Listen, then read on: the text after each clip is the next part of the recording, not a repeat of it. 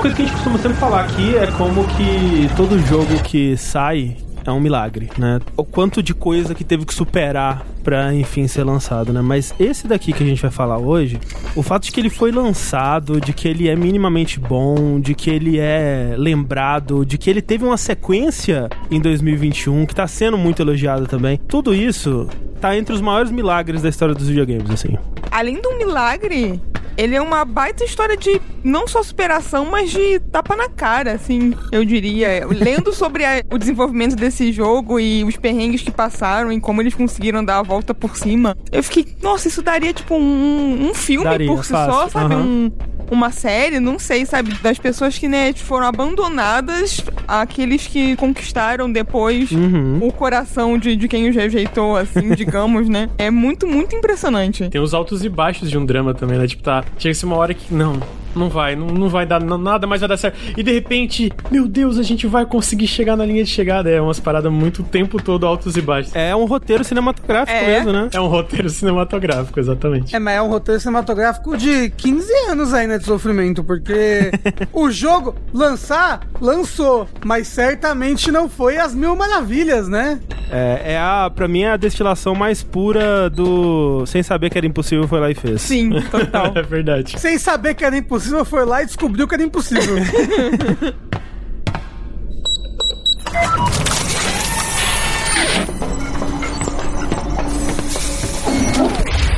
Eu sou o André Campos. Eu sou Rafael Kina. Eu sou a Clarice Garcia. Eu sou o Lucas Avadil. E esse é o centésimo, trigésimo terceiro Dash Podcast no Jogabilidade.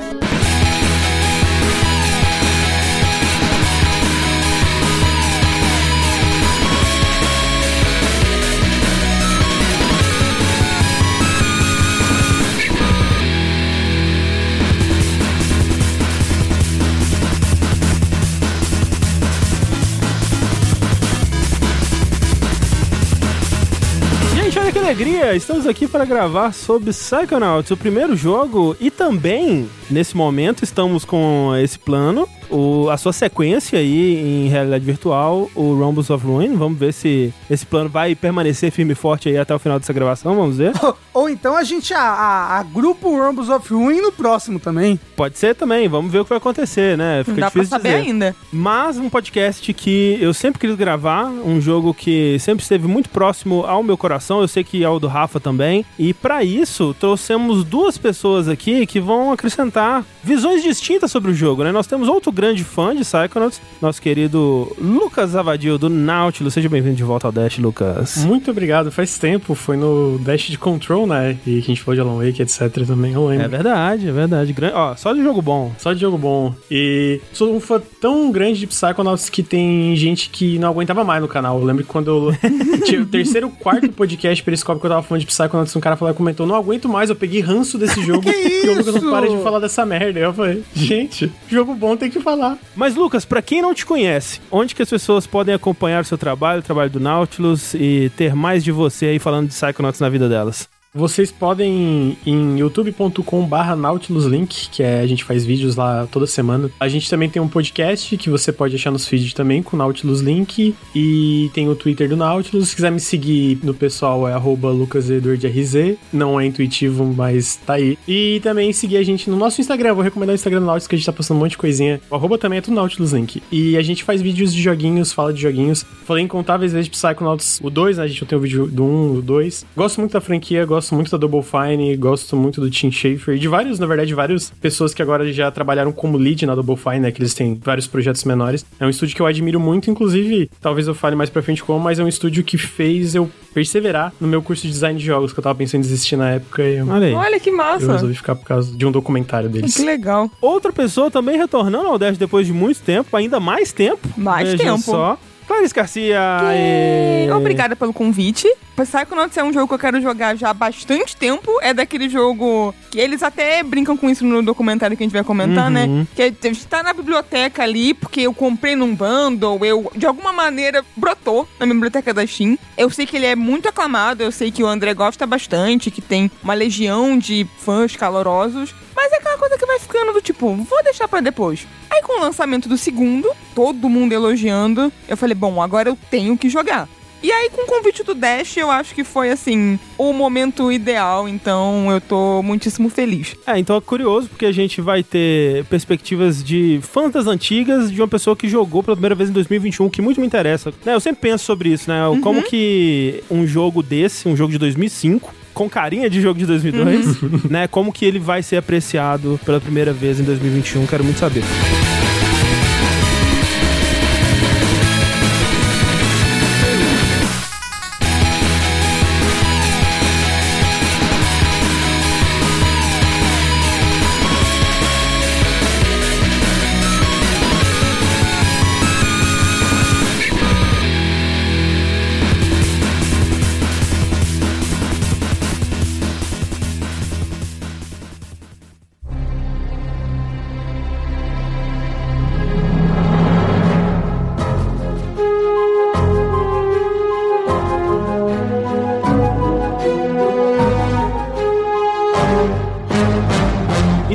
Isso que o Lucas trouxe agora há pouco, Tim Schafer, né? Vamos falar um pouco dele, vamos falar um, bem resumidamente sobre a trajetória dele. A gente até tem um podcast que você, se quiser, pode até encontrar no nosso site falando sobre a história do Tim Schafer, mas é tão antigo que eu não sei se eu recomendo. Eu mesmo não, não ouvi ele, já não ouço esse podcast há uns 10 anos, então realmente não sei dizer. Mas então, para dar um contexto bem rápido aqui, Tim Schafer começou trabalhando com videogames já na LucasArts, né? E seus primeiros jogos ali, onde ele começou como escritor, né? De pequenas coisinhas aqui e ali, piadinhas e contribuições pequenas, foram já na série Monkey Island, né? Monkey Island 1, 2. Depois ele já cresceu ali para um, um projeto onde ele co-dirigiu com o Dave Grossman, que foi o Day of the Tentacle. E daí, talvez, para os seus dois projetos que talvez sejam os mais famosos, mais icônicos aí da carreira dele até hoje, que são o Full Throttle e o Green Fandango, né? Dois adventures com níveis diferentes de sucesso, mas acho que muito parecidos de influência no gênero, de carinho por quem gosta desse tipo de jogo, né?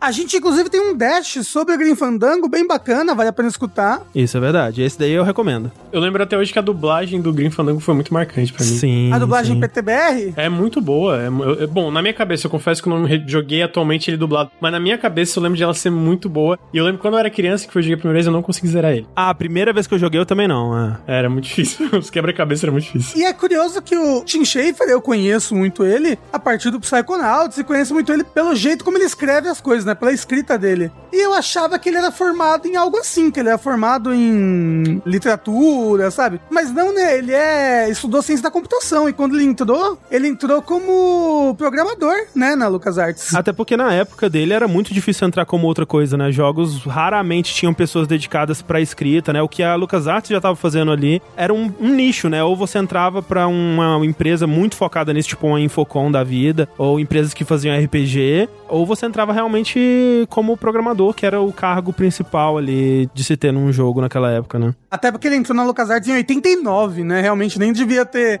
videogame nem tinha história. O que, que é isso? É, esses é, cargos que a gente tem hoje, a gente vê, tipo, designer narrativo e tal, que fica muito pra trabalhar na, na parte do storytelling do mundo do jogo. Nem existia na época, né? Era tipo. E meio que a pessoa precisava saber um pouco de tudo, né? Porque não tinha uma ferramenta Exatamente. pra é. colocar texto, a pessoa tinha que saber um pouco de programação pra colocar as piadinhas dele lá, né, e tal. Então, não tinha muito outro caminho. Mas o Green Fandango, então, como a gente comenta lá no podcast, ele teve um lançamento que foi um tanto controverso, né? Porque ele foi muito querido por crítica, ganhou alguns prêmios de jogo do ano e tudo mais, mas ele teve números um tanto quanto decepcionantes, né? Muito disso por conta da época que ele lançou. Ele lançou em 98 e os gostos estavam mudando, né, um pouco no, no mainstream. E eles até tentaram, né, trazer ele um pouco mais pro que seria talvez a versão de um adventure mais moderno, fazendo ele em 3D, poligonal e aquela coisa toda, mas não houve tanto interesse assim, né? Os gostos em jogos de PC, principalmente, já tinham migrado muito pra jogos de tiro, jogos de ação, né? Antigamente era muito difícil você ter um bom jogo de ação no computador, né? Na época de ouro mesmo dos adventures era complicado. E a partir de Doom, a partir de Quake e tal, esses jogos que vieram aí, eles foram ganhando muito espaço e os adventures foram morrendo um pouquinho. Claro que não morreram completamente, mas nunca voltaram a ser o mainstream que eles um dia foram. É, e Adventure já era uma coisa de nicho já, né? Uhum. Porque o PC Gaming, comparado ao que era os jogos de console na época, já era nicho. Ah, sim. é. O próprio Green Fandango, ele lançou fora do PC naquela época? Não, ele nunca lançou fora do PC antes do remaster, né? É, o o próprio Full Throttle também foi só PC antes do remaster, Day of the Tentacle, Monkey Island e tal. É bizarro tu pensar que esse tipo de jogo, eu lembro, vocês podem me corrigir se eu estiver errado, que os Monkey Island, pelo menos o terceiro, o Curse, a Maldição da Ilha dos Macacos, Uhum. também era traduzido, porque eu lembro que foi meu, a, a minha, minha primeira experiência com a série Monkey Island foi com o terceiro e foi com essa versão traduzida. Eu não lembro se era dublado, eu acho. Não, era só legendado. Não, não era. Ma- era mas era todo legendado. Eu lembro que era assim. Eu tinha, eu te falei uma vez que tava procurando, mas eu não, eu não cheguei a achar onde é que tava na, minha- na, na casa da minha mãe. Que eu tinha a, capa- a física, a versão física, tipo uma Sim. capa mó bonita, cara. Tudo em PTBR, a maldição da Ilha dos Macacos e tal. Caralho, mano. Eu quero ainda ouvir o primeiro contato do Rick, que eu sei que ele passa muito disso, da parte da indústria nacional, não tive tempo. Aham. Mas é muito impressionante na época ter isso. Depois a gente passou por uma época mais no futuro que não vinha quase nada localizado. Agora que voltou a normalizar de novo, né? Não, é. Anos 90 até o começo dos anos 2000 tinha muita coisa, depois veio uma seca mesmo. E o Monkey Island 3 e o 4 eles vieram assim, com a capa toda em português, aquela coisa bonita. E o Full Throttle também, né? O Full Throttle, além. O Grim Fandango ele veio todo dublado, mas o Full Throttle também veio legendado, né? Com a edição brasileira da Brasoft, que no caso foi o meu primeiro adventure que eu joguei inteiro mesmo e joguei em, em português, né? Na época eu não sabia quase nada de inglês e teria sido impossível ter aproveitado ele. Né, né, Nessa época havia um, uma indústria começando a se formar né, no Brasil de jogos, né? Que veio a meio que falecer, né? Sim, total. E daí, assim, acho que quem quiser saber mais da história dos jogos no Brasil, que tá muito ligado aos jogos de PC, tem o primeiro contato, podcast dos nossos amigos do Overloader. É verdade, excelente, inclusive. Que conta bem é, a fundo essa e várias outras histórias sobre PC Game no Brasil. Sim, muitas histórias sobre a Brasoft, sobre esses jogos que a gente tá falando aqui. Recomendo demais mesmo pra quem se interessa por essa parte obscura, né? Até então, pelo menos, da história dos jogos no Brasil aí. Mas então, esse fracasso de venda, esse fracasso comercial do Grim Fandango tá entre os motivos que fizeram o Tim Schafer sair naquela época. A própria LucasArts, ela tava mudando um pouco o foco dela, ela viu que não tinha tanto mais mercado ali nos adventures assim, e você vê muito claramente isso que os próximos jogos que a LucasArts lançou, praticamente até o fim da vida dela, foram jogos de Star Wars, que eram muito mais já garantidos de vender e eram muitas vezes jogos de tiros, jogos de ação e tal. E mais no final da vida ela tentou uma coisinha ou outra, né? Mas é muito diferente do que ela tava fazendo nos anos 90 com a LucasArts, que era IP nova, raramente tinha uma sequência, era, vamos fazer essa ideia muito louca aqui de aventura espacial que o Steven Spielberg escreveu no guardanapo e é isso aí que a gente vai fazer pro jogo, que é o The Dig. Isso morreu lá, né? E vendo esse rumo que a empresa estava tomando, tendo tido já algumas ideias de projeto rejeitadas depois do Green Fandango e vendo vários colegas dele saindo também da empresa nessa época, o Tim Schafer em janeiro de 2000, ele decidiu sair também já com o plano de fundar o próprio estúdio dele. Coisa que seria possível dele fazer até independentemente nessa época por conta do sucesso financeiro que ele tinha tido, né? Principalmente do Full Throttle, ele conseguiu acumular ali algumas centenas de milhares de dólares que estavam parados na conta dele. Ele não tinha o que fazer ali com aquele dinheiro. Ai, queria eu. Imagina. É, que sonho, né?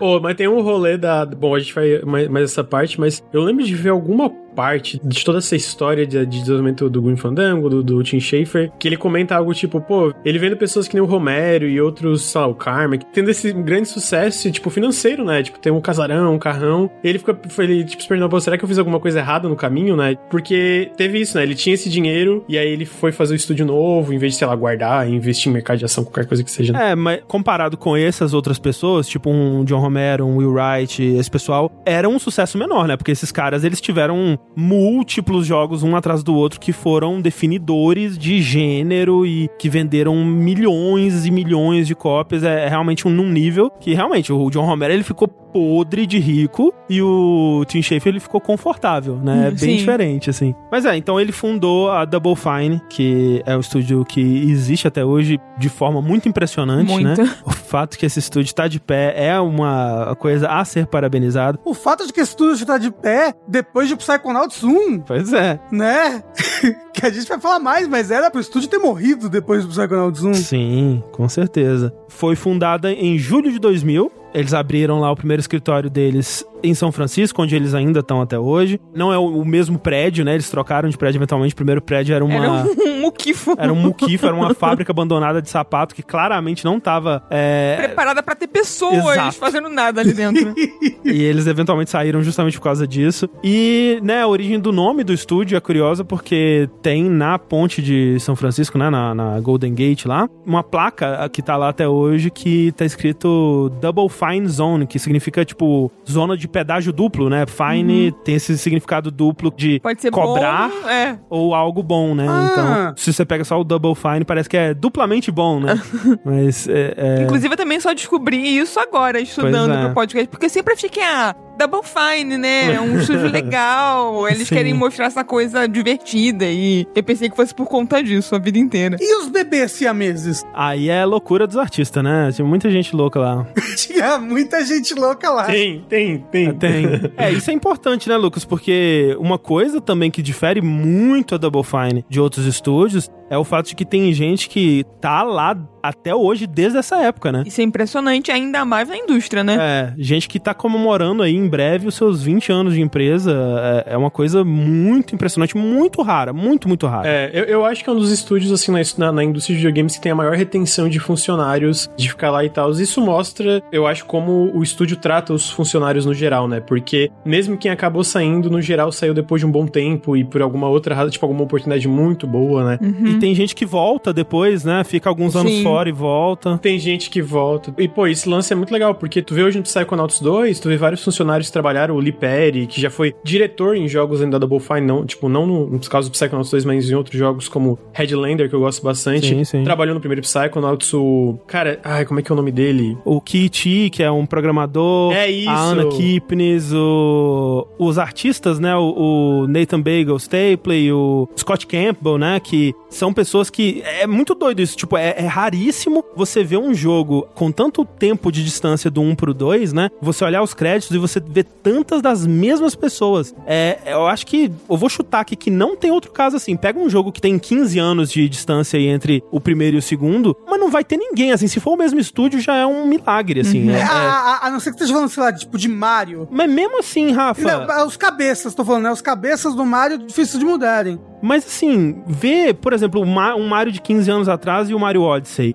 Eu acho que vai ser menos gente do que o Psychonauts, por exemplo. Ah, não, menos que o Psychonauts, sim. Assim, eu, eu acredito que isso pega alguns outros estúdios que não têm a mesma idade da Double Fine, mas que hoje que tu vê também tem uma retenção muito grande de funcionários, sei lá, uma Super Giant da vida que é menor e tal. Esses estúdios, às vezes, independentes. Mas estúdio. Não a Double Fine não é grande, gigante, né? Mas ela é um estúdio um pouco maior, não é um estúdio exatamente indie, né? Então, tu vê a quantidade de gente que tá lá desde a da fundação e gente que entrou depois e continuou lá, e gente que sai e só tem coisas boas no geral pra falar, é muito impressionante. É tipo, pô, é muito doido de ver mesmo. E essa fundação, né, e essa primeira leva de funcionários é também muito interessante porque foi uma aposta em muitos sentidos, né? Porque eles contrataram muita gente de fora da indústria, né? O Tim Schafer, ele queria dar um pouco desse ar fresco pros jogos que a Double Fine ia fazer. Ele trouxe muita gente também que recém-formada, o que sempre é uma aposta, né? As pessoas não têm ainda, provavelmente nem sabem ainda se é isso que elas querem fazer, elas podem mudar de ideia dali a seis meses, ou, ou podem não provar o, o talento que você espera que elas vão ter ali. Ou então, a, a pessoa ainda não sabe o que é trabalhar com videogame, né? É, pois Sim, é. é, pois é. Que é uma coisa muito diferente do que as pessoas acham, né? Não é o mundo dos sonhos, né? Muito pelo contrário, várias vezes acaba se tornando o mundo dos pesadelos. Mas tudo isso vem muito de decisões que partem de ideais, né? De você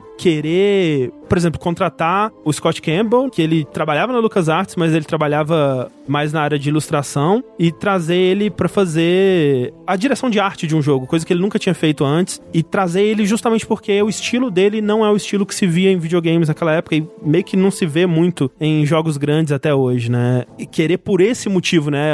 Quando muita gente vai ir pelo caminho oposto, né? Ver o que que faz sucesso, o que que é popular e vamos tentar fazer algo que surfe essa onda. E são todas decisões de pessoas que não sabiam o que estavam fazendo, sabe? É muito claro isso, né? Tipo, sem saber que era possível, foi lá e fez. Sim. Porque se soubesse, e os próprios caras hoje em dia, né? Tem um documentário de três partes que eles lançaram sobre, lembrando o Psychonauts 1, que o próprio Kit, ele fala, nossa, tem tanta coisa que a gente fazia lá que hoje nunca que eu aceitaria fazer. Porque eu tenho a experiência pra saber que não é assim que faz, não é a melhor forma de, de ser feito, né? Esse que você tá falando é o moço que fez o design dos personagens? Isso. Você sabe se ele trabalhou com animação, tipo, clássica, desenho infantil, alguma coisa assim antes? Ele trabalhou com isso, mas pra jogo antes, né? E talvez ele tenha trabalhado depois, porque ele era quadrinista e ele trabalhou bastante na LucasArts, depois ele foi puxado de lá pelo Tim Schafer. Porque o estilo dele é bem único, assim, me lembra muito coisas da Nickelodeon, Invasorzinho. Uhum. Sim, é. É algo que realmente não se vê em videogames, assim. Pois é, pois é. Tanto que eu vejo, uma das coisas que eu mais vejo de pessoas que não jogaram Psychonauts ou que batem o olho assim estranho, né? Tipo, nossa, que estilo esquisito, né?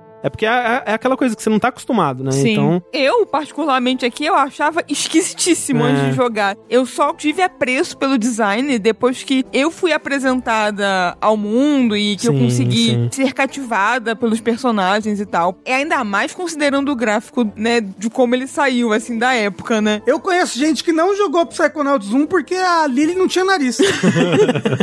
Pô, essa menina não tem nariz, eu não vou jogar esse jogo. É, não, ela tá sofrendo, claramente. É. Então, isso tudo levou a uma situação que é interessante porque você vê, o jogo ele começou a ser desenvolvido pra valer mesmo em 2001. Eles lançaram o jogo em 2005, então você vê aí quatro anos, quatro anos e pouco de desenvolvimento, que na prática mesmo, tendo em vista o tanto de coisas que eles tiveram que jogar fora e recomeçar e até aprender o que eles estavam fazendo, foram tipo dois anos e meio de desenvolvimento pra valer mesmo. Não só aprender, mas até descobrir o jogo que eles iam fazer, né? Sim. Porque quando sim. eles começaram, eles não tinham ideia do jogo que eles iam fazer, no final das contas, né? Até mesmo o gênero do jogo. Total, até é, coisas muito básicas como o protagonista, né? Nesse documentário eles mostram lá o D'Artagnan, que seria o primeiro protagonista, que era um molequinho esquisitíssimo com um chapéu de, de Tipo, uma um touca de gorrinho, dormir, é. é. Que esquisitíssimo. ideia. Aí, assim, ainda bem que eles trocaram, porque... Né? Bom, assim, eu nunca comecei um estúdio novo, né? Mas hoje tu começa um estúdio novo, tu tem uma, um- uma indústria de jogos que tem ferramentas muito mais acessíveis e documentadas, assim, né? Pô, tu tem uma dúvida, tu fala no Google como eu faço o boneco fazer tal coisa, tu vai nos fóruns da Unreal Engine, tu vai nos fóruns da Unity. Na época eles começaram no Double Fine e aí pensaram, pô, a gente só tem experiência com point and click. Vamos fazer um jogo de 3D de plataforma. E aí criaram uma engine do zero e é isso, né, que resultou em e tu vê até no tempo de desenvolvimento. Tipo, hoje tu pega um- uma grande produção, um jogo, no geral, um jogo do escopo de Psychonauts, vamos dizer. Uhum. É meio que natural levar 3 a 4 anos de desenvolvimento, às vezes até 5. Na época, isso não era o comum. Até porque se você for pensar, uns 5 anos, às vezes é o tempo de vida de um console. Uhum. E aí, você vai começar a fazer um jogo pra lançar no próximo console já? Sim, é. Pois É é. muito tempo pra você ficar sustentando financeiramente uma equipe sem receber esse dinheiro. E assim, plataforma 3D, né? Porque hoje, hoje em dia a gente olha esse como um gênero, né? Com uma baita história, né? Vários tipos de jogos, jogos que levaram pra caminhos diferentes, jogos que tentaram coisas diferentes. E a gente olha pra Mario 64 como um grande clássico fundamental ali, uma pedra fundamental desse gênero. Mas quando eles começaram a fazer, Mario 64 tinha 4 anos, gente. É muito doido pensar nisso, né? Era muito recente. O primeiro jogo que tinha feito isso certo mesmo, né? Que é tido como o primeiro jogo que fez jogo de plataforma 3D da forma certa, era super recente ainda. E não se tinha tantos outros exemplos, né? Eles citam o Rayman 2, né? Que foi um jogo de plataforma 3D que fez bastante sucesso na época também. E se você joga os dois jogos, você vê muito claramente uma inspiração. Tem muita inspiração de Mario 64 também. Muita inspiração de Zelda, eu diria também. Sim, também. Uma coisa louca também é que quando eles começaram a fazer o jogo, plataforma 3D tava no auge. Uhum, é. Quando eles lançaram o jogo, plataforma 3D já era coisa do passado já. E é irônico, né? Porque eles foram pra plataforma 3D pra fugir do Adventure, que tava Sim. virando um gênero do passado, né? É. e é muito bizarro, assim, é- é- é, voltando. Tudo bem que é, eu sinto que todo gênero de videogame tem seu auge de popularidade, mas eu sinto que hoje em dia, especificamente, com tantas plataformas diferentes, com a democratização, até com, eu, eu diria, com acesso mais fácil que a gente tem a jogos, dependendo, né, com nuvem e outras coisas e tal, os Steam com desconto, blá blá blá blá. Eu diria que todos os gêneros, eles meio que tem um nicho hoje, né? Então, tipo, hoje tudo bem, o jogo de plataforma 3D não tem uma, não é super popular, mas tem nichos ali e tem jogos que fazem um sucesso muito grande. E nessa época, eu sinto que morria muito rápido. Ô, plataforma, É. e FPS, e de repente é isso, e de repente é isso, e ficava tipo uma loucurada, né? É porque tinha menos gente jogando e menos gente fazendo o jogo também, né? É, verdade, é verdade. É o público, o público de videogame aumentou muito. É. Uhum. Porque antigamente era o pessoal que estava crescendo e jogando. Hoje em dia você tem as pessoas que estão crescendo e jogando, as pessoas que já cresceram jogando, as que não jogavam videogame começaram a jogar agora depois de adultos por causa da popularização de mobile, de formas mais acessíveis de jogar. O público de videogame cresceu e diversificou muito. Uhum. Então eu acho que tem tipo um nicho para todos, ao contrário desta época.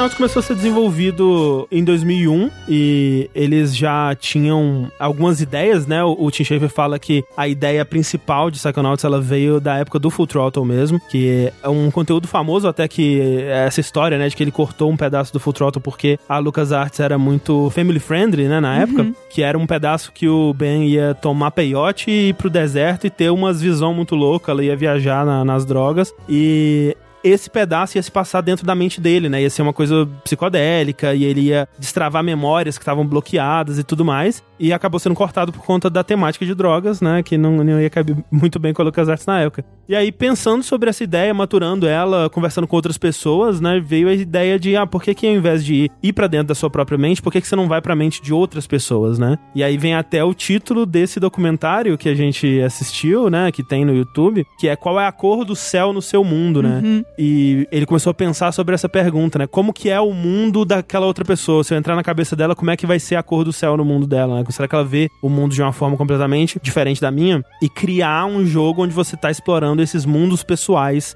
de várias pessoas, né? Saiu daí a ideia. E é muito interessante você ver isso porque o Tim Schafer ele mantém diários, né, de todos os jogos, de todos os projetos que ele trabalhou, onde ele vai escrevendo extensamente até as ideias virem. Então ele tem brainstorming do nome de tudo, ele tem ideias as primeiras ideias que ele teve para tudo e tá tudo lá guardado até hoje. Quisera eu ter esse tipo de organização para, né, lembrar de tudo que eu já fiz na minha vida e tal. Mas tem lá, né, ele, ele pensando, ah, de onde vem os poderes paranormais, quem que é o protagonista, como é que é esse lugar, o jogo vai se passar num hospício, essa foi a primeira ideia, né? Mas, nossa, talvez seja um tema, uma temática muito pesada, né? E vamos trazer para uma coisa mais aventura e diversão, né? Com personagens que você consiga ter mais empatia e tal. E aí veio a ideia do acampamento de verão. E tudo foi vindo aos pouquinhos, assim. E deu no que deu aí, né? E logo nessa época também veio o contrato com o Xbox, né? Que era um console que tinha acabado de ser anunciado também, ali por volta de 2001 esse novo empreendimento da Microsoft, né? Esse console que ia vir aí para tomar o mercado do PlayStation. um console que tem uma história tão fascinante quanto o Psychonauts, né? É bizarro tu ler os encontros do Ed Fries com o Bill Gates e a galera, tipo, mano, como é que isso existe, tá ligado? Sim. e começou justamente como uma coisa pequenininha lá dentro, né? Com o, esse Ed Fries aí, com essa vontade de fazer esse console dar certo e correr atrás de parceiros, né? E de jogos. Uhum. E o Tim Schafer, ele foi dar uma palestra na GDC em 2001. O Ed Fries chegou para ele e ofereceu essa parceria, né? Sabia que ele tava começando o estúdio independente dele e decidiu financiar o projeto deles e por um tempo, né, foi ótimo. Eles trabalharam juntos ali, só que aí a gente volta pro fato de que eles não sabiam o que eles estavam fazendo. Um pouco dos dois, né? Tanto um pouco do Xbox quanto principalmente da Double Fine, que tava atrasando, eles não estavam conseguindo cumprir as metas, eles estavam tendo que refazer muita coisa. E os focus testes da Microsoft, do Xbox, sempre voltavam com críticas, né? Sempre voltavam com umas, umas reclamações bizarras. Assim. Não, é assim, tipo, ah, porque o, o jogo é muito focado em humor e é. a gente queria que isso fosse algo secundário. Ou então, como é que é que eles reclamaram que se passava num acampamento de verão? E esse é um conceito muito americano. É um conceito muito americano, eu fico tipo, que? Como assim? eu não sei o que, eu acho mais estranho, tipo, além que é um conceito muito americano, ou não entenderem que, sei lá, a gente assiste filme, o mundo inteiro assiste filme produzido pelos Estados Unidos e não deixam de ser acessíveis, é, tipo, ele, alguém devia falar pra ele sobre ah. imperialismo, é, né? É, pois é. Já aconteceu, meus senhores.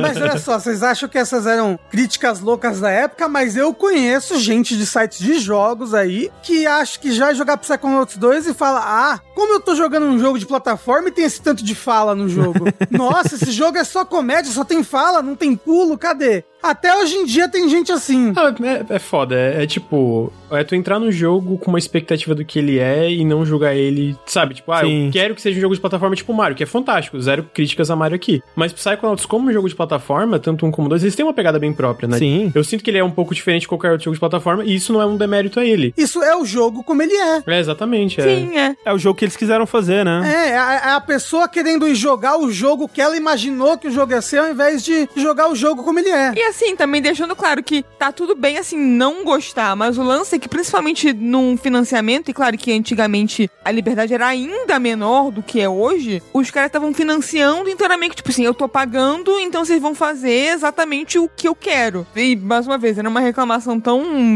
descabida, soa assim. bobo, né? Soa mas, é, bobo, mas é. é o risco realmente de você tá Ah. fazendo algo que não tá estabelecido na indústria, né? As pessoas, Uhum. especialmente dessas grandes empresas, elas vão querer apostar no que é certo, no que já é provado, no que já deu o resultado anteriormente, né? É muito raro uma empresa investir numa ideia que não foi provada ainda, que Uhum. vai dar resultado. Ainda mais que o Xbox tava tentando vir aí pra competir com o PlayStation 2, né? Sim. Simplesmente o console mais vendido da história, até hoje. Não, e, e é isso, eles estavam aprendendo muita coisa e a gente viu esse aprendizado, os altos e baixos que foi na parte de gerenciamento, como eles já ferraram tantos desenvolvedores, né, o Xbox no geral, no sentido de, eles tinham um gerenciamento, aí quando o Ed Free saiu, entrou outra pessoa, trocou, e aí troca, quando troca o cabeça, troca toda a, a pipeline que eles querem do projeto, daí foi quando o Xbox, que o, o André tava falando do lance, que eles estavam tendo problemas, porque era uma engine nova, era tudo novo, foi feito de uma forma errada, o Ed Free saiu, ele chegou assim porque ele tava tendo choque com a liderança da Microsoft sobre o que que eles queriam fazer com o Xbox, então... Porque ele saiu, ele saiu em 2004, né? Então já tinha lançado o Xbox e ele já tinha se provado, ao mesmo tempo, um projeto maior do que muita gente dentro do Xbox achava que seria. Então, muitos olhos se voltaram para esse projeto, muita gente querendo pôr o dedo ali e dizer como que deveria ser, mas ao mesmo tempo se mostrado não tão bem sucedido quanto os outros dois consoles do mercado no momento, né? Então, já não tinha mais tanto interesse em investir em coisas experimentais, por exemplo, vamos dizer, né? É, e aí já tava chegando o 360, se não me engano, né? O 360 foi lançado em 2005. Sim. E aí entrou o Ed Free saiu, se eu não me engano, na época quem entrou no lugar foi o Peter Moore. E aí o que, que aconteceu é que eles estavam que eles não tinham mais interesse em projetos do Xbox, eles estavam querendo a próxima, o Xbox 360. Eles estavam financiando, indo atrás de projetos para o Xbox 360. Então nisso o Xbox chegou, a Microsoft chegou, cara, não queremos mais. Cortaram o contrato e acabaram com o financiamento da Double Fine, quando a Double Fine tinha tipo se achado. Eles tinham entendido e tava e aí o jogo tava progredindo, tipo, passos muito rápidos, a passos largos, né? Só que daí acabou o dinheiro e ficou tipo, porra, e aí? Psychonauts Não, agora. e, e esse período, é até engraçado pensar nisso hoje, né? Que eles tinham. O, provavelmente foi o Peter Moore mesmo, eu não chequei, mas eu tenho quase certeza que foi. Ele chegou e falou: pô, ok, esses são os projetos que a gente tem em desenvolvimento. Por que, que a gente tem dois jogos de plataforma aqui? Esse tal de Psychonauts e Voodoo Vince. Ah, é. Pô, aham. Voodoo Vince, esse daí é um jogo do futuro. Isso aí vai, vai dar dinheiro, isso aí vai ser bom pra caralho. É, e esse Psychonauts aí? Nossa, que jogo estranho, né? 67% esquisito. Ele tem um humor infantil e as pessoas não entendem as piadas. Hum, vamos cancelar esse projeto. E foi a decisão que eles fizeram, né? Eles priorizaram o Voodoo Vince em cima do Psychonauts. Cara, é muito bizarro isso. Quem é Voodoo Vince? É, Voodoo Vince... Quem é Voodoo Vince na fila do pão, exatamente. Não, eu não faço ideia de quem é Voodoo Vince, ponto. Não, assim, era um jogo de plataforma esquisitinho também, desses que pareciam é, curiosos, né? Porque eram, era, as habilidades vinham de, de coisas. Você era um bonequinho de voodoo, e aí você fazia coisas com o bonequinho pra machucar os seus inimigos e coisas desse tipo, sabe? Mas um jogo completamente esquecido, assim, no, É. no churrasco. Diferente do Psychonauts, né? Que só foi crescendo conforme o tempo foi passando. Sim, é. é. Gente, eu tô vendo o Voodoo Vince aqui, coitado, né? Vou jogar esse jogo agora. É, bom, ele saiu na retrocompatibilidade aí do Xbox. Você, você pode jogar se você quiser, tirar eu, a, a enquanto eu conclusão. estudava, eu vi essa parte, mas eu nem corri atrás de ver quem era Voodoo Vince. Eu É. tava tão, sabe, ali estudando e tal, que eu nem. Coitado. Aí eu jogo o Voodoo Vince e descubro que ele é o melhor jogo de plataforma já criado. Pois é, vai que, né? Vai que eles tomaram a decisão correta. Aí você lança essa moda aí, é o próximo clássico cult, assim, Isso. que Rafael Kina impulsionou. E aí, o pessoal do Double Fine de repente se viu sem financiamento, sem contrato de publicação, sem dinheiro. Numa época que era impossível você ter alternativas a isso, né? Você não podia ser independente, né? Como é que você vai prensar os discos? Como é que você vai distribuir isso? Não tem crowdfunding pra você continuar a financiar o resto do projeto. Como é que você vai pagar seus funcionários? Exatamente, né? E aí, nesse período, o Tim Schafer, ele financiou a empresa do próprio bolso e falou, não, nas próximas semanas aqui vamos focar, vamos fazer um, um crunchzinho aqui e fazer uma demo pra gente vender o jogo pra alguma publisher, né? E eles foram em várias publishers, né? Ele fala que muitas publishers que ele ia, o pessoal falava assim, putz, o jogo parece muito criativo, né? Que pena que não tem muito interesse por jogos criativos atualmente. Ele, porra, você é a publisher, o interesse tem que vir de você. Como assim? Se você acha legal, invista. E como assim? Não tem interesse por jogos criativos. Ai, jogos que usam criatividade. Não, gente, os jogos têm que ser todos uma forma, né? Exata. um- É claro. É. Vocês sabem o, o, o que que é dessa demo? Era o Teatro da Glória.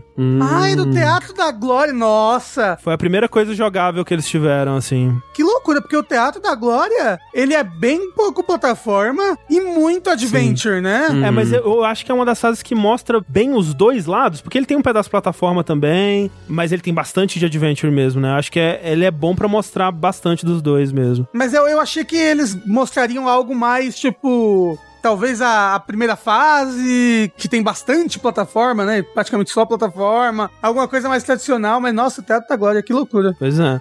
E aí, eis que eles conseguiram uma publisher pra se interessar, e eu, Ticheve não fala qual publisher, eu gostaria muito de saber. E aí, ele, a publisher se interessou, não falou, não, bora, vamos te ligar, vamos fechar esse contrato aí, vai ser show. E aí ele, putz, deu, agora foi, agora vai. E aí, eles precisavam ainda ficar mais um mês ali até o, o contrato da, com essa publisher virar e eles receberem, né, o primeiro salário primeira rodada de dinheiro dessa publisher. E aí ele foi pra um amigo dele, que o Tim Schafer não fala quem é na entrevista, mas é o Will Wright. E ele pegou 250 mil dólares emprestados com o Will Wright. Imagina, né? Você ter 250 mil dólares pra Assim, emprestar aí. toma.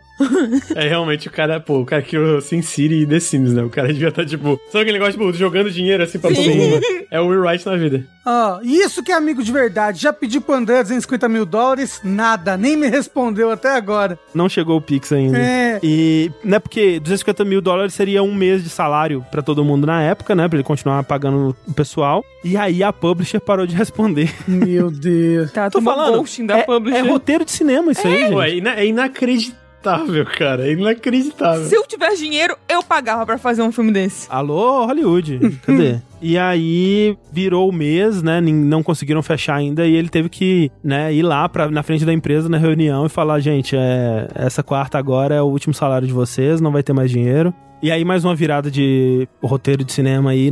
O Tchefe diz que naquele mesmo dia ele foi olhar os e-mails e tinha um e-mail de uma publisher que tava interessada, né? Que não é a melhor publisher possível, mas É melhor do que acabou lançando o jogo, né? O que aconteceu? Eu lembro na minha cabeça que a Majesco mandou esse e-mail. E aí a Majesco pegou o projeto pra financiar o resto, só que lançou sem nenhum marketing, né? Foi tipo, tá aí. Sim, e com pouco dinheiro pra continuar, pouco tempo, né, Pra eles terminarem, tanto que o final do desenvolvimento foi muito crunch, né? Todo mundo fala desse período final como infernal realmente. Tipo aquelas flashbacks de guerra assim, sabe? De, tipo, dormir no escritório. É. E é uma coisa que a Double Fine pegou pro resto, né? Tipo, eu lembro que o, Tim Schafer fala que quando eles terminaram o Psycho, eles falaram, cara, não dá, não dá pra continuar assim. Se a gente for fazer o próximo jogo acontecer isso de novo, eu vou matar todo mundo. Tipo, no sentido, todo mundo vai morrer, porque não tem condição de continuar trabalhando assim. Foi meio quando eles impuseram que não teria crunch. Eu não sei a história, eu, eu não eu, eu acompanhei, mas não tão de perto do Brutal Legend, mas pelo que eu entendi por todos os relatos é que desde Psychonauts não tem aquele nível, né? Aquele nível de crunch É. que teve, que foi no final, foi tipo, cara, até tem coisas que eles queriam mudar, né? Teve polêmica do último nível do Psychonauts, que a gente pode falar mais pra frente, mas não deu, era tipo, cara, esse jogo tem que ficar pronto, vai, corre aí, e isso. E, e assim, não era uma época que existia patch de correção online, sabe? Tipo, não, pera, a gente lança aqui, mas a gente arruma depois algum bug aqui ou outra colar. Não. Se você for jogar a versão. Até tipo a versão retrocompatível do Series X do Psychonauts 1, tem os mesmos bugs da época, sabe? Sim. Mandou o jogo pra ser prensado, acabou, né? Naquela época era isso. Uhum. Só se fosse um bug muito fudido, assim, que aí lançavam a versão 1.2, assim, mas era raridade mesmo quando acontecia.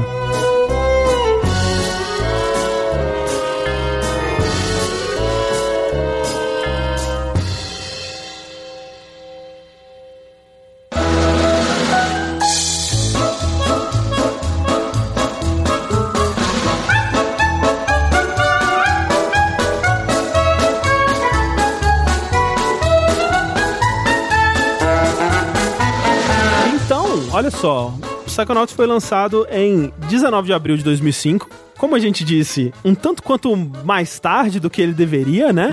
Quando ele lançou, ele já tinha uma vibe de um jogo mais antigo, né? Uhum. Tanto no tipo de jogo que ele era, quanto graficamente. É importante lembrar que ele lançou em abril de 2005, o Xbox 360 lançou em novembro de 2005, né? Então é o hype pra nova geração já tava crescendo, já provavelmente já tinha trailer e, e preview, né, dos jogos que iam vir com o, o 360. E muito por conta disso, e também como o Lucas falou, né? Falta de marketing total da Majesco. Mas também a Majesco, coitada, ela não era uma publisher grande. Ah, é. Inclusive, a Majesco faliu. Faliu. Sim. Né, depois de Psychonauts 1. Acho que Psychonauts 1 enterrou a Majesco. É, eles até voltaram mais recentemente aí, mas é, nessa época não, não deu bom, não. É, então, tipo, pô, essa Majesco é foda, não fez marketing. Eles não tinham dinheiro. Eles fizeram, né? Eles fizeram o que deu. E é foda porque que jogo que vende naquela época sem marketing nenhum? Hoje em dia você até tem fenômenos assim de boca a boca, ou, ou fenômenos indies e cults, que foi basicamente o que o Psychonauts foi virando com os anos, mas naquela época a gente, a 2005, apesar de já tinha internet e tudo mais, a gente ainda dependia muito de revista pra saber qual era o próximo videogame aí que ia chegar, sabe? Revistas e grandes sites, né? Grandes É. portais. Pois é. Então, o jogo, ele foi considerado aí um fracasso de venda, né? Por mais que o Tim Schafer mesmo, ele fala que mesmo na época, assim, não,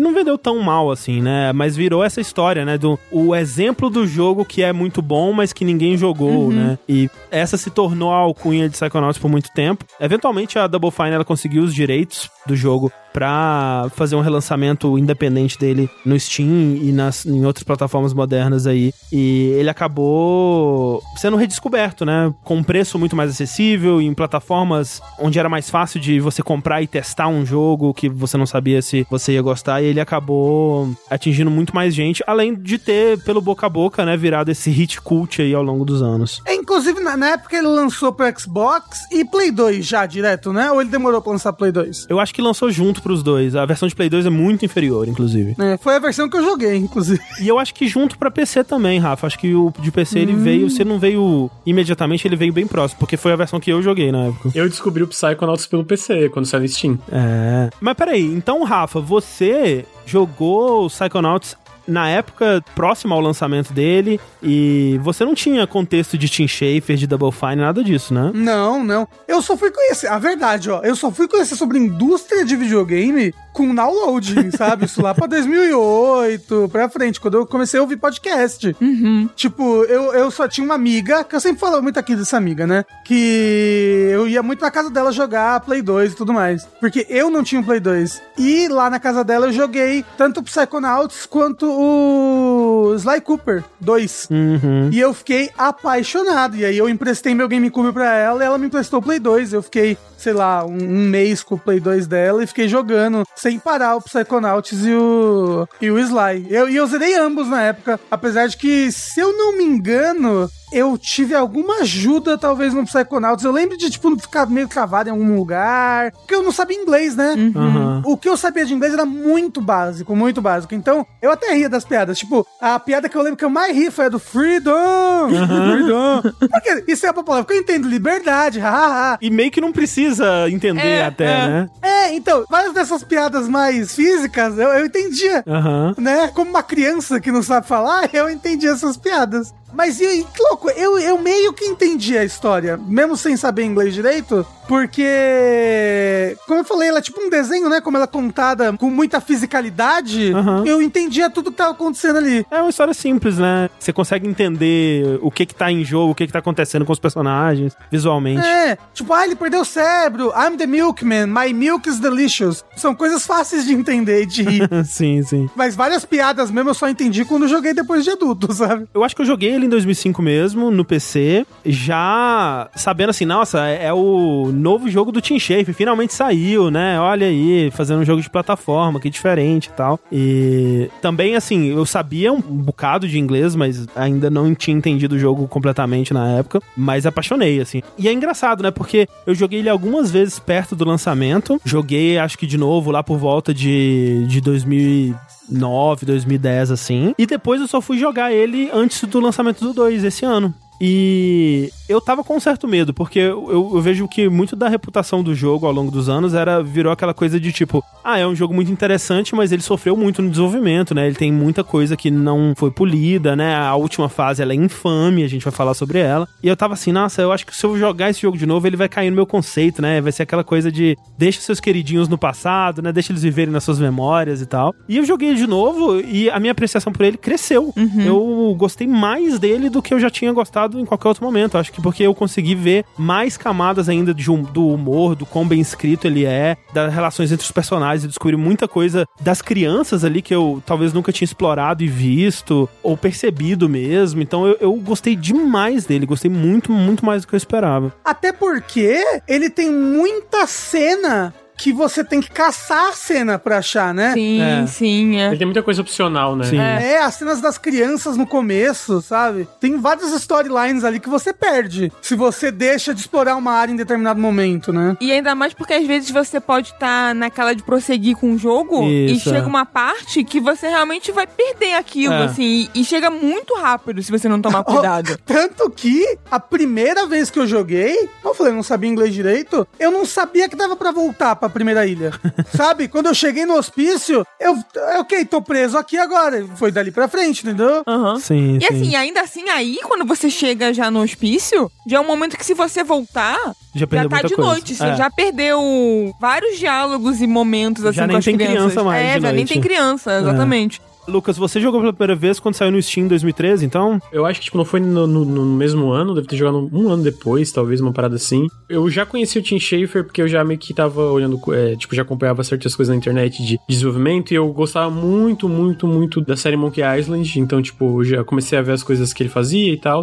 E aí eu peguei pra jogar e, cara, eu me apaixonei, assim. Eu lembro quando eu zerei, eu fiquei, cara, esse jogo é incrível. Como é que não, não é mais conhecido, assim, né? No sentido de, ah, tu chegar e falar pra alguém Psychonauts meio que, pô, na internet, beleza, tu podia achar gente, mas se chegasse pra qualquer amigo meu, qualquer amigo meu, assim, eu chegava assim, ah, conhece Psychonauts? Não, ninguém, ninguém conhecia, tá ligado? É. E aí é uma coisa que eu sinto que pra mim foi assim, né? Quanto jogo bom que pouca gente conhecia e eu fui descobrindo com o advento do Steam, da internet e, e etc, né? Mas é, é isso, eu lembro que foi é, fantástico. Eu comecei aí e os personagens são muito bons, o jogo é muito engraçado. Então foi uma coisa que eu, quando eu, eu zerei, eu fiquei, cara, que jogo incrível. E é engraçado tu falar esse lance da fase ínfame ali do final, né? Que a versão do Steam, pelo que eu sei, ela é corrigida, né? Eles mudaram algumas coisas da Ela tem mais checkpoint, acho que você toma menos dano, umas coisas assim. É, porque eu lembro que eu, eu cheguei na fase final e eu zerei, eu morri algumas vezes, mas foi tipo, ah, é de boa, sabe? Ela é desafiadora, mas não é esse pesadelo. E aí depois, depois eu vi também que mudaram e tal. E foi uma experiência que mesmo anos depois, sei lá, foi isso, né? Foi 2013 que ele saiu pra Steam, que tu falou. Foi. Foi quase 10 anos ali depois do lançamento original e ainda tinha envelhecido muito bem, sabe? E aí foi uma coisa que conforme eu fui acompanhando mais de perto a história da Double Fine, só foi aumentando meu apreço pelo Psychonauts. E também, eu lembro que numa época, e eu não, eu não sei se a gente vai entrar nisso, mas uma época do Kickstarter do Broken Age, começou a falar, ah, o pessoal, o Tim Schafer e a Double Fine, eles não sabem gerenciar o projeto e isso. Ah, foi o, no cernezinho ali do Gamergate, no olho do furacão. Foi. E eu lembro que eu vendo o documentário, eu via tudo ao contrário. Eu vi, cara, eles na verdade sabem gerenciar muito bem, eles têm um escopo muito limitado, eles estão fazendo um trabalho muito foda. E eu via é, esse discurso na internet, e aí eu comecei já a pegar um ranço por internet, de gente discutindo na internet, que é tipo, cara, é só olhar o documentário. Não é, não, pra mim não era possível tu ver o documentário e tu tirar dali eles estão gerenciando isso mal. Pra mim era uma coisa muito bizarra de ver, sabe? E aí, conforme o tempo foi passando e outro, vários outros jogos, o ponto é o Bob Kotick, que é um arrombado mentiroso, né? Porque a culpa é não no Brutal Legend, tudo isso, a gente vê que, na verdade, pelo menos pra mim, vendo todo o trajeto da Double Fine até hoje, inclusive no próprio Psychonauts 2, pô, os caras são bons. Tipo, de gerenciar e sobreviver até o lançamento do Psychonauts. É muito pelo contrário do que teve uma certa fama depois de um tempo, né? Enfim, devaneio, eu só queria comentar isso. Não, eles têm uma história muito interessante pós-Psychonauts, né? Porque dali eles vão pro Brutal Legend, depois eles passam por um período muito interessante, né? De jogos menores e experimentais e tal, que eu acho que a gente até pode comentar, mas acho que faz mais sentido a gente comentar no, no Psychonauts 2 pra gente falar da história que levou até ele, né? Mas eu, eu acho... A Double Fine é um estúdio com uma história muito, muito interessante, muito única, né? Muito única. Mas você, Clarice, como é que foi essa jornada aí por alto, assim? Então, como eu comentei no início, né, é um jogo que deve estar na minha biblioteca desde, sei lá, desde do, ou do lançamento ou no máximo de 2015 até agora. Enfim, tava lá pegando poeira. Uhum. Tinha muita promoção, né? Eu lembro que eu comprei por um real, dois reais, é, muito barato. Muito pois bundle é, que vinha é, ele. Bundle. Se eu não comprei por um real, foi eu comprei num bundle, é. assim. E assim, eu ia comentar quando vocês falaram da, do Tim Schafer, né? Eu não joguei muitos jogos dele, nem, nem da Double Fine, nem anteriormente da LucasArts, mas eu acho que ele é uma figura muito carismática, é, assim. É, isso é verdade. É impossível não gostar do Tim Schafer por osmose, assim, sabe? É. Ele tem muito aquela energia de Jack Black, assim, que, né, é um ator também que eu gosto muito e que muita gente gosta muito, então é impossível já não gostar dele e não se interessar pelo trabalho dele, né? Então eu tenho, né, essa admiração por osmose, por ele, e aí eu fui jogar o Psychonauts esse ano, e aí o André comentou que tava curioso para saber minha experiência, né, minha expectativa com um jogo que foi lançado há 15 anos atrás, e assim, eu, eu sou uma pessoa que eu tenho assim uma tolerância pra, né, para pegar uma mídia, uhum. ainda mais um jogo que é de anos atrás e tipo, eu vou compreender os defeitos, digamos assim, ou as é. coisas que ele tem que poderiam afastar alguém. Tem que ir com a mentalidade tem diferente. Tem que ficar né? com a mentalidade é. de pensar, não, pô, esse jogo foi lançado há 15 anos atrás, né? E assim, amei, assim, eu amo o humor, eu amo, como eu falei, os personagens são super carismáticos e ele consegue criar muito bem o relacionamento entre eles uhum. e o crescimento deles e toda essa ideia do, dos mundos mentais, né? E de trabalhar com doenças mentais. Isso pra época, assim, é. um jogo que lida com isso é muito impressionante. E assim, claro, ele podia lidar melhor, uhum. mas assim, eu acho que nesse aspecto também ele consegue lidar muito bem, ou pelo menos dentro do que ele podia fazer, ele faz de forma magistral, assim, para mim. Porque na mídia a gente tá acostumado a ver pessoas assim, são as vilãs, ou são, tipo, muito alívio cômico. E claro, um ou outro ali. Ele faz um pouquinho, Ele é. faz um pouquinho. Uhum. Até terror também, né? Um terror, é. é. é. Até se você parar pra pensar hoje em dia, só dando um exemplo aqui que me veio agora, tipo, fragmentado, sabe? Uhum, tipo, uhum. pô, o vilão é um cara que tem múltiplas personalidades, que é um negócio que é super batido. E, enfim, mesmo ele ainda caindo em alguns tropes, assim, do tipo, sei lá, o Fred Bonaparte, que, né? Sim. Que acho que é o, o, o, personagem que é mais o louco engraçado, entre muitas aspas, assim. E o Milkman. É, também, sim, é claro. Ainda assim, ele faz com muito coração, assim, dá pra ver o coração do jogo. É porque, e... tipo, você. Não, não são só, porra, esse personagem é um malucão ele também é uma pessoa, sabe? É uma pessoa, tipo, uhum. e você é amiga e ele consegue criar empatia por aquele personagem. Você descobre pelo que ele passou e por que ele tá daquele jeito. E você consegue realmente querer ajudar a, a, a pessoa e, e prosseguir na, no jogo. Mas é louco que se você principalmente comparar o 2 com esse, você percebe como o 2 são realmente, tipo, baseados em estudos psicológicos. Exato. Sei, sei, uhum, uhum. Sabe, são problemas psicológicos reais. Acho que tem um fundamento em em psicologia de verdade. Enquanto um, ele é muito assim, tipo, é, essa é a visão de alguém que trabalha com videogames sobre esse assunto, sabe? E não só de alguém que trabalha com videogames, mas essa é a visão da cultura pop. É uma visão de 2000, né? Sim, é. é. Como que pessoas doidas são representadas na cultura pop. É assim, e, e é tudo, sempre que ele mete os pés pelas mãos, eu sinto, é em, como vocês disseram, em tropes de loucos na cultura pop. Então, ah, o cara que acha que é Napoleão, né? O que que é bipolaridade? É, é você ser bonzinho e aí vira malvado. Esse tipo de coisa, assim, sabe? Que, claro, vou dizer que não precisava, porque é 2005, tá liberado de não ter ah, precisado não, é, de um estudo. Forma alguma. Mas não era de se esperar naquela época que houvesse essa preocupação em falar sobre isso não eram conversas que se tinham, uhum. né, normalmente, assim, no, em aberto, né, fora dos meios acadêmicos, eu, eu acho. Uhum. É, tanto que 1, alguns distúrbios mentais são tratados quase como que sobrenaturais, assim, tipo, o cara que ele acha que é Napoleão, ele tá possuído pelo espírito do antepassado. tá possuído. Exato. É uma coisa meio, tipo, eles falam até de memória genética, sabe? É uma coisa muito tirada, é, assim. É, então, mas como é Assassin's Creed, assim, tipo, é. o moço do Milkman, quando ele bota fogo, sai um espírito literal dele, vai embora. é muito boa essa parte. Eu tinha esquecido dessa Rafa. E aí ele, porra, tô normal, saiu esse espírito. O lance é muito bizarro porque a gente fala que a cultura pop no geral já tratava doenças mentais, distúrbios desse, dessa forma escrachada, já era assim na cultura pop. Em videogames, especificamente, era tipo, era a parte mais escrachada ainda da cultura pop. Sim. Por isso que é tão surpreendente tu pegar o Psychonauts, né? É, não, e aí dentro disso, dentro de todos esses tropos que ele faz, de todos os pés pela mão que ele enfia aí, ele ainda tem uma preocupação em lidar com algumas coisas de uma forma muito mais madura do que eu esperava também. Sim. E a gente vai comentar sobre tudo isso quando a gente vai falando das fases em si.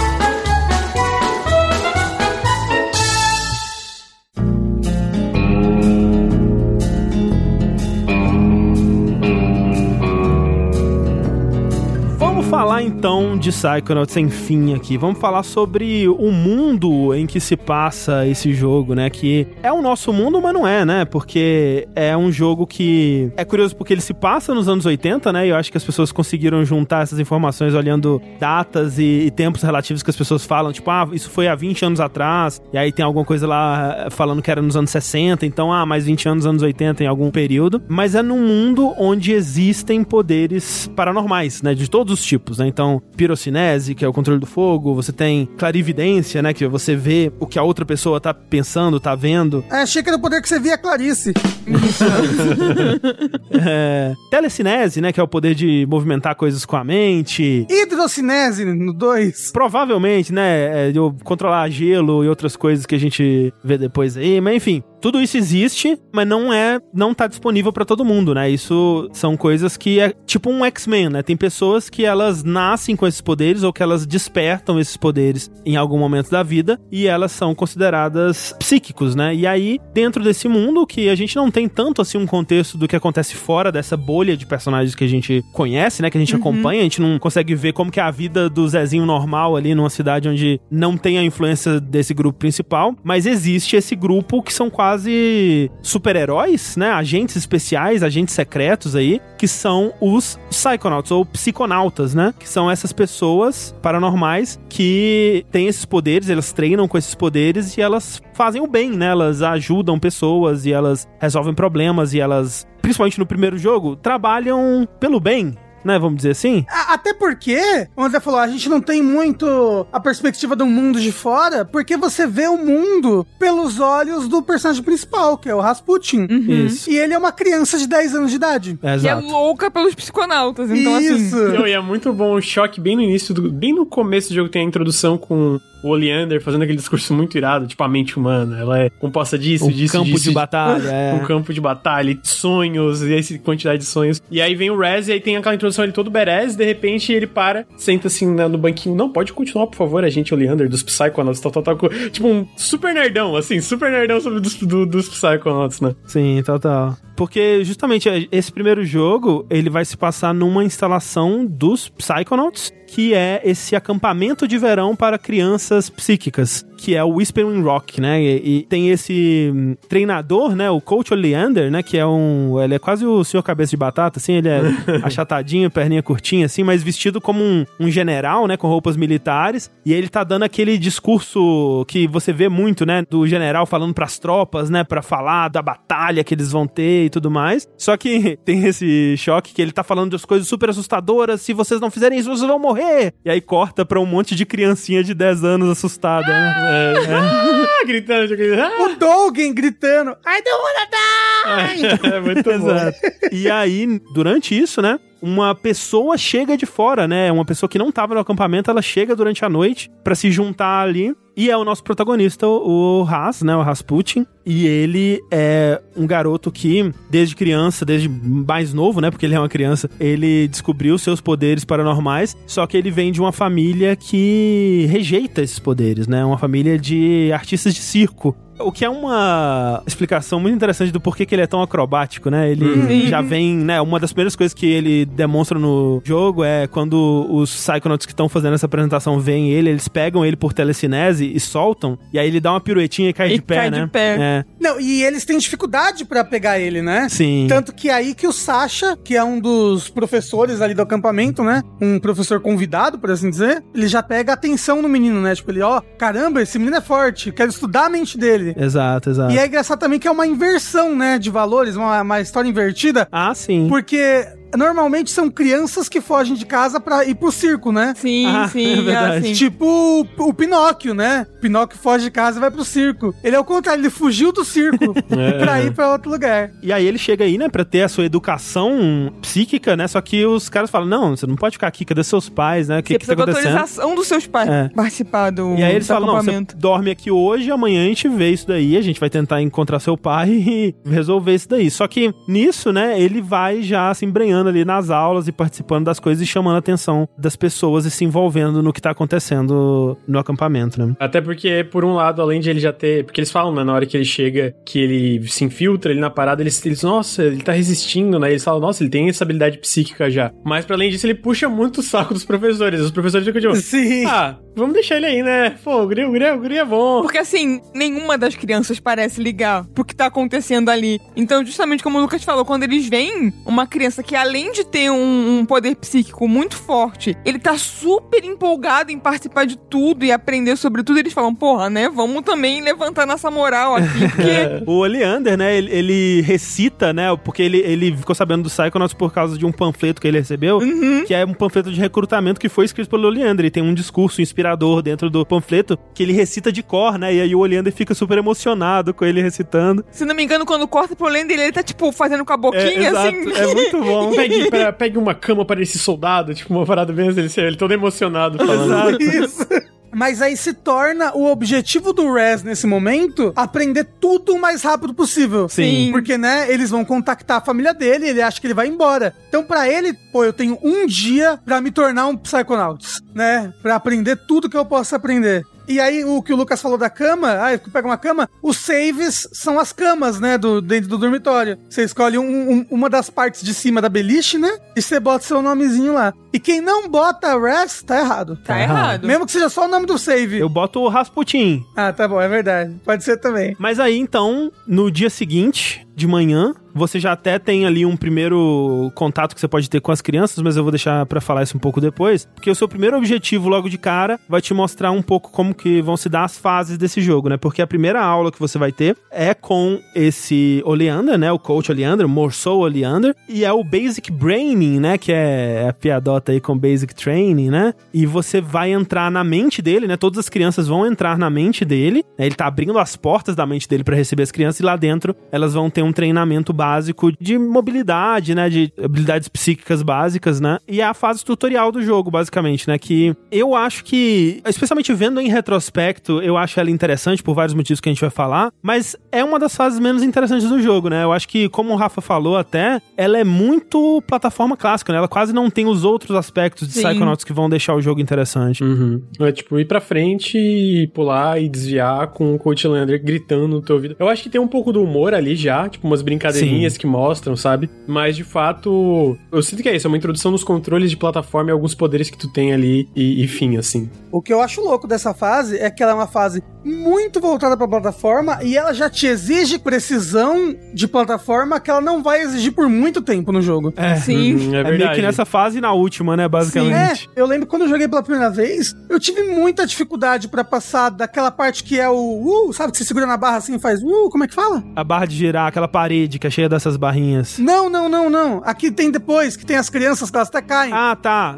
É o trapézio. Trapézio, isso. Eu tive muita dificuldade na parte do trapézio, né? E, e ela- e o jogo exige, assim, que você use o trapézio pra passar de várias partes. É, assim. essa parte ela dá um, um gostinho de tudo de plataforma que vai ter no jogo e que realmente não é tão usado mais ao longo do jogo, assim. Não com essa intensidade, pelo menos, né? Inclusive, se você for pensar bem, o coach não te ensina nada. É. Porque você já sabe tudo. Quando você entra você já sabe de tudo. Você não sai com nenhuma nova habilidade do cérebro Não, dele. é. não. É o básico, né? É. É realmente o básico. E essa fase, então, né? Ela é baseada nas memórias falsas, né? A gente vai descobrir do Oleander nos seus tempos de guerra, né? Olha como ele é um bravo soldado. Um grande herói de guerra. Gloriosos tempos. Exato. Uhum. Naquela época que era bom. Exatamente. Inclusive, vale estar que nessa hora já é introduzido, tem várias. é, o jogo tem vários colecionáveis, ele te introduz esses colecionáveis. Tem os figmentos de imaginação que complementam a narrativa do mundo, assim, né? Tipo, ah, é são desenhos, só de, tipo desenhos incompletos, rabiscos, assim, que ficam é, flutuando no cenário. Na tradução oficial do 2, eles chamaram de criativos né? Que é como se fossem essas coisas pensamentos dispersos da sua mente, né? Coisas que não se tornaram um pensamento completo, só um pedacinho de um pensamento que tá aqui, né? Um devaneio, um devaneio. É um devaneio, alguma coisa assim. E aí que pra mim já é o tipo, caramba, Psychonauts, né? Olha, olha como ele é diferente de qualquer outra coisa. Em qualquer jogo, um colecionável desses seria uma moeda. Ou vamos, ah, é um fragmento de imaginação, mas sei lá, são todos círculos, sabe? Não. Cada fase vão ter um zilhão de desenhos temáticos e diferentes e que normalmente estão em um lugar temático para aquele desenho. Tipo, o avião, ele vai estar num lugar onde estaria um avião, assim, dando volta. E às vezes, Rafa, eles acrescentam coisas à história que nem são ditas de outra forma, né? Isso. Coisas que, ah, olha, tem esse essa criação, esse figment aqui. Ah, isso significa que esse personagem tá pensando sobre isso. Olha só que interessante, né? Hum, é muito legal. Porque, né, se você for ver a imaginação daquele personagem. É, exato, exato. Sim, é. E isso complementa muito bem. E aí tem a parte da bagagem emocional também, que é um colecionável, que é tipo uma bagagem chorando, assim. É um conceito maravilhoso, né? É um conceito É maravilhoso. genial, é muito espirituoso, assim. Ah, pô, você tá dentro de uma cabeça, certo?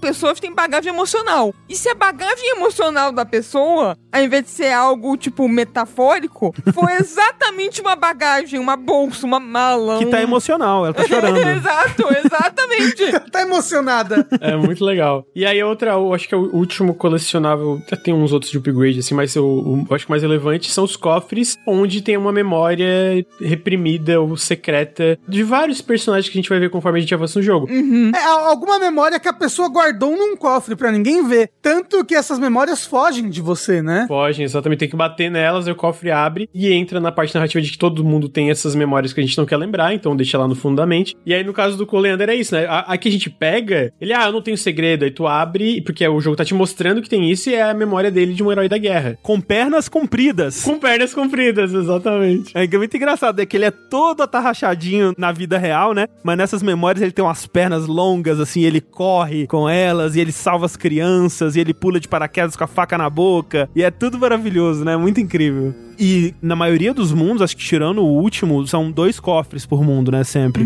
E o outro cofre dele tá atrás de uma parede de teia de aranha, né? Que você ainda não tem o item pra ver. Que essa memória ele tá escondendo, né? Essa coisa da teia de aranha mental que eles chamam, representa tipo, ah, esse lugar aqui da mente não tá acessado há muito tempo, né? Então, teia de aranha, né? E aí, isso também é um item que você vai colecionar no jogo e é- vai craftar ele em outras coisas, mas em algumas fases eles estão tampando áreas, né, inteiras. E se você não tem o item, você não consegue acessar. E esse item do Coach Oleander, você só vai acessar bem depois, né? Quando você já talvez já tiver sacado um pouco mais da história e tudo Sim. mais. Mas esse mundo, visualmente eu achei ele bem interessante. Ele é todo baseado em objetos da temática de guerra, né? Aqueles clichês de guerra, né? Que a gente vê aí de Primeira e Segunda Guerra Mundial. Trincheiras, né? Trincheira, é. Você tem aviões bombardeiros sobrevoando, então arame farpado, né? É, torres de vigia, mina, barril queimando, as dog tags, né? O céu, né? A gente tava falando, ah, de que cor que é o céu no seu mundo, né? O céu, ele é camuflado, né? Ele é aquela textura de camuflagem de guerra. E ao longo da fase inteira tem uns filmes projetados em parede, assim, que é muito aquela estética de filmes da... filmagens da Primeira e Segunda Guerra,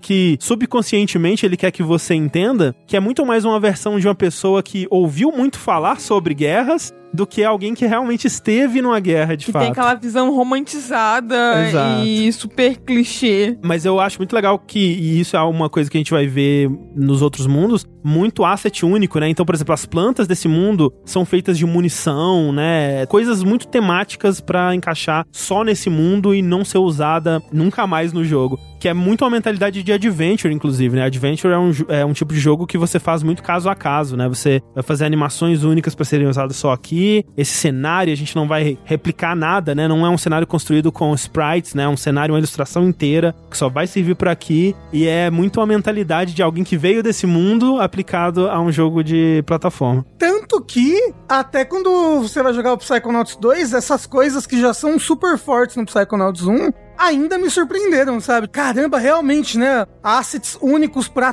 tudo, figments únicos em todos os lugares, É. os colecionáveis todos ajudam a contar uma história daquela mente em que você tá dentro. Acho que por isso que Psychonauts é muito único, né? Sim. E aí, avançando por esse mundo, você vai vendo as outras crianças passando altos perrengues, né? Então você vê logo no começo, né, o Elton, que é aquele menininho de chapeuzinho de marinheiro, ele sai correndo e é explodido imediatamente. Você, meu Deus, ele morreu. Não, ele só foi expulso da minha mente, né? Ou então depois você vê o coitado Dogen tentando passar pelo campo minado, você pode ajudar ele. Quem não ajuda também tá errado, hein? Tá errado, É quem não verdade. ajuda tá errado. Ó, dito isso, se você não sabe o que você tem que fazer, ele sempre morre no começo. Porque ele se desespera muito rápido. Se você não fala com ele antes dele ficar desesperado, ele sai correndo e bate numa mina e explode. e ó, de acordo com a lore de Psychonauts 2, se você morre na mente de uma pessoa, você faz xixi na vida real.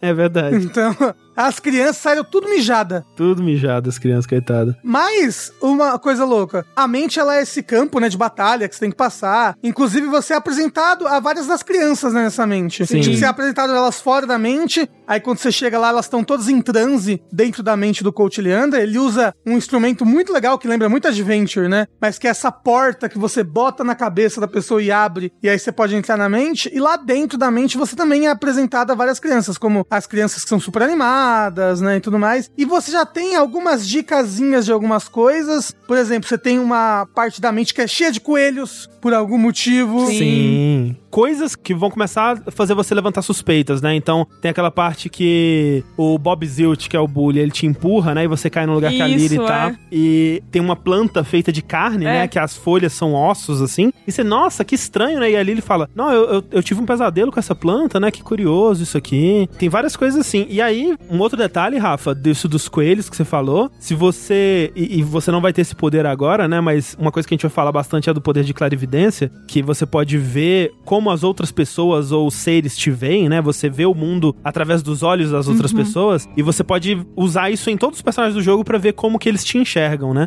E se você usar a clarividência nos coelhinhos, eles te veem como um açougueiro sanguinário, assim, que já também já te dá uma dica do que tá por vir aí. Mas o que acontece é que o coach não achava que ninguém ia passar do exercício dele. Sim. Sim, é. Tanto que a- o, o exercício final dele, que é aquele moedor de carne giratória ali, Aham. ele até tipo usou, ele não acha que você vai passar daquilo. Mas o Rasputin passa. E aí, quando o Rasputin chega no final do curso, ali do curso de treinamento, não tem ninguém pra recepcionar ele ali, né? Aí ele explora um outro lugar ali do lado, né? Ele já tá ali mesmo, ele vê uma sala e tem um quadro tapado por uma cortina. Primeiro que é um corredor todo branco, né? Muito diferente do resto do cenário, que também fica aí o, o easter egg, né? O rodapé, ele é esculpido com coelhinhos e cenouras, assim, né? aí, ó. e aí quando você chega tem essa cortina, né? Que é, eu não sei, você vai abrir a cortina e aí o Coach Lander te puxa pra fora da sala. É, você chega a ver que por trás da cortina tem algum projeto, né? Uma blueprint, né? Aquele Sim, papel isso, azul, é. assim. É. Mas aí o coach te tira dali, né? Opa, o que você tá fazendo aí, meu filho, né? E aí ele te congratula, tira da mente, você recebe sua primeira badge, né? De treinamento básico ali. Sua primeira insígnia. E até se você tentar voltar na fase depois, que você pode revisitar as fases. Primeiro que o coach não tá mais lá, né? Ele, ele você entra na mente dele, mas você recebe tipo uma chamada de secretária eletrônica, assim, não estou disponível no momento, né? É, tipo, eu tô ocupado em outra parte da minha mente. Exato, exatamente. E aí, se você voltar pra essa parte do corredor branco, ele tá com a porta agora e várias correntes e coisas fechando a porta, assim, pra ninguém entrar lá. É muito detalhezinho legal, né, cara? Já vê isso no primeiro mundo, né? Tipo, especialmente voltando, revisitando, assim. Sim. Muito, muito. E quantas pessoas vão voltar pra ver como tá o mundo, É. assim? Tipo, é um Não. negócio que eles fazem que, sei lá, meia dúzia das pessoas que jogaram vão e ver. tem muito conteúdo assim, né? Tem. Muito conteúdo É. que quase ninguém vai ver. Muito. O de clarividência, por exemplo. O, É. a- a- Sim. a- o que o, o André, a gente vai falar só no final do jogo, mas as várias falas das crianças no final do jogo. As falas com a tartaruga. Quem viu isso? Sério, 0,1% das pessoas viu as falas com a tartaruga. Eu acho que as pessoas que viram isso foi só porque é um troféu. Virou um achievement do jogo quando ele foi relançado nas plataformas Aham. modernas. E aí tem lá, mostra a tartaruga pra todo mundo. Porque é uma janela tão pequena de tempo que você pode fazer isso. E é tão assim. Quem é que vai pensar nisso, É. pelo amor de Deus, Sabe? e no jogo, tudo é dublado, né, também. É, tudo tem voz. É, então você tem essas várias e várias e várias falas e momentos que você pode acabar perdendo, que você não vai ver, vários detalhes. 2. É. Mas ó, já que a gente falou aqui que tem muita coisa nesse mundo do coach que é inventado, né, que ele tá escondendo, esse segundo cofre, quando você eventualmente volta lá com o aspirador de pó de teia, você descobre essa memória reprimida dele, que é a verdadeira, né, que é ele sendo rejeitado por todos os ramos do exército, marinha aeronáutica, até cozinheiro, né, que porque ele é muito baixinho, né, ele não passa nos exames e tal. E ele ficando frustrado, né? E com raiva, eles vão me pagar, né? Essa coisa toda aí. Uhum. E esses cofres, né? O jeito que eles mostram essas memórias são tipo uns slideshows, né? Você vai vendo vários desenhos estáticos, meio com a história em quadrinhos, sem palavras, assim. É bem legal. É literalmente um slideshow daqueles antigos que você roda. Sim, sim, é. Isso. Tem um sonzinho e tudo, né? É, com o som da- do negócio rodando.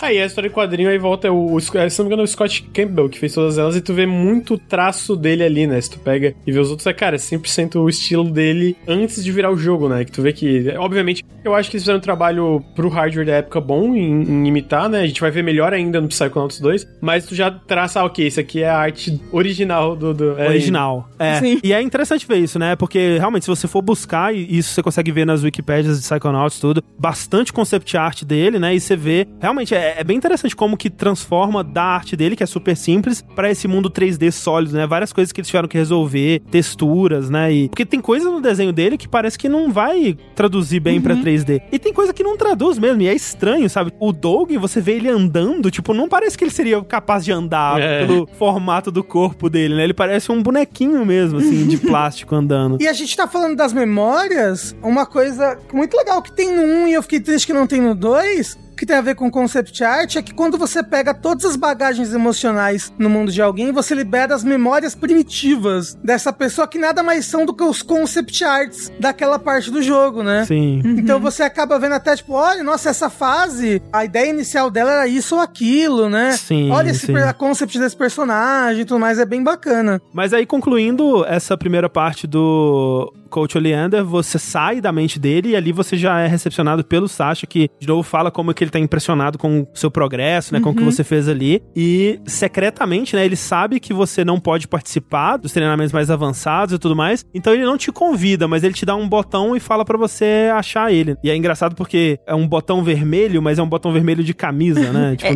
no- um botão de roupa, né? E pede pra você encontrar ele ali. Encontrar o laboratório dele, né? É, Isso, encontrar, é, encontrar onde é. ele trabalha. E aí, esse é o primeiro momento mais aberto do jogo, que tem bastante coisa que você pode fazer. Eu diria, inclusive, que é aí que acaba o tutorial do jogo, sabe? É, É, Tudo verdade. aquilo ali é meio que a introdução do jogo, né? A primeira Sim. fase. E aí, a partir dali, tipo, ó, agora é o jogo mesmo. Agora você pode ver o acampamento inteiro. Você pode acessar todas as áreas do acampamento. Você tem todas as crianças espalhadas por aí, cada um tendo a sua historinha, passando por alguma coisa. E aí você tem a parte super adventure, né? Porque você pode acessar o seu menu, pegar um item e botar na mão, que isso é usado poucas vezes até, mas é uma coisa muito legal do 1, que eu fico até triste que não se manteve no 2, que você pode, por exemplo, mostrar esse objeto pra alguém. Você pode mostrar o botão pra pessoa e perguntar, tipo, o que, que você acha desse botão? Ou, "Ô, você sabe onde é que eu boto esse botão? é. Não são muitos objetos que dá pra fazer isso, mas os que dão, eles realmente fizeram como fariam no Adventure, né? E aí que entrega mais uma vez as raízes de Adventure dele, porque é muito isso, né? Muito. Eu vou mostrar isso pra todo mundo, todo mundo vai ter alguma reação. Às vezes vai ser uma dica de onde eu posso encontrar o Sasha, né? Tipo, ah, olha no seu mapa, seu burro, tá marcado lá. Ou tipo, quando você mostra pro Bob, né? Ele, ai meu Deus, de novo não, não me põe lá de novo, porque dá a entender, né, que ele já ficou preso nessas câmaras Sim, de isolamento. isolamento. Então, constrói em cima do personagem dele, né? Alguns personagens vão te dar uma informação que vai falar sobre eles, outros vai te dar uma dica. E isso é muito adventure, né? Eu até gostaria que tivesse mais, mas ao mesmo tempo eu sei como que é trabalhoso, né? Então, Sim. o que eles já fizeram aqui pra mim é muita coisa. Muito impressionante. E várias ceninhas, por exemplo, eu, como eu falei, quando eu joguei da primeira vez, não sabia inglês, então não sabia que tinha que mostrar botão pra ninguém. Eu só fui ver essas cenas dos botões anos depois, assim, tipo, cinco anos depois que eu joguei o jogo pela primeira vez. É muita coisa opcional e dublada e com ceninhas e tudo mais. Sim, sim. Então você tem essa parte mais aberta e você pode, de fato, seguir direto e tentar encontrar o Sasha, que é até bem simples, né?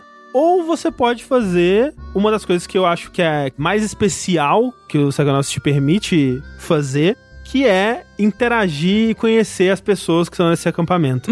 E isso, principalmente sobre as crianças, né, que estão no acampamento. E eu vou te falar que, assim, eu acho que Psychonauts 1 é o jogo que mais faz essa sensação de escola, né? Porque eu, eu, eu nunca estive no acampamento de verão, mas, né, é parecido. Então, essa coisa dessa turma de crianças que tem cada um o seu próprio jeito, sua própria personalidade, as interações entre elas, e sem ser caricato demais, né? Mas tem uns arquétipos ali, e feito com coração, né? A maioria delas tem uma personalidade desenvolvida e relações, né? É, é muito, muito legal isso. Todas elas, ou pelo menos a, maior, a maioria delas, tem até uma historinha, né? É, Sim, um é. arco. Um arco, né? Uma historinha que você vai ter um começo, um meio e fim de cada um deles. E assim, a versão brasileira do acampamento de verão, que acho que muita gente vai se identificar, é o acampamento da igreja. Ah, é. Uma vez na vida, horrível, na minha, na minha experiência. É, as primeiras experiências homossexuais sempre ali no acampamento da igreja. o banho com os amigos. As criancinhas são muito horny, gente. O Ah, é. que, que tá acontecendo com as crianças? Mas é As isso aí mesmo. têm 10 anos Não.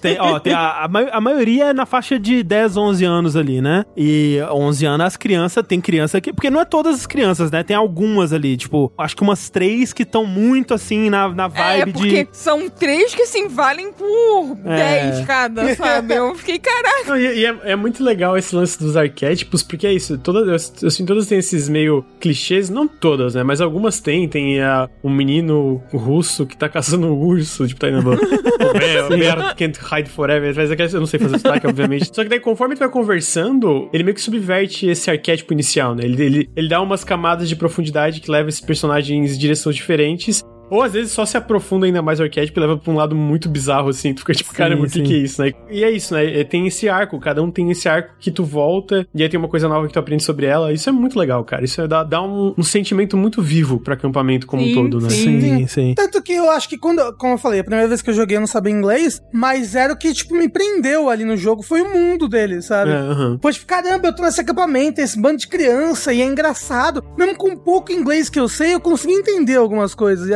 achava muito engraçado. E jogando hoje eu acho ainda mais engraçado e errado algumas coisas, mas. Ah, é, tem coisa errada nisso, Tem, com certeza. Mas vamos falar então das crianças. Eu Tá queria começar então falando da Lily, que é a Lily Zanotto, que talvez seja a co-protagonista do jogo aí, junto do, do Haas. Inclusive, por favor, um Psychonauts 3 que você possa jogar com a Lily. Pô, seria legal, né? Seria irado. A Lily, ela é. Primeiro, Lily é o nome da filha do Tim Schafer, né? Fica aí a curiosidade. Que legal, não sabia. Que bonitinho. E isso você não descobre imediatamente, mas ela é filha do líder dos Psychonauts, né? Do Truman Zanotto. E ela é uma que ela tá indo pra esse acampamento há anos, né? Todo ano ela vai e ela tá super entediada já, porque nada de interessante acontece. Ela quer que algo empolgante, algo emocionante aconteça. E o Haas é meio que o catalista pra isso, né? Porque ele chega e já é inesperado e ela se apaixona imediatamente por ele, né? Tanto que com clarividência, desde o começo você vê como que ela enxerga o Haas, ela vê ele como um cavaleiro galante, assim, com a com a flor, flor. assim. É. E. Isso tudo é muito novo pra ele, né? Eu acho que ele nem tinha pensado ainda em meninas e coisas do tipo. Pra ele, ele tá indo lá muito pra aprender a ser um Psychonaut, e é isso, Ele é né? muito nerd, muito, focado. muito focado. Mas aos poucos ele vai descobrindo que ele também gosta dela, né? E é mó bonitinho. Ah, é tão bonitinho. Mas ela é tsundere. Tsundere. Ela fica, ela maltrata ele, fala, hum, hum, é, mas ela gosta dele. Quando ela até faz a pulseirinha da amizade pra ele. Então, não é como se, né, eu blá blá blá blá blá blá, mas eu fiz essa pulseira. Exato. E é engraçado que acho que antes, quando você vê as meninas fazendo a pulseira e a Lily tá por perto, ela meio que desdenha, assim, tipo, ah, elas estão fazendo essa bobagem. É uma coisa assim, eu não lembro exatamente como É. ela fala, mas tem um tom de desdém. E o Haas, ele fala assim: Você não quer fazer uma pulseira da amizade pra mim, não? Ela, hum, até parece, não vou fazer nada. Aí depois ela aparece. É. muito bonitinho. Outro que é importante também pra história aí é o Dogen, né? Dogen Bull. Melhor criança. Eu gosto bastante Melhor do Dogen, vou te criança. dizer. Cara, a introdução dele com os esquilos é inesquecível, muito bom. cara. Primeiro que ele é a criança que grita e chora na introdução. Sim, quando fala sim. que vocês vão morrer, e ele já grita, eu não quero morrer! E a voz dele é muito boa. A voz Ele é dele muito coitado, ele é muito coitado em tudo, assim. E assim, ele já tem também um, um design que chama muito atenção. Assim, todos os designs são muito únicos, mas o dele é, é um negócio que se destaca muito, porque ele tá com um chapéu de alumínio preso. Você fica, porra, por que, que essa criança tem uma porra de um chapéu de alumínio na cabeça? E o formato do corpo dele é, É. tudo muito, Sim. sabe, muito destaca E muito. é muito bom que no começo você já vê, tipo assim, ele, ele tá cercado por três esquilos, ele tá, tipo, olhando pros lados, tipo assim, não, não, não vou fazer isso. Aí ele chega assim, que, que isso? Daí, não, eu tô falando com os. Tu, tu fala assim, sim, eles estão falando pra eu explodir todo mundo. Daí o Raz, tipo, hahaha. e aí ele, ah, vou embora. Aí daqui a pouco tu vira, da cutscene, ele vira as costas, assim, pro Dogen sair andando. Daqui a pouco tu escuta um barulho e de repente tu vê, tipo, pedaços de esquilo caindo do céu. e aí tu fica, o quê? Caralho. Eu, pelo menos minha- eu lembro que a minha reação foi tipo, o quê? Aí tu volta pra falar com ele, porque o Rez não viu, né? Tu viu como jogador, mas o Rez não viu dele. Onde é que estão os esquilos? Eu tô aqui. Não, não, eles, eles mentiram e, e, ele- e eles foram embora. E é isso. e, tu caralho, mano. Coitado. Uma criança explodiu os esquilos, velho. What the fuck? Não, e quando você. Isso é uma coisa que o jogo faz muito, porque quando você chega pra falar com ele, ele o que ele fala é, é tipo. Eu não vou matar todo mundo. É, não isso vou matar fala. todo mundo. Aí tu pergunta, ele fala, e aí, tipo, o Rez pergunta o que que os esquilos. Aí os esquilos estão mandando ele explodir todo mundo, matar todo mundo. Então, mas não é, né? Porque até no final do jogo você descobre que, tipo, os esquilos estavam tentando avisar pra ele que tinha alguém tentando matar todo mundo. Ah, era Entendeu? isso, é. Mas fora de contexto, parece que ele tá planejando matar todo Exato, mundo, né? É, é. O jogo faz isso algumas vezes pra soltar umas pistas falsas, assim, pra você achar que o perigo tá vindo de, de alguns lados, assim. E primeiro ele deixa o, o Dogen, assim, como essa criança meio assustadora, né? Meio perigosa, né? Sim. Mas depois você vai ver que, tipo, ele é um, um garoto que ele é super poderoso, né? Ele vem de uma família de psíquicos aí, né? Mas ele não tem controle dos seus poderes, né? Então ele usa esse Esse chapéu de alumínio pra controlar. Ele tem uma- um super talento pra conversar com animais. E supostamente ele já matou quatro pessoas. aí. ele fala que, peraí, você já, já explodiu a cabeça de alguém? Ele, ah, de quatro, né?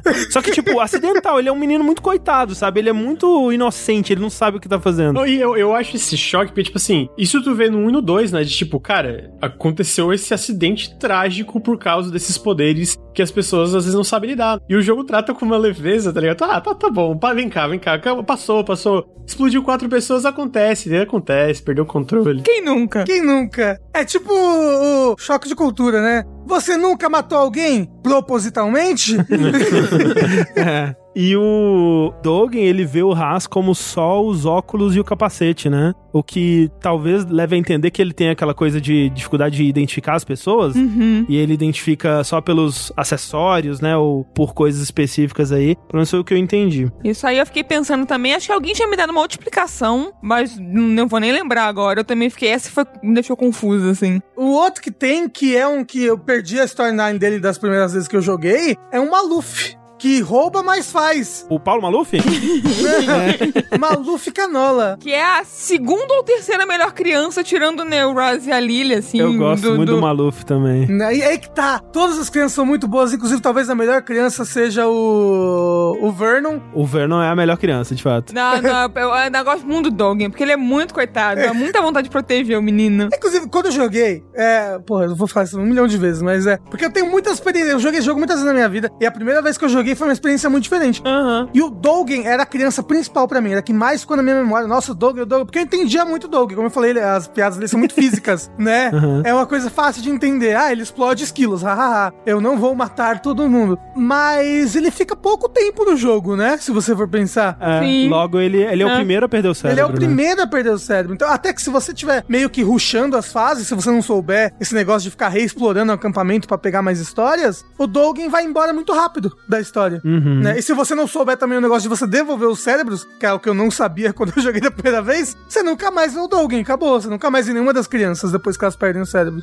Mas a outra criança tem é o Maluf, que ele é o, o- um menino que fica sofrendo bullying do Bob e do Benny, né? E ele é um coitado, assim, você vê, nossa, tadinho, ele fica sofrendo bullying dos dois. Ele é muito pequenininho, assim, tipo... É, ele tem uma carinha Ele tem uma triste. carinha triste. É, ele, ele é um coitadinho. ele é muito fofo. E ele até, tipo, quer ir embora do acampamento, porque ele tá sofrendo bullying. Você encontra ele no estacionamento esperando o pai dele, né? Você encontra ele preso dentro do negócio também, Também, né? Também, é. é. Prenderam ele lá. Que inclusive também, tipo, você escuta o menino gritando, você pensa, meu Deus, esse lugar aqui é uma máquina de tortura, essa merda. É. O Sasha tá torturando torturando a criança, sei lá o que que tá acontecendo. É, mas foram as crianças que mas foram as prenderam lá. crianças, exato. É, você encontra ele preso na câmera de psicoisolamento. E Isso. é engraçado porque ele tem a subversão, né? Porque você descobre que ele meio que.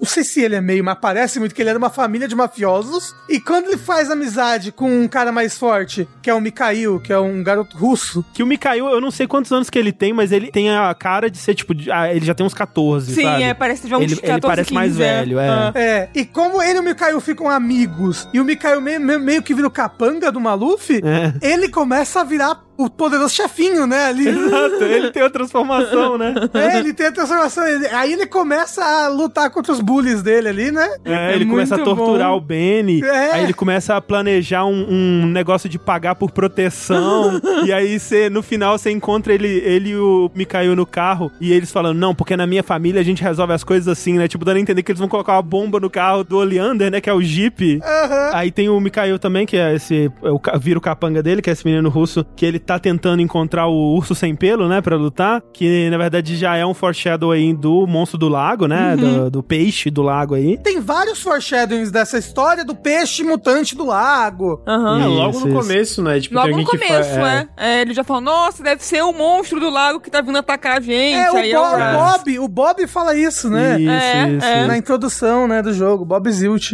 Tem os dois bullies que a gente falou, né? Que é o Benny e o Bob. O Benny é o capanga do Bob, né? Aham. Ele é aquele tipo de capanga que perto do Bob ele é um bully e longe ele é mais inseguro, assim, medroso, né? Ele tem orelhas gigantes.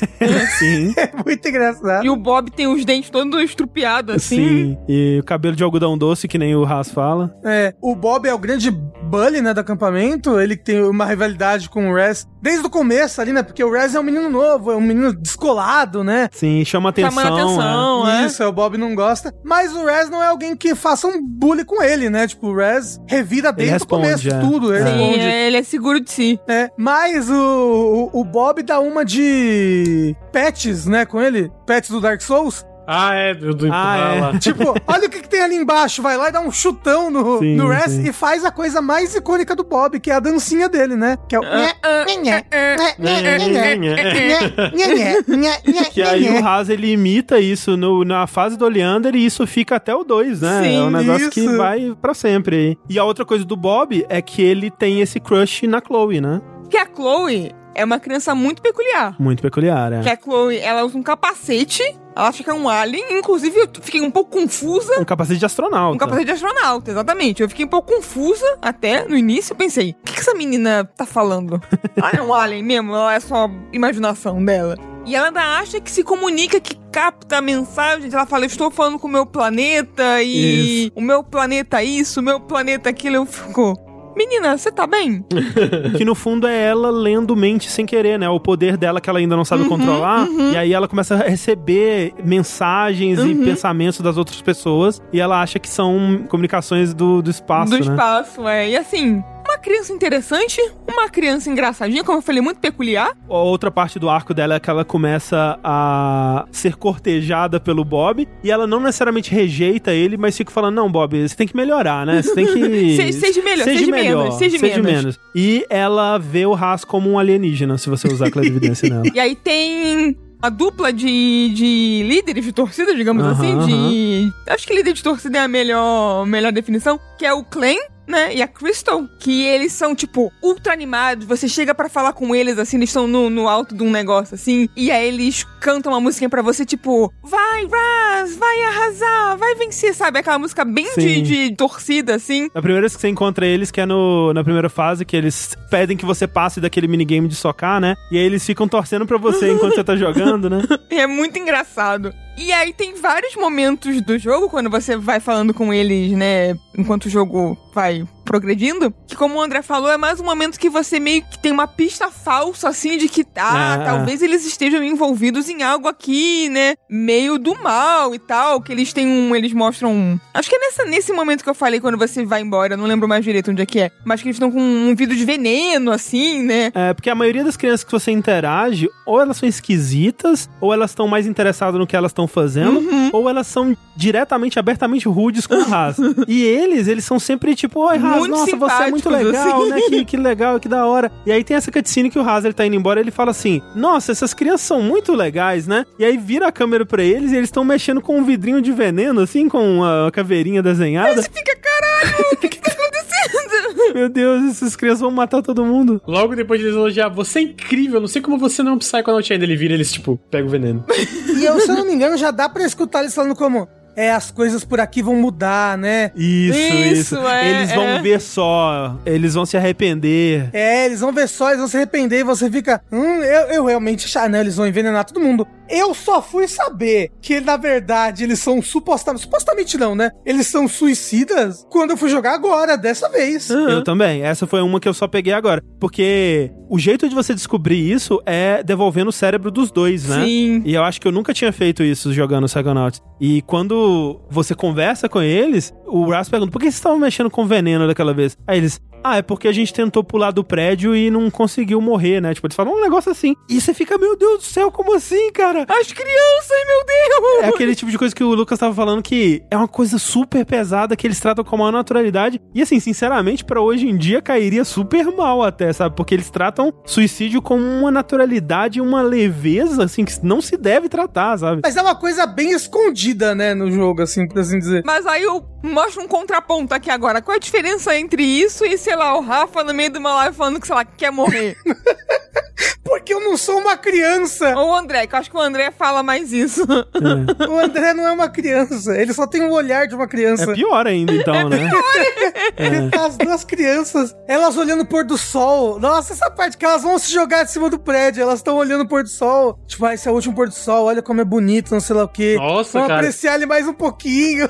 É, é, mas é bizarro, porque eu, eu acho, e, e aí a gente, porque eu acho que muita coisa envelheceu bem, mas é porque é isso, é tipo meio, mano, é muito humor, tá ligado? É muito, ah, a gente vai se matar e fica meio. Eu acho que quando eu joguei pela primeira vez, eu deixei passar muito desses diálogos que tu faz quando tu entrega os cérebros, né? Quase todos, inclusive. Eu fui, eu, eu, eu, come- eu, inclusive peguei vários uma, uma outra vez que eu tava rejogando antes do Psychonauts 2 e agora também pro Dash, né? E é tipo, é umas coisas que, como o André falou, acho que hoje pegaria mal, porque é meio estranho, cara. É muito Sim, estranho. Porque é. o jogo vomita isso em ti, esse tipo, ah, e aí tu fica, peraí, peraí. É, é destoante, né? é, assim. distante, tá ligado?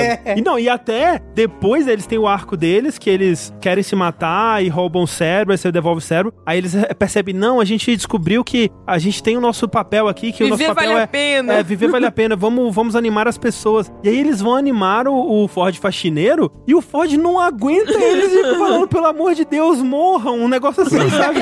E você fica, meu Deus, cara, caralho, não é assim que faz. É, não, E- e, não, realmente. assim, essa daí, pra mim, ele, ele perde a marca totalmente. É, Só não, dá é. pra justificar porque é uma parada de 2005 e É, olha lá, a- hein? Aí realmente perdeu a mão. E ó, engraçado que esses dois personagens, vários personagens, eles são duplinhas, né? Aham. Tanto que tem o, o James J.T. Hofberger e o Shop Sweetwind, que são esses dois amigos, né? Um que se veste e fala como cowboy, blá blá, ei, partner, que é amigo do Shops, que é tipo um cara ba- bacana, né? O Shops é só um cara maneiro, É um cara legal, é. Um cara legal. que é amigão do James, assim. Isso. O JT tem a história dele, o arco dele, é o lance do namoro dele com a Elka, né? Que tem a- essa menina, a Elka, que ela decidiu que ela tá namorando com o JT. O JT nem sabe se ele quer isso pra vida dele, mas ela decidiu isso. E ela tá namorando com ele pra fazer ciúmes no ex dela, né? Ela largou o ex e tá querendo fazer ciúmes. Como é que uma criança de 10 anos tem um ex? Isso não faz sentido.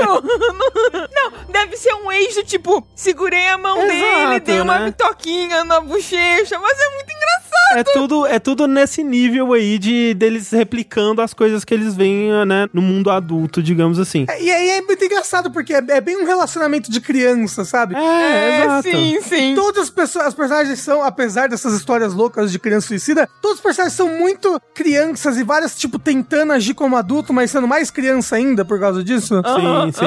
Então, o JT, ele, ele começa. Ele tá nessa situação com a Elka e o Chops, ele começa a ficar puto, né? Porque o JT tá passando mais tempo com ela e ela chega pro Chops e fala: Você não chega mais perto do meu namorado, não, porque agora ele só tem tempo pra mim, né? Começa a afastar os dois, mas aí depois no final eles, eles voltam, o Chops e o, J- e o JT vo- voltam a ficar juntos ali. É, tem até um, tem, tem, tem um a, a momento de virada dessa historinha, é um momento em que o JT, ele observa a Elka falando pros Chops ficar longe deles. Isso, Aham. isso. Ele até tá olhando aí, ele até que eu falo com o pai, não, eu vou ter que fazer um negócio, né? Que é, tipo, separar dela, né? Ele Isso. fala, não, eu vou ter que tomar uma atitude. É muito engraçado que ele é muito um cowboyzinho, assim, do jeito que ele é. Com um chapéuzinho de Com cowboy. e chapéu. E dessa parte também, antes de você chegar no laboratório do Sasha, que seria a próxima fase, você encontra a Elka conversando com o Dogen. Isso. E ela só fica falando do ex dela, que é o Nils, né? Não porque não sei lá o que, o Nils não, porque ela fica falando do namorado dela, mas tudo puxando pro Nils no final das contas. sim. E você pode até chegar no ouvido do Dogen e sussurrar assim, blá blá blá blá blá, Nils, blá blá blá blá blá blá blá, Nils. E ela fica, hum, quem cochicha o rabo espicha, blá blá blá.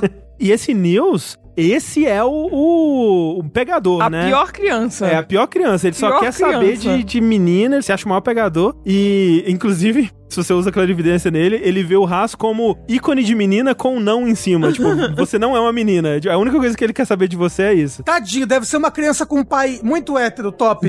Sim. Sabe?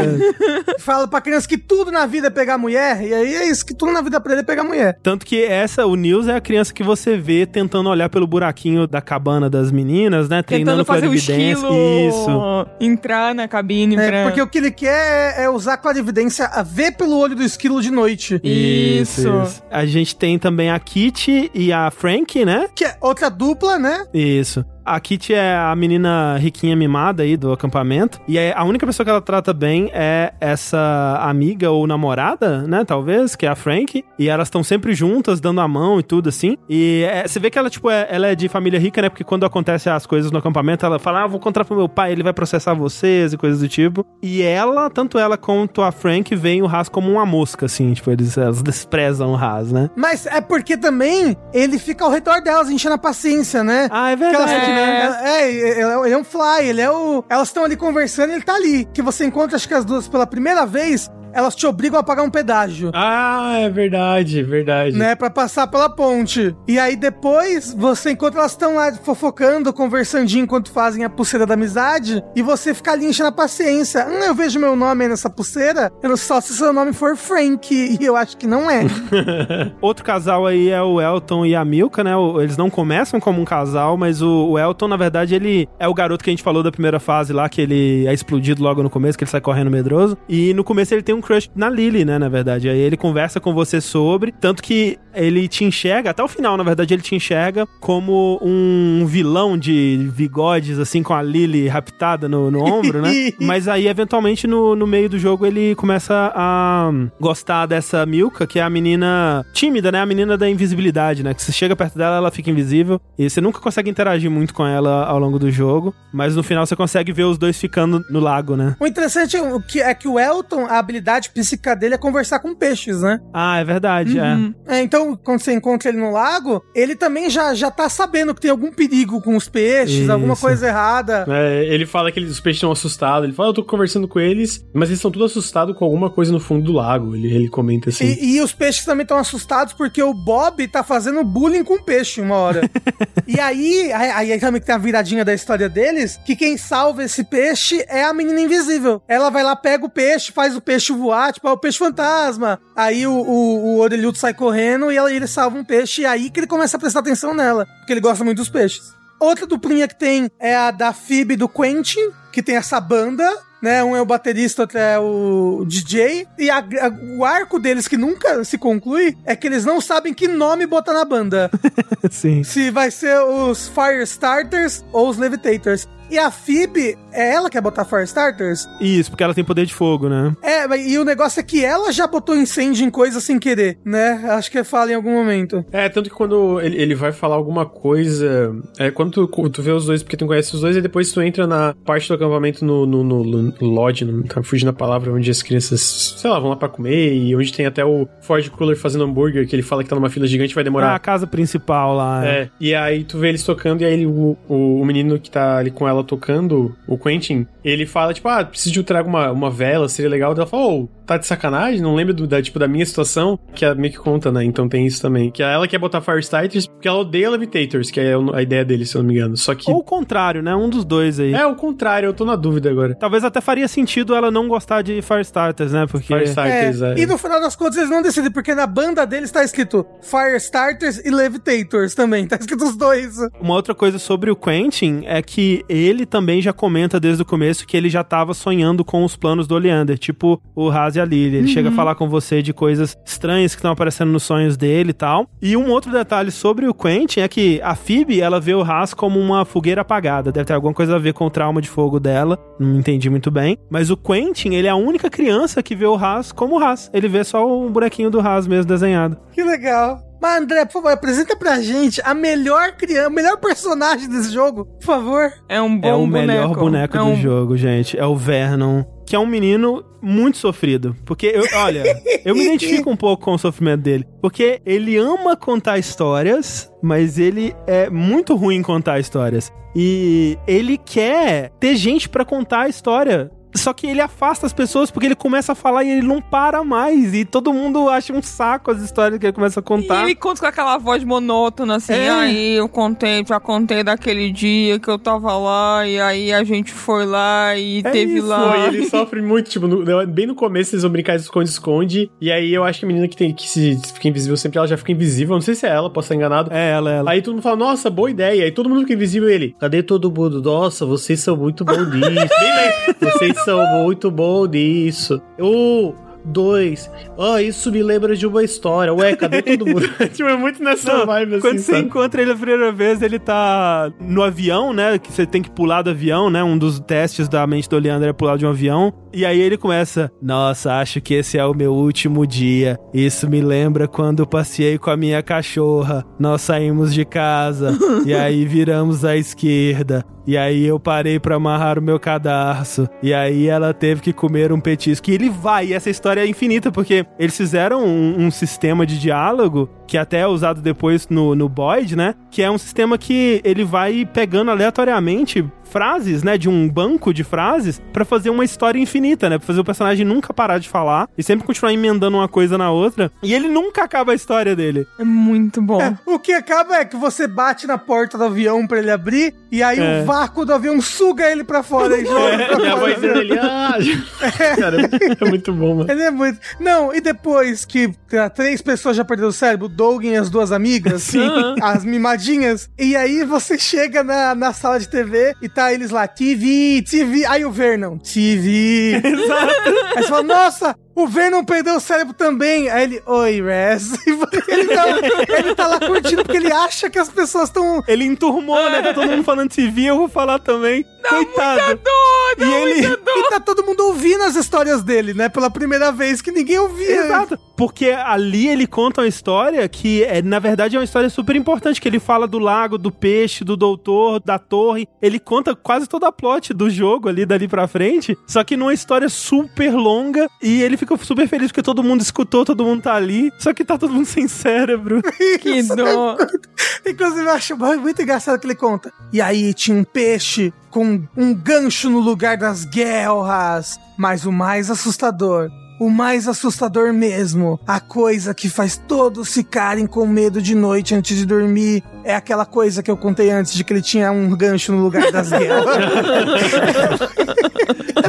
ele é muito ruim pra contar história, é impressionante. E ele vê o Haas como uma orelha, né? É, que faz muito sim. sentido também. é, alguém pra escutar ele falar sem parar. Inclusive, uma coisa que a gente acabou não comentando, mas a Clarissa trouxe isso ao meu conhecimento, né? Que pra promover o jogo, eles fizeram páginas de MySpace pra todas as crianças, porque era um jeito deles até definirem bem a personalidade de cada um, tipo, com uma descrição breve, tipo, a descrição que eles se dariam, e fazer um post na, na voz de cada um, né? Pra definir a personalidade de cada criança. Que realmente, é, esse trabalho é incrível, assim, porque toda criança ali, ela é muito ela, né? Tipo, ela tem muito a personalidade definida mesmo. E o Vernon tem um, um post dele, que é um texto dele falando assim: pô, gente. Gosto muito de ficar na fogueira com vocês, meus amigos, mas que tal vocês tocarem menos gaita? Eu adoro gaita, veja bem, mas é que as pessoas elas gostam também de contar história, sabe? E às vezes eu quero contar uma história e eu não quero interromper a pessoa que tá tocando gaita. Não, assim, a gaita é muito legal, né? E ele escreve um textão falando sobre isso, assim. Quem toca gaita é o, é o Chops, né? Eu acho que é, ou É. ele ou o JT, é. Ele podia ter um texto depois dele. Meu Deus, eu não aguento mais tocar gaita, mas é o único jeito do Vernon calar a boca. Isso é canon agora pra mim. É. Então, nesse pedaço, né, que o jogo dá essa abertura, como a gente disse, você pode ir pra fase, mas tem algumas outras coisas também que dá pra fazer. Uma delas é você. Você pode aprender bastante sobre o lore do mundo nessa área. Você pode, por exemplo, ver na área de recepção, né, que é a área que o Oleander estava fazendo o discurso no começo, tem um- uns easter eggs ali muito interessantes, né, porque tem uns totens, né, com uns nomes e umas uns personagens, né, desenhados, que até na textura, né, do, do jogo antigo não dava pra ver muito bem, mas se você forçar, você consegue ler ali uns nomes e, e ver um- umas imagens, que são uns personagens é, muito relevantes aí para o 2, vamos dizer assim, né? E é muito impressionante que eles estavam aqui desde o 1 e até, se você for ver, né, tem alguém com o sobrenome Zanotto, que é o sobrenome da família da Lily, tem alguém com o sobrenome Bull, né, que é da família do Dogen, né? E tem também um, um dos totens tá quebrado, né? Então, Que é o do Ford, né? que é o do Ford, exato. Eu sei que ele não tinha exatamente 100% da história do 2 quando um tava sendo feito, que até tem algumas coisas que são meio retcon assim, mas o fato de que isso tava aqui já é bem, bem impressionante, é muito raro. Tanto que quando eu joguei o 2, eu pensei que, tipo, ah, não, esse daqui, tudo isso daqui, absolutamente todos esses nomes foram tudo inventado pro 2, né? Isso não existia num. Aí quando eu cheguei num, eu falei, nossa, realmente tem o nome desses personagens todos aqui desde 2005? Caralho! Que legal, realmente, pelo menos assim, tipo, quem são esses personagens? Quem são os familiares desses personagens? Acho que isso ele já tinha em mente, né? Várias coisas. É, sim. E já tinha estabelecido no 1. Eu vi o, no documentário do Broken Age sobre a técnica de escrita do, do Tim Schafer mesmo. Ele fala que ele entra no, no- na sala dele ele basicamente... Eu não sei como ele consegue fazer isso, mas basicamente a forma que ele faz, ele simplesmente escreve tudo que vem na mente. Tudo, tudo. Ele vai escrevendo, escrevendo, escrevendo. E aí ele para, porque ele meio que... Ele, ele fala que ele desliga o editor da cabeça dele, né? Tipo, a gente sempre tem aquele cara crítico dentro da gente que, tipo, filtra coisas que a gente vai escrever. Ele tira esse filtro pra escrever tudo que ele tá pensando. E aí ele fala que depois ele meio que para e filtra as coisas que ele acha que podem ser sim, usadas, sim. né? Então eu imagino que muito do porquê os jogos dele sempre tem esse mundo tão bem construído que chega numa sequência, a gente vê coisas estavam ali 15 anos atrás, sabe? Tipo, 16 anos atrás, já estavam ali no jogo, é porque ele já pensou um monte de coisa pro mundo, que isso a gente vê nos diálogos dos personagens, como a gente tá falando, pô, uma brincadeira de ter um, um sistema que gera diálogo infinito pro Vernon, ou vários outros detalhes do mundo de Psychonauts que a gente pega explorando, que ele puxa isso pro 2, pra uma continuação, que ele pega, pô, já, eu já construí todo esse background. De fato, como tu falou, tem umas coisas que tem retcon, mas é impressionante a consistência pra um jogo que veio 16 anos depois, né, dele. É muito, muito impressionante. E isso, Lucas, tem um documento que ele vazou, que ele foi solto por engano num update que eles fizeram da versão de Psychonauts do Steam. E alguém na Double Fine se confundiu e colocou esse documento na pasta. E aí os jogadores viram esse documento e, e guardaram, né? E quando eles tiraram já era tarde demais. Que é um desses documentos de brainstorm do Tim Schafer. Uhum. Que é um documento de Word onde tem parágrafos e mais parágrafos e mais parágrafos sobre personagens e coisas que nunca são citadas no jogo. Que talvez são até é,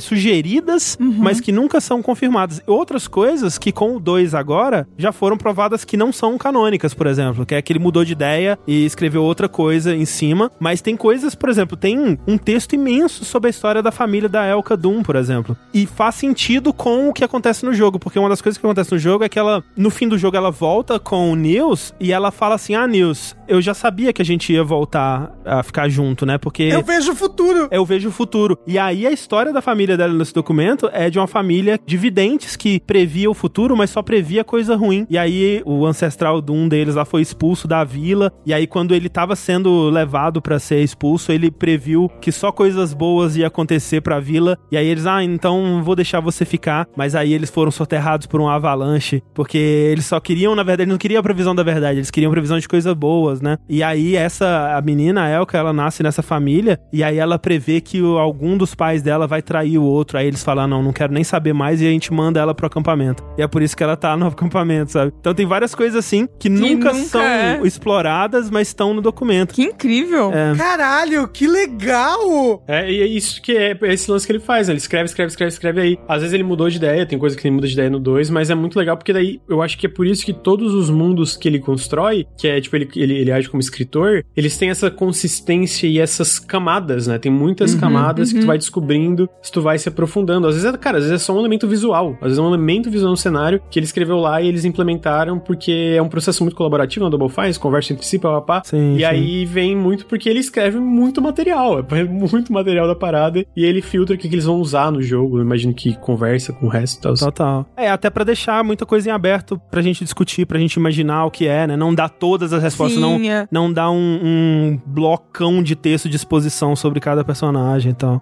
E um outro momento de lore que é muito interessante é um tronco gigante, né, que tem no estacionamento, que você pode interagir com ele e você lê o passado, né, dessa região. Que é uma coisa muito comum nos Estados Unidos em parques. Sim. Você tem um tronco gigantão de uma árvore que está cortada ali, né? E você sabe que aquela árvore foi crescendo com o tempo. E é tipo, quando a árvore tinha esse tamanho aqui, quando esse daqui era o tronco externo da árvore, né? Porque o tronco vai crescendo e vai formando esses vários anéis. O que que tava acontecendo no mundo quando esse era o tronco externo da árvore? Aham. E aí você tem várias plaquinhas em cada um dos anéis. E tem um tronco desses, né, no acampamento, que conta a história daquela região e um pouco da história até dos desenvolvimento de poderes psíquicos no mundo, né, por causa disso. Pois é, porque eles falam, né, 500 anos atrás caiu esse meteoro de Psitanium, né, que é, o, é um mineral aí que expande, talvez seja até de fato a origem dos poderes psíquicos com humanos. Ele é psicorreativo, né? Esse é o que dele. Isso, isso. Nessa região tem um grande depósito desse minério, e aí os nativos americanos ali daquela região começaram a viver ali, e eles chamavam esse minério de Whispering Rock, né, porque era um minério que dava pra ele esses poderes, alguma coisa assim, e, né? e- não, e a pedra sussurrante, né? Exato, Sim, é. exato. Inclusive, é- ela, ela deixa sair do solo uma espécie de gás, que é assim que você consegue saber que ela tá ali, né? Exato, Então, exato. talvez por isso pedra sussurrante, porque ela faz barulho. É, e é por isso que tem essas pontas de flecha, né? Que são as moedas que você usa no jogo, porque os nativos faziam flechas com essa, esse minério. E, inclusive, acho que antes de você chegar aí nesse tronco e ler essa história, você já tem um, uma dica sobre o que era aquela região, porque você. Não sei se é antes ou depois, porque agora eu tô confusa, mas que você vai sair e aí as meninas cobram um pedágio e elas ah, falam. sim, é isso, é Ah, antes. é- é- esse lugar era um cemitério indígena. Isso, isso. Aí você, caraca, né? Tem corpos aqui no, no solo. Elas, não, eles enterravam, né, as arrowheads e tal aqui pra esconder. É, é porque ela não fala cemitério, ela fala, tipo, uma palavra que significa que coisas foram enterradas um aqui. burial ground, né? Isso, Um, é, um campo é, de é, enterrar É, coisas. É. Isso, aí caramba, eles enterravam os corpos aqui. Não, eles enterravam as flechas. O que, que você tá falando, Russell, louco? E pior que a reação é bem essa. O quê? Tipo, não, tá doido? E aí eles falam que 100 anos atrás a área foi tomada, tipo o Velho Oeste, né? Essa coisa assim. E aí construíram uma cidade lá que chama Shake Clan, que é, um- é uma piada muito sutil, né? Porque assim, claim é quando você fala que você é dono de um Sim. lugar. Mas é shake, então tipo, é um, eu sou dono, mas não sou muito, né? É tipo, é os caras tomando a terra dos indígenas, assim, né? E aí, depois que a cidade é fundada, começa a ter vários casos de que eles chamam de histeria paranormal. E aí eles fundam esse hospício, né? Essa casa sanatório aí. E eventualmente passa tempo e tem mais gente no hospício do que na própria cidade, né? Por conta da influência desse minério na mente das pessoas. E aí o governo dos Estados Unidos, ele fecha a cidade, ele fecha o sanatório, paga todo mundo pra sair dali e inunda a cidade. E é aí que nasce o lago que tem agora, que é o Lago Oblongata. E há cinco anos atrás é fundado essa instalação do Psychonauts pra estudar esse minério, né? O Psitanium aí, que é o acampamento Whispering Rock. E aí o último, a última anotação foi o Nils que escreveu, falou: e, verão passado eu cheguei à primeira base com a Elka.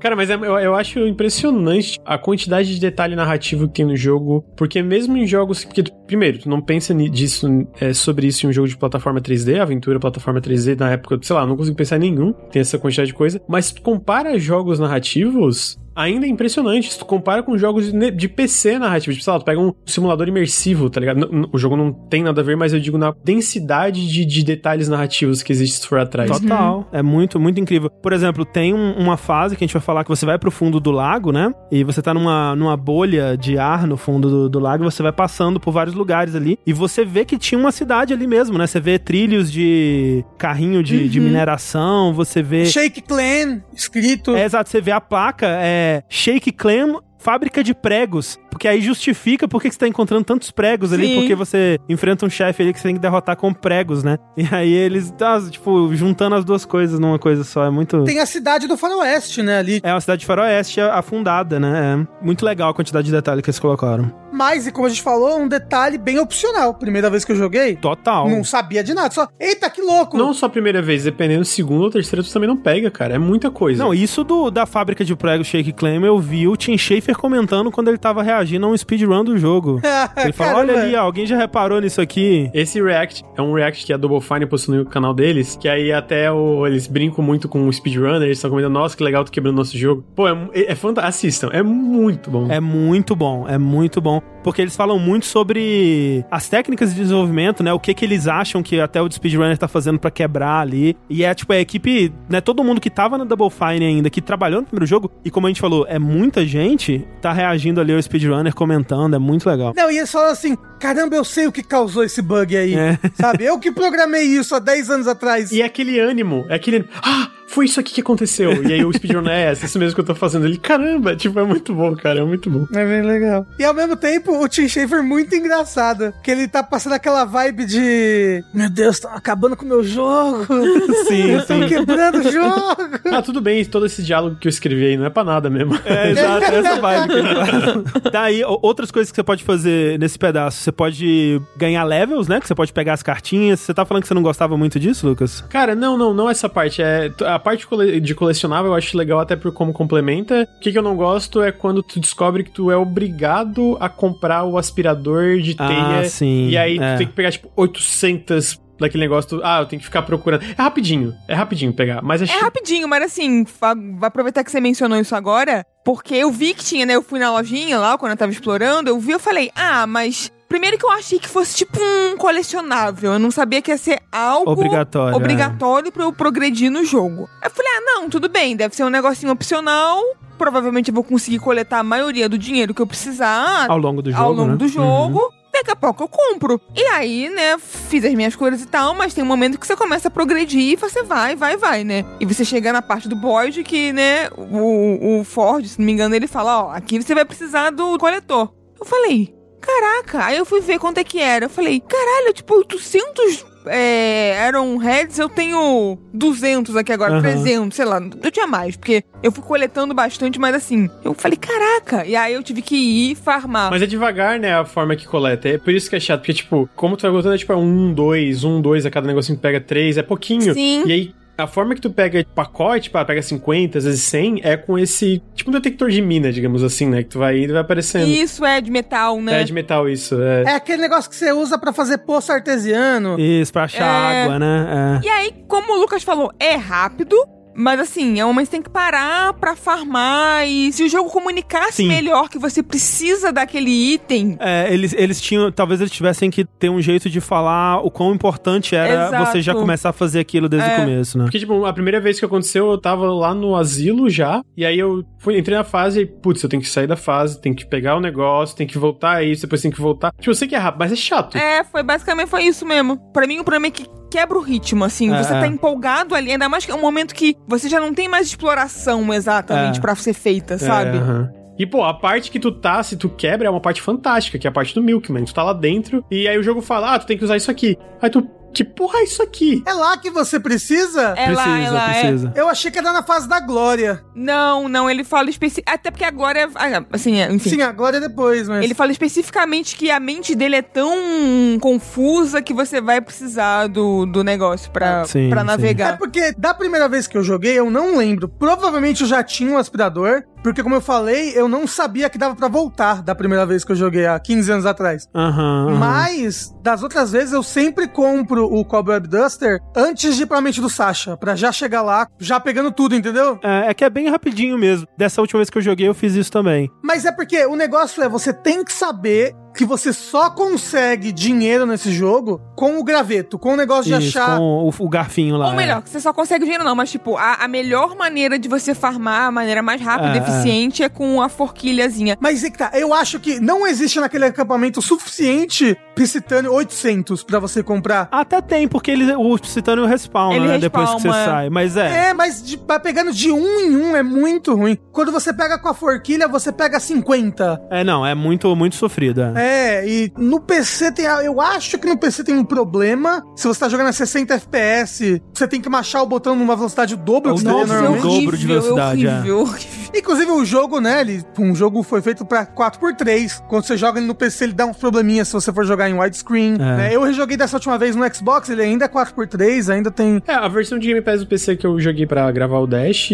foi suave. Eu percebi, às vezes, uns bugs de som. Dava, tipo, uns, umas pipocadas no som, mas fora isso foi bem tranquilo. Mas era 4x3, né? Não, no, no PC, no Game Pass de PC é É, widescreen. tá widescreen? Tá widescreen. Inclusive, as cutscenes também estão widescreen. Ah, Eu joguei no, no, no Game Pass do Xbox, não, é tudo É 4x3. Que é retrocompatibilidade, né? Pela, É, pelo- é, retrocompatibilidade. Tanto que eu peguei um bug relacionado a Cobweb aí. Eu acho que o que triggera esse bug, o que, o que engatilha esse bug, é você pegar o Cobweb Duster muito cedo. Eu acho. hum. Caramba. Que eu sempre peguei muito cedo, mas o negócio é, eu fui já pra fase do Sasha, que é a próxima Cobweb Duster. Peguei bastante Cobweb ali, blá blá blá blá. Quando você vai na máquina do Ford, a máquina que transforma os seus Cobwebs em carta, elas saem como cartas, né, da maquininha e passam, né? Sim. Elas passam direto por você e não conta. É, que Eita. loucura. E aí você, tipo, perde as suas cobwebs e não ganha carta. Ou seja, você fica impossibilitado de alcançar o nível máximo do jogo, que é 102. Caraca, que, Que merda. Ainda bem, ainda bem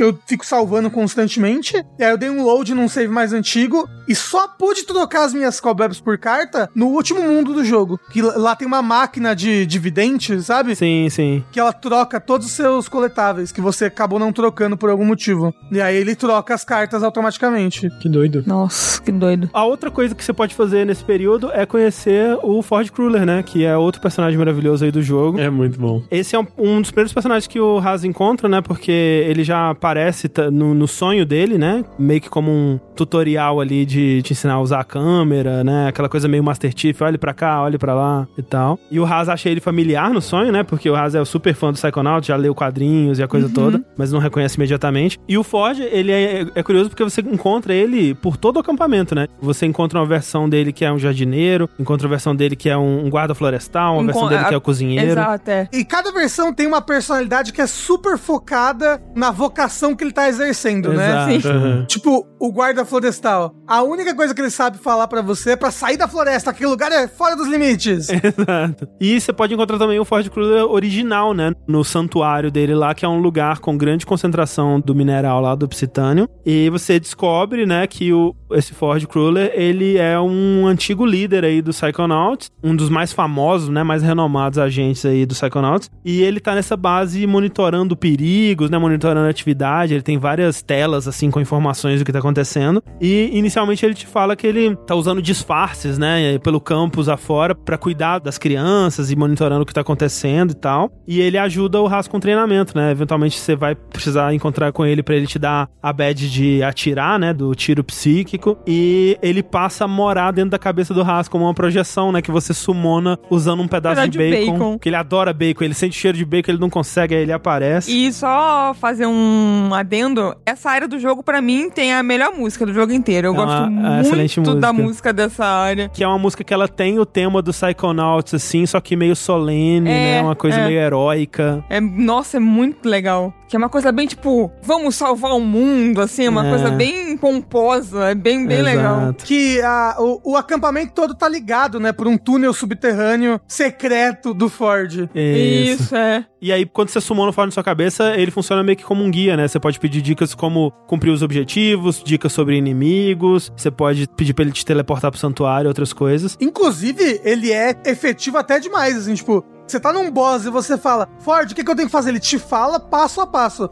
Olha, quando o bicho bater em você, desvia e sobe no braço dele e bate na cabeça dele. Aham. Tipo, ele é, ele é um guia certinho, assim. É um walkthrough. E aí, depois que eventualmente as crianças começam a perder os cérebros, é o Ford que vai cuidar delas, né? Elas, ele coleta todas as crianças e põe numa salinha pra ficar observando. E quando o Haas começa a voltar com os cérebros, é ele que coloca o cérebro de volta. E nesse pedaço, né, é que ele conta pro Haas a verdade, que ele fala que a mente dele foi estilhaçada num duelo psíquico aí. E se ele se distancia desse depósito de psitânio, ele perde a noção de quem ele é E ele se perde numa dessas personalidades alternativas dele aí. Então por isso que ele é um dos malabarismos que o jogo faz pra justificar que o Hask tem que ir lá e resolver todo o problema, né? Uhum. Sim. Sempre tem alguma coisa acontecendo, ou ninguém acredita nele, ou ah, a Mira e o Sasha foram raptados, o Ford não pode sair daqui. É sempre uma coisinha assim, né? E na estação onde fica o Ford, debaixo dela você vê ali, né, tem um pedaço de Pistanium gigantesco, assim, um meteoro ali de Pistanium. E quando o Ford aparece ali no final, pra fazer alguma coisa, ele tá com um pedação de Pistanium nas costas, assim, de uma mochila. Que é pra, senão a mente dele se fragmenta e ele se perde numa das personalidades de vocação dele ali. É o próprio fragmentado. Isso. É o próprio.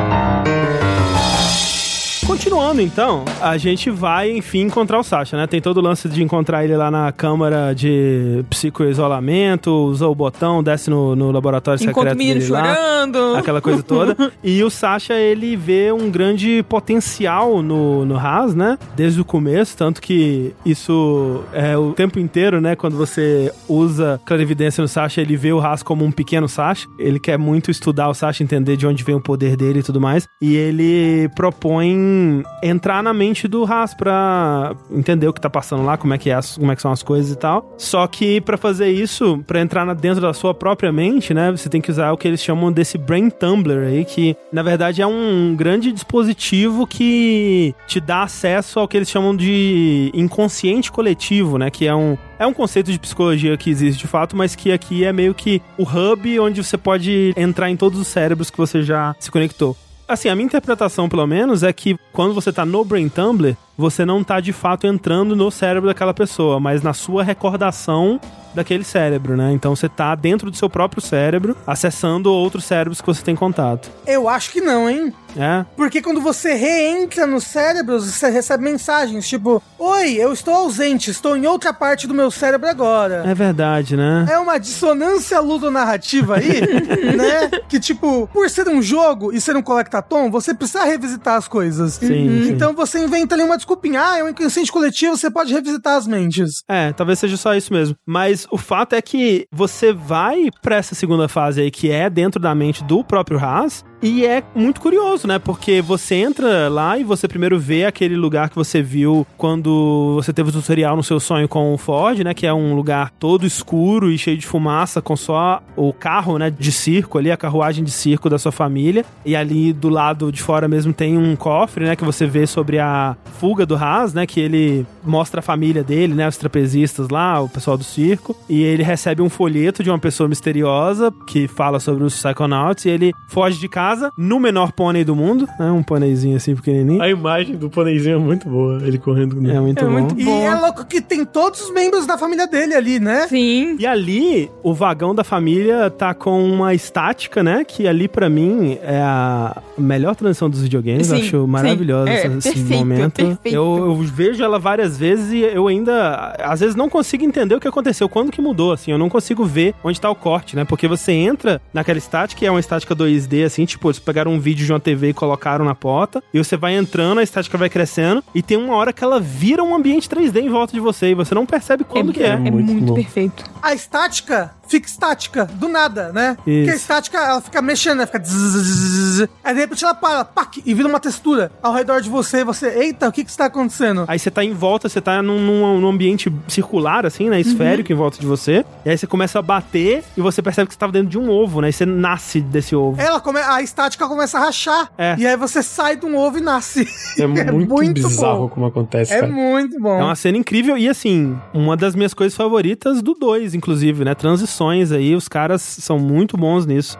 E aí, quando você sai do ovo, você percebe que já não é mais só a mente do Haas ali. Não tem mais coisas do Haas nessa mente, né? É um lugar bem sinistro, assim, bem escuro. As plantas são todas espinhentas. Você tem um coelhinho que aparece e você começa a seguir esse coelho. E o Raz nunca viu esse coelho antes na vida. Você vê que as plantas são aquelas plantas de carne, né? E tem literalmente uns pedaços de carne saindo assim. É, uns do, T-bone, do, né? Do, do chão. É muita coisa de carne espalhada. E ela, que, que- esse coelho, assim, você tem que seguir o coelho. Me lembra um pouco Alice no País das Maravilhas ali, né? Ah, é. Sim, é, Sim, total, sim. total. É, os figments também são coisas de carne, umas coisas esquisitas assim. É. E aí, seu progresso é impedido por uma criatura de sombra, assim, que aparece, né? Uma criatura assustadora. E o Sasha, vendo isso, te tira imediatamente do Brain Tumbler, porque você não tá armado, né? Você não tem nenhuma habilidade psíquica pra se defender ali dentro. E ele decide te tirar dali. E aí ela, você fica, ué, eu tô dentro da mente do Rez e o Rez não sabe o que, que é isso, o que, que tá acontecendo. Pois é, pois Tanto é. que a-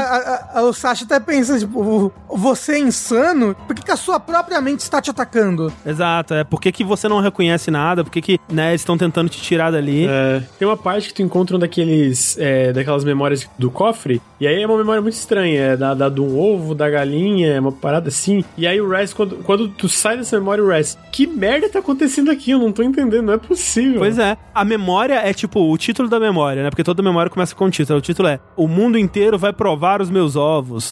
e aí a memória é um ovo, né? Que nem a introdução dessa fase. É um ovo, aí nasce um pintinho do ovo, mas que parece um cérebro, o pintinho, né? E aí o pintinho ele vai andando, andando, andando, ele chega num lago que tem um peixe, aí ele sobe em cima do peixe, atravessa o lago, chega num parque de diversões, e aí no parque de diversões ele entra numa xícara, daquelas de parque, né, de brinquedo de parque, que a xícara vai andando, e aí a xícara começa a atirar laser em todas as pessoas e destruir o mundo, assim, aí no fundo tem um mundo pegando fogo. E é isso, tipo, é total sem contexto, o que que tá acontecendo aqui, é muito doido. Mas ao mesmo tempo é um paralelo, né? Total, é Sim, não, perfeito, é. é. Até o paralelo do que o Rez vai fazer no jogo, né? É um Exato. pra um, né? Depois que você sabe, assim, é total um paralelo. Mas, assim, acho que é nesse momento a única coisa que você consegue começar a encaixar é o peixe, né? Porque, como a gente falou, a cena de abertura do jogo, eles comentam da criatura do lago e depois comentam de novo e você pensa, hum, realmente então tem alguma coisa acontecendo. Será que o peixe vai ficar doido e, né? Aí vamos descobrir. Sim. Mas pra progredir na sua própria mente, então você tem que passar pelo treinamento do Sasha, que depois de conseguir a badge com o Ford, como a gente comentou, você volta pra ele e aí você vai dessa vez sim pra fase na mente do Sasha, que é a galeria de tiro do Sasha, né? E aí o Sasha ele vai usar a própria mente dele, que é um lugar seguro, pra ensinar ao, ao Raz como usar essa nova habilidade de, de tiro. O Sasha utiliza a porta, né, que bota na cabeça pra puxar o Rez pra dentro da própria mente. E a mente do Sasha, ela é uma coisa meio assim, Matrix, no sentido de que... Você lembra quando eles estão no Matrix? E aí, tipo, ele abre uma porta e de repente tem um corredor infinito de roupas, de armas e tudo mais. É uma coisa, tipo, é um negócio, é um cubo super bem organizado, em que ele abre um compartimento do cubo e sai um negócio. Isso. Abre um outro compartimento e sai outra coisa. Mas é uma mente super organizada É a mente da Marie Kondo, essa porra. né? Mas que Bom. na verdade a gente percebe que é uma mente que nem é tão bom uma mente ser tão organizada desse jeito, né? Exato, é um extremo, né? É. Parece. É, ele tá fechando, né, a mente dele, protegendo talvez. É, tá muito, tudo muito protegido, tudo muito reprimido, né? Vamos dizer. Isso. É muito da estética do próprio Sasha, né? Que ele tem um sotaque meio alemão, né? E é muita dessa estética brutalista, minimalista dos anos 60. Da, da- Bauhaus, né? Exato, essa coisa É. Bauhaus, assim. Tanto que o nome dele é Sasha Nine, né? Exato, é, é. pois é. Talvez tenha alguma coisa a ver com sensores, já que eles falam não, não, não, Nine. Talvez, É, talvez. eu né? acho que é um trocadilho, sim. É. Mas os sensores que você são, você introduzido agora são como se fossem os glóbulos brancos da sua mente, por assim dizer. É, tipo isso. Eles mesmo. caçam invasores ou coisas externas e expulsam da mente. E às vezes é uma coisa boa, aparentemente sensores eles são necessários, Sim, mas pode ser ruim, né? Porque o sensor ele pode qualquer pensamento diferente, ele pode querer censurar. Ele pode deixar uma mente como a do Sasha, que vai ser uma mente meio estéreo até, né? É, e pro Haas é sempre ruim porque, como ele tá visitando mentes que não são a dele, né? Ele é sempre visto, ou quase sempre visto como um invasor, né? Não, é legal também como amarra com o tema, né? Tipo, eu acho que eles fazem isso com tudo, né? Com os colecionáveis, a gente vai ver com os inimigos. O inimigo ser o sensor, que é tipo um glóbulo branco da mente. É, é muito bom, é muito legal, sabe? Tipo, ele vem com, aquele, com aquela estampa de tipo. De não, não, não. não. É muito legal. É, e aí aí o, o Haas ele tem que ficar derrotando os sensorizinhos, né? Só que aí ele começa a mexer no nível de dificuldade e acaba gerando o, o mega sensor lá, que é um super sensor gigante que você tem que lutar, que é um chefe. Assim, a culpa é do Sasha que deixou a criança sozinha na mente dele. Ah, é? Fala, fica aí, vou resolver um negócio. Você treina aqui nesse negócio. E mais do que isso, né? Porque o Res, antes de criar o super sensor, ele acaba fazendo a mente do Sasha abrir, né? E explodir em vários lugares com lembranças e coisas reprimidas do Sasha, né? Que é um berço. É memórias da, da mãe, memórias Uma do fita pai, né? métrica. É, é, porque a parte do sapato, né? Uma partinha de caixa de sapato. Isso, que o pai dele era um sapateiro, né? Então É. tem a caixa de sapato, as coisas tudo ali. E aí o seu objetivo nessa mente é você. É uma coisa meio Mario Galaxy, né? Porque a, a mente ele, é- ela é esse cubo que você consegue andar em todas as faces com a gravidade pra dentro. E você tem que fechar a porta dos sensores pra eles pararem de escapar. E quando você fecha a porta de todos os sensores, que aparece o mega sensor, né? Porque você não deveria impedir os, todos os sensores de sair, eles são importantes. E aí explode esse mega sensor, eles têm que vencer ele e tudo mais. É, e é interessante que depois que você faz isso tudo, né? Você recebe a, a badge definitiva do, do Sasha e tal. E se você volta na fase, o Sasha ele fala: Ah, não, é, era o meu plano o tempo todo que o Mega Sensor viesse.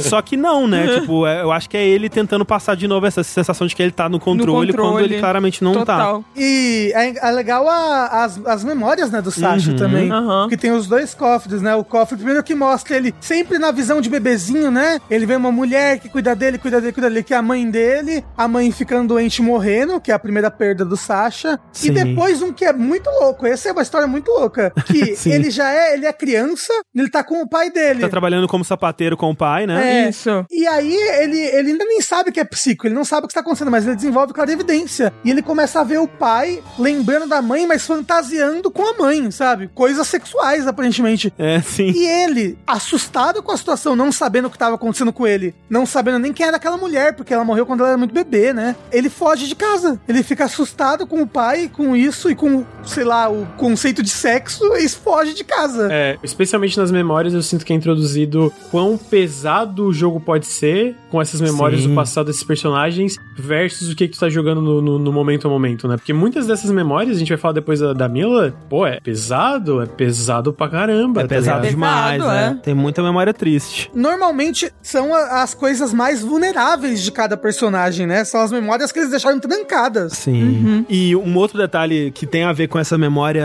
a, a primeira em específico, né? Que quando a mãe dele morre, né? E ele tá em primeira pessoa assim. E tem uma cena que ele vê a, a mãe na cama doente, né? E aí depois é a mesma cena, só que com a mãe vazia e o pai no fundo cavando, né? É super triste, assim. Sim. Uhum. E do lado da cama tem aquele abajur Tiffany, né? Que é aquele abajur De vidro. de assim, vidro é. mosaico, né? Que todo coloridão, uma coisa meio Romero Brito, assim. E quando o Sasha vai ensinar pro Haas, antes de chamar os sensores, né? Que ele manda o Haas atirar no objeto estático, são esses abajures. São abajures, tipo, desse estilo. E ele fala que ele odeia. Ah, eu odeio esses abajures, nem consigo olhar É pra muito eles. cafona. É muito cafona. É, ele, acha- ele, ele associou, né, as duas coisas. Associou. Só que. No 2 tem um plot twist sobre isso, a gente fala sobre isso quando a gente estiver falando do 2, né? Caramba! O 2 tem um negócio muito legal sobre isso. É engraçado, eu só percebi esse negócio do abajur quando eu te vi jogando e você falou. Porque quando eu joguei, eu pensei, ah, tá, isso é um. Esse abajur é uma estética mais, sei lá. Ele gosta de minimalismo, é, né? exato, é. Claro que acho que deve ter as duas coisas, mas o real mesmo é que Mas é- ele associa a mãe. É legal porque é um detalhe muito, muito, Muito- pequenininho, muito né? É um pequenininho. detalhezinho É. na ilustração da memória dele ali. E É. aí você conecta, ah, é por isso que ele não gosta E e, se tal. pá, você até pode pensar, vai ver, ele desenvolveu essa estética pra ele justamente pra reprimir o máximo Talvez. possível a lembrança da, da morte mãe, da mãe. é. Mas é engraçado que ele é toda essa estética brutalista, contido, né, tipo, fechado, e ele é apaixonado pela Mila, que é o contrário, Sim. né? que é Sim, completamente exato. libertador e colorido e solto, leve, né? Pois é, porque aí justamente tendo a Bad agora sabendo usar o tiro psíquico, você volta pro Brain Tumbler pra fazer a segunda parte da mente do próprio Haas ali continuar, né? Que agora ele consegue avançar depois do monstro de fumaça, ele dá um tirão no monstro, o monstro dissipa e até ele passa por uma banheira, né? Uma banheira escrito oblongata, né? Que vai representar depois a travessia no lago e tal. E ele chega num lugar que tem uma torre. Essa torre, é- na base dela, tem um- uma camisa de força, assim. É bem sutil, né? O que, que isso tá tentando representar. E inclusive nessa área, né? Onde tem um lugar circular em volta dessa torre. Se você reparar ali, tem uns figments especiais, que são figments que representam as quatro pessoas que estão no hospício, que tem um figment de um chapéu de Napoleão, uma, um engradado de garrafa de leite, uma planta de espinhos, assim, e um touro, um touro roxo, Uhum. que estão lá representando os quatro. Inclusive, esse Brain Temple Experiment, acho que é a primeira vez no jogo que você é introduzido pro completo terror de qualquer completionista. Ah, é. que, são os, que são os Figments que viajam o mundo. Eles dão uma volta. Não, tem um pintinho, tem vários pintinhos, filho da puta, que eles dão umas voltas do caralho. Caralho, passou o pintinho aqui, ele entrou na parede. E essa fase, Rafa, pelo menos ela é escura. Tipo, numas fases tipo a da Mia, assim, que é tudo colorido, você não vê a porra do Figment nem fudendo. acho que a da Mia é a mais difícil, é o pior pra pegar todos os Figments. É, a da Mia e a do Waterloo lá são as mais difíceis pra mim. A, a Dr. Lu só tem um que é filho da puta, que é um Figment que tá fora do mapa. É. Puta que pariu. E nisso você tenta subir essa torre, né? Através de um- umas plantas espinhosas que estão em volta. Só que tem uma carne esquisita, assim, no seu caminho e você não consegue passar. E o Sasha fala que você precisa de levitação, né? Mas você já vê o Dogen, né? Nessa parte. É verdade. Sim. Você sim. já vê que dentro da torre tá o Dogen preso numa cadeira de dentista, preso numa cadeira estranha, e um cara que aparentemente é um dentista indo pegar ele com uma garra no lugar da mão. É. Só que a garra dele é um moedor de pimenta, né? Que ele gira assim É, pra. no final das contas é uma dor de pimenta. Mas nesse momento você ainda não sabe, ele só tá com a garra assim. E aí você vai pro lago, né? Tipo, ah, porque eu preciso aprender levitação com a Mila pra poder chegar no alto dessa torre. Você vai pro lago e aí você já encontra o Dogen sem cérebro já. É, ele sai da água, assim. É. É, ele tá voltando, né? Sim. Aí você vê assim, por dentro, assim, nada. Você vê o sol, assim, É. você vê o outro lado. Da... Você vê por dentro da cabeça dele tá vazio. Eu acho ótimo, né? Que nesse mundo você ficar sem o cérebro é só uma pequena inconveniência, assim. Né? Isso. Ah, tirou o cérebro, né? Tá tudo bem. Você tá lá pra assistir TV e tá ótimo. Não, é o a crítica social foda. crítica é, social, Crítica social Que a foda. pessoa que perde o cérebro, ela só quer saber de assistir TV. Exato. TV. Ai, ai. Hack, sec. Isso. É muito engraçado também. Que nesse momento você tenta falar pras pessoas: o Dogen perdeu o cérebro. Meu Deus, o Dogen. e aí mundo. todo mundo. Ele é assim mesmo. Não, ele é assim, ele é especialzinho desse jeito mesmo. E também, se você já tiver ido pro lago antes, mas se não você vê essa cutscene pela primeira vez, você vê que o Raz, ele é amaldiçoado a morrer na água, aparentemente, né? Ah, é verdade. Quando você chega perto da água, eu não lembro se ele. Pra quem ele conta essa história? Se é pra Lily, Não, ele fala pro Elton. pro Chapéu de Marinheiro? Isso. É que, tipo, um dos motivos que a família dele, que ele fugiu do circo, porque a família dele odeia psíquicos, ele fala, né? Aham. Porque ele diz que um vidente, primeiro, matou o, avô dele, né? E Aham. amaldiçoou a família dele a morrer na água. Não, não. É, o que, que ele fala, e ele fala inclusive pro próprio Ford também, quando ele encontra pela primeira vez, que de- dependendo da hora que tu joga, tu pode encontrar o Ford. Aí ele fala, pô, por que que tu tem essas visões? Porque daí tu vai fazer o treinamento de alguma habilidade. Ah, é e aí verdade. o Ford pergunta, pô, por que, que tem essas visões aqui tão ruins da tua família? Ele tem uma visão de uma batisfera também, né? Em algum momento, assim. É, sim, e aí, tipo, ele tem aquela parte do vagão e ele e aí o Ford pergunta, pô, mas o que que é o. Daí ele fala, ah, porque minha família rejeita psíquicos, né? E aí ele, o Ford, tá, mas o que que a gente fez pra eles? Daí ele fala, ah. Vocês mataram a família inteira deles e amaldiçoaram a gente pra morrer na água. Ford, eita porra. Mas se eu não me engano, ele fala que matou o avô, especificamente. Cara, eu, eu lembro hoje, porque hoje eu tava jogando essa parte, ele fala família inteira. A minha família Ele inteira. fala família inteira. Não, fala. Ah, que, porque o pai, né? A família inteira dele, do pai dele, né? Então por isso que o pai dele não tem, Ah, né? sim. É que eu, eu acho que é a parte que ele tá aprendendo piromancia, né? Que ele pensa, ah, alguma coisa pra você botar fogo. E ele imagina a tenda de circo. É isso. Isso. Isso. E é. aí, quando o Raz chega perto da água, aparece uma mão, assim, que quer puxar ele pra dentro da água pra. Uma musiquinha super assustadora, tipo, tchum, tchum. É, e que quer puxar ele pra afogar. E Tanto que a- a- essa mesma musiquinha de terror, de psicose, quando você pisa na água, faz, né? Pam! E a, a mão fica tentando te puxar pra dentro da água, pra te pegar. Uma mão formada de água. Que no fundo é, é aquela coisa, né? A gente precisa justificar porque que o personagem não pode nadar. e aí tem toda essa justificativa narrativa aí, super elaborada. Tanto que você pode pular na água três vezes. Você quica na água, né? e a mão, ela tenta te pegar três vezes. Se você der. é, Na quarta chana É, vez, a mão ela te pega. puxa, porque você tem Ah. três chances de sair da água ainda. Mas isso cria situações muito legais no jogo, né? Tipo a parte do peixe, né? Que você tá numa bolha de água. Sim, Aham, sim, sim, total. Tanto no É, 1 quanto no 2. Tem muitas situações legais com esse negócio de, nossa, o Raz não pode encostar na água.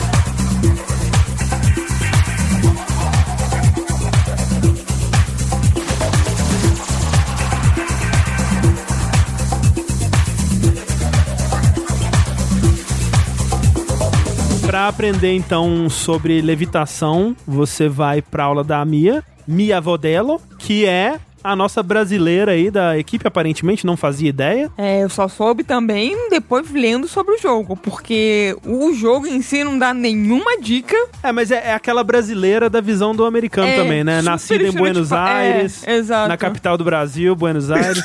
Isso. Ainda mais, na- ainda mais na época que foi escrita, né? Exato. É. é, 2002 aí, porque ela, ela é muito, tipo, a mãe do Modern Family, sabe? A mãe latina do Modern Family, ela lembra é. bastante. Sim, sim, Aham, sim. aham. A Sofia Vergara. É isso, a Sofia Vergara, ela é- lembra bastante. Ela é muito, tipo, ah, um estereótipo de mulher latina. Só que ela é tão legal. Nossa! Ela é muito legal, de fato. Ela é toda discoteca, uh, good vibes, crianças, vamos dançar. No 2, inclusive, eles fizeram melhor ela, É, assim, sabe? com certeza. Em questão de, tipo, ela é brasileira. Tanto que no 2 fala especificamente que ela é brasileira, né? Uhum. No É. texto. Enquanto no 1, um, pelo que eu descobri aqui, a gente sabia que ela era brasileira desde o começo por causa do site do Psychonauts. É, porque no jogo mesmo eles nunca mencionam Não. isso. é. No site do Psychonauts, do Psychonauts 1, falava que ela era a agente secreta internacional The Brazilian Levitation, sabe? Tipo, a, a levitadora brasileira. E é engraçado que ela tem também esse estilo anos 60, assim, só que enquanto o Sasha é aquela coisa alemã, ela é uma coisa mais britânica, né? Assim, aquele, Sim. aquele pop britânico, anos 60, Aquela assim. botona branca. Isso, isso. E aí o Haas vai participar da aula de levitação dentro da mente dela. E como é que é o mundo da Mira? É um mundo muito colorido, é verdade? sempre em festa. Né, você já chega pra aprender a levitar, né? Então você já tem um- uns vãos assim, né? Umas rampas, né? Umas rampas, é, pra você aprender a habilidade. E é tudo super seguro, né? Para as crianças poderem correr e, e aprender Sim, brincando, é. né? Isso. Ela tem essa vibe mãe muito forte, né? Sim, sim. Ela gosta muito de criança, ela é muito carinhosa com todo mundo. Uma, uma vibe muito professora, ela quer muito É. ensinar, mas divertindo eles também, né?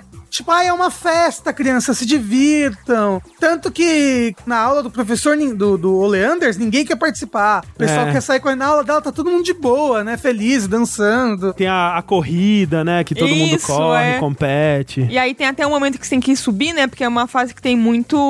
Como você tem que levitar, né? E tem a parte que você meio que voa. Então ela é uma fase que é muito vertical, né? E então aí na parte lá que você tem que ir pulando, pulando, é pra você, tipo, não cair lá embaixo, tem que fazer tudo de novo. Ela fala: Ah, olha, vamos botar aqui uma mola que você pode pular É, pra E voltar. pra né? voltar. E tipo, é tudo alegria, tudo, né? Vamos aprender de modo divertido, como o Rafa falou. Mas. Mas. Mas. Se você explorar e acessar uma área, né, que está escondida, você encontra um dos cofres com o passado da Mia. É, porque assim, como a maioria das mentes tem esses dois cofres, um que é mais de boa, um que é Sim, mais secreto. aham. E aí o que é mais de boa são, tipo, as aventuras da Mia, que são Com as Sasha, aventuras é. dela com o Sasha, sendo super espiões, super legais. Ai, é super OTP os dois. É, Não, é e aí você vê que os dois são tipo um casalzinho, assim. Ela sempre usando todos, depois salvando o Sasha. E eles rolando juntos. Eles derrotando o vilão de bigode, assim. né? Isso. Várias ceninhas assim. Só que isso do interesse romântico fica muito claro nessa memória, mas é engraçado que fora né, dessa memória, ou,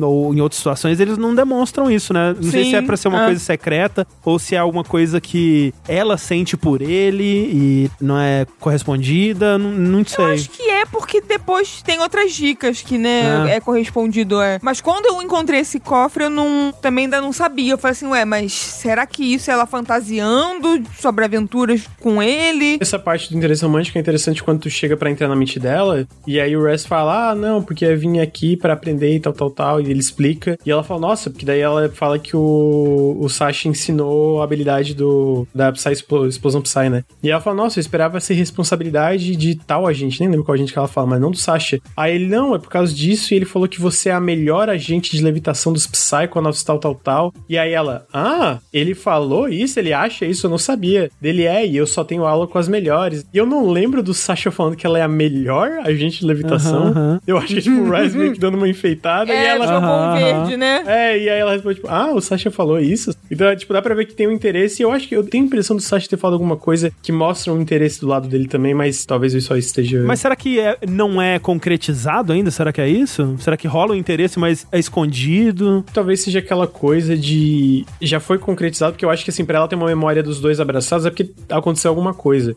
Mas talvez fosse, tipo, não só uma coisa meio que ainda tava ali.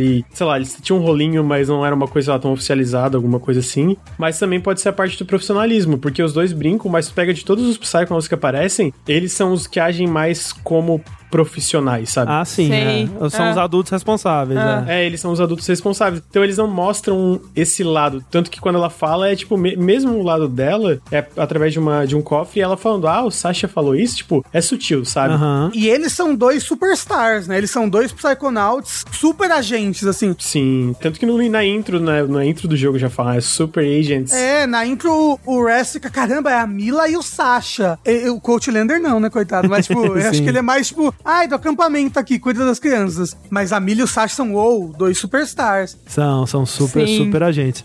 E o segundo cofre, Lucas? O legal é que esse segundo cofre especificamente, ele fica num lugar muito sinistro. Que tá meio que pegando fogo e tem imagens de grito e crianças. Então, primeiro, é uma sala separada ali, é um caminho que você nem precisa ir, né? Não, é, é. escondida. É um lugar secreto. Quando você entra lá, parece uma sala de crianças, né? Tem várias imaginações de crianças brincando com cubinhos no chão, várias coisas infantis. E aí, ali tá o cofre. Aí, se você bate o cofre, você vê, né? As crianças da Mila. Você vê que a Mila, ela trabalhava no orfanato, cuidava das crianças, cantava com as crianças, né? Uma noviça rebelde ali. É. Basicamente. Só que o orfanato um dia pega fogo. Quando ela saiu pra comprar pão, sei lá, quando voltou, o orfanato estava pegando fogo e ela ouve os gritos das crianças morrendo. Até pra ela ser psíquica, ela deve realmente ter ouvido na mente dela as crianças morrendo. É, então, me parece que talvez seja até o momento em que ela desperta essas habilidades, né? Porque não tem nenhuma dica sobre isso Sim, antes. É verdade. E faz aí sentido. ela tem esse despertar psíquico. E a cena, o desenho é horrível, né? Porque ela vê as imagens das crianças assim distorcidas no meio do fogo, fogo, gritando, é. né? E aí, se você bate no baú de criança que tem ali e abre, ela fala: Olha, meu querido, ali não é uma festa, né? Ali é um party killer. Não vai ali. Se você vai mesmo assim, você vai pra área de pesadelos dela, onde ela mantém trancafiada do lado de fora os pesadelos dela, pra não irem pra lá. É, e aí os pesadelos, eles ficam falando, por que você não salvou a gente? Tá queimando, tá quente. Cara, é É horrível, velho. horrível. E principalmente na fase que é mais alegre e divertida e colorida e animada do jogo inteiro. É horrível, é horrível. A mudança do tom, Do cara, é- tom, é, é chocante, assim, né? Fica caralho. Por isso que a Microsoft cancelou o jogo, porra. É. E, e elas não falam, porque são os pesadelos falando, e os pesadelos, eles, eles falam sussurrando assim, Mila, Mila, por que você não nos salvou, Mila? E assim, é, ó, é um dos momentos que eu falo, que é um um dos momentos de maior terror em um jogo que não é um jogo de terror. Essa parte é muito É. assustadora. É assustador é. mesmo. Você já sabia dessa parte, Clarice, que você encontrou? Não, foi uma surpresa, eu não, não fazia ideia. E como eu falei, como o Lucas tava comentando também, que é uma personagem que você não diria, assim, tipo, é uma personagem super good vibes, assim, eu fiquei muito aquela, chocada. é, mas é aquela coisa também que, tipo, essa pessoa é feliz demais, feliz hein? demais, tá escondendo é, alguma coisa. Sim, sim. E é mais triste ainda quando você vê que o, o clarividência dela, né? Ela vê o Haas como um bebê, né? Então ela vê essas crianças que ela tá ensinando como esses filhos, né? Que ela perdeu. e tá Tão tentando. linda, tão bonitinha. Mas é, a fase dela é bem direta ao ponto, né? Na verdade, em questão de gameplay mesmo, talvez seja a fase menos interessante pra mim. Sim, é. É que nem a primeira fase, ela é muito focada na parte de plataforma e tu aprendeu a usar a habilidade de levitação, né? Sim. Sim. Inclusive, é a habilidade mais roubada dos videogames, né? Porque, tipo, o Res sobe naquela bola, ele fica ultra rápido, ele pula absurdos, ele pode atacar de cima da bola, ele pode fazer tudo de cima da bola, tipo... E sabe outra coisa muito boa, Rafa? Hum, Ilumina. Lá É. quando você sobe no, na torre, que é escuro, eu usava a beça a bola pra iluminar o canto escuro, tá? Então, assim, É, importante. roubadíssima. E aí nós voltamos para a última parte do Brain Tumbler, né? Que é quando você volta com o poder de levitação, que o Haas consegue finalmente chegar no topo da torre. E aí ele vê o final daquela cena do Dogen que tinha começado, né? Que aí o Dr. Loboto ele joga pimenta pro Dogen espirrar e ele espirra o cérebro, né? Na parede, plá, assim. É super gráfico, assim, tem uma gosminha grudada assim na parede. É, e ali ele termina, né, com o Dogen e abre a porta e você vê que a Lily também tá presa na próxima cadeira, prestes a ter o cérebro removido Aí a porra também. ficou séria. Aí você fala, a Exato. Lily vai ter o cérebro roubado? Aí não. Só que aí o Dr. Roboto ele fecha a porta e o Haas ele vai atrás do cérebro, né? Que desceu por uma portinhola ali. E o cérebro chega numa salinha com um projeto, né? No papel azul na parede. Ele entra num tanque de guerra e você enfrenta esse tanque no mundo do projeto, né? No mundo do blueprint ali daquele papel. E é bem legal. Que é muito é legal. Muito, muito legal. É, muito é o divertido. estilo artístico, né? Que é tudo Ah. rachurado, assim, Ah. tudo desenhado. E você enfrenta esse projeto de tanque controlado por um cérebro, né? Inclusive, queria aproveitar pra falar que acho que nesse boss, em vários outros, você já percebe o quão esse jogo é inspirado por Zelda, Sim, sim. principalmente no, no quesito de batalha. Ah, esse boss realmente é. Não, mas tipo, ele tem o lock-on, que aí você move assim, quando você aperta o botão de pular, o Raz desvia, ele desvia igual o Link, né? Tipo, dando pirueta pra trás, pra frente, pulando. Pulando, E é. os bosses vários tem, tipo, ai, usa um ponto fraco. Ai, o poder que você aprendeu nessa mente, você usa nesse boss aqui. E aí você usa a habilidade, né? Aí o boss ele fica indefeso, aí você vai lá e bate, né? Isso, lembra muito Legend of Zelda, várias coisas do Psychonauts 1. E aí, derrotando esse cérebro, né? Você percebe que esse lugar que o Haas tá é aquele corredor do cérebro do Oleander, né? Era aquele projeto que ele quase viu. E aí ele descobre que o Oleander tá tramando alguma coisa aí. A transição de tu pegar o cérebro quando tu derrota o tanque pro corredor também é muito da hora, cara. Pô, eles mandam É muito, muito bem, mano. É porque é, ele tá, é, você tá vendo a blueprint, aí afasta e é o Raz vendo a blueprint de fora, né? Blueprint é muito foda, é bem isso. É bem legal. É muito da hora. Mas aí, quando o Haas tá querendo investigar mais alguma coisa, o Sasha tira ele do Brain Tumbler, porque ele fala que ele tem assuntos do Psychonauts urgentes pra resolver. O Haas tenta falar alguma coisa. Não, o Oleander tá. ah, ele não tem tempo agora e vai embora, né? E aí, depois dessa missão, a gente tem. Né, você ainda pode explorar mais e fazer outras coisas. Tem um detalhe importante. Hum. O Sasha deixa pra trás o quê? Ah, a portinhola, A portinhola. né? É, o Haas pega a portinhola e leva ela. E aí, depois desse momento, você ainda pode explorar, pode fazer outras coisas. Mas, se você for seguir com a história, nós temos o momento de virada do jogo, né? Que é quando as crianças, várias crianças começam a aparecer sem cérebro. E aí você pode ir pro lago e anoitece, né? E ali no lago você encontra a Lily. Você tinha conversado com ela antes da aula da Mia, falado pra se encontrar no lago porque ela também tava investigando coisas, né? Não, é que tu chega e aí. ah, eu acho que quando o Russ comenta do Loboto, porque daí quando ele viu, né? Ele comenta com ela e ela fala: Ah, eu vi também. Esse cara que tu tá vendo é assim, assim, assim? Aí ele fala que sim. Daí o Russ meio que se anima, né? Ele pega nos braços e fala: Todo mundo tá tendo o, o cérebro raptado por alguém. E eu, a Mila e o Sasha não estão. E o Ford não pode fazer nada. E a gente é o único que pode fazer isso, salvar os Psychons e voltar. E ela para assim: E se beijar?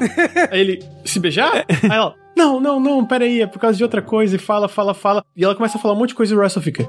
Make out? É, ele, ele fica muito focado no, no que ela falou, né? Inclusive, eu, eu acho que é um pouco antes que é a primeira vez que o Raz começa a se interessar pela Lily. Que quando você vai entrar na mente da Mila, alguma coisa assim, você conta, né, o que aconteceu com o Dogen pra Lily. E aí ela fala, meu Deus, é tipo que nem na edição dos verdadeiros contos dos Psychonautas, número 141. E aí ele, uou, tipo, ele, ai meu Deus, ela é nerd que nem eu. E aí essa cena, enquanto a Lily tá falando, né, e o Haas tá muito preocupado em, em beijar ela, começa a sair do arbusto, assim, vários objetos, né? E aí o objeto fica lá um pouquinho, volta, vem outro objeto. Fica, volta, vem outro objeto. Aí uma hora vem uma flor. Aí a Lily pega a flor assim e era um monstro gigante usando como Como uma armadilha, né? isca, é. Tipo, como uma isca. É que ela tá falando, tipo assim, nossa, eu venho nesse acampamento todos os anos, eu nunca percebi o quão cheio de aventuras, eu tô vendo o mundo com os outros olhos. Olha essa flor aqui, por exemplo. Eu nunca, nunca tinha vi visto quão linda era essa flor antes. E pá! Era um monstro desses que usa, como é que é o nome? Esse Lungfish, né? É, é, então, Isso, é, é é. o, é o Anglerfish que tem isso, na verdade, né? Ah. Mas é, é essa é aquela isca que é luminosa, né? Para o peixe ficar no escuro, que atrai outros peixes e tal. E aí o Russ pega a batisfera, porque ele fala que tem medo, né? Que daí o, o, o Ford Crawler, ele ainda tá ali dando conselho, só que ele não pode ir por causa das razões lá que fala. E aí ele fala, ah, vai atrás. E o Russ tá naquele... Tem medo de água, né? Tem amaldiçoado, ele não pode entrar na água. Aí tem uma batisfera, tipo um... um... É o logo do Nautilus. o logo do Nautilus, grandão. E aí entra nisso e aí tu cai.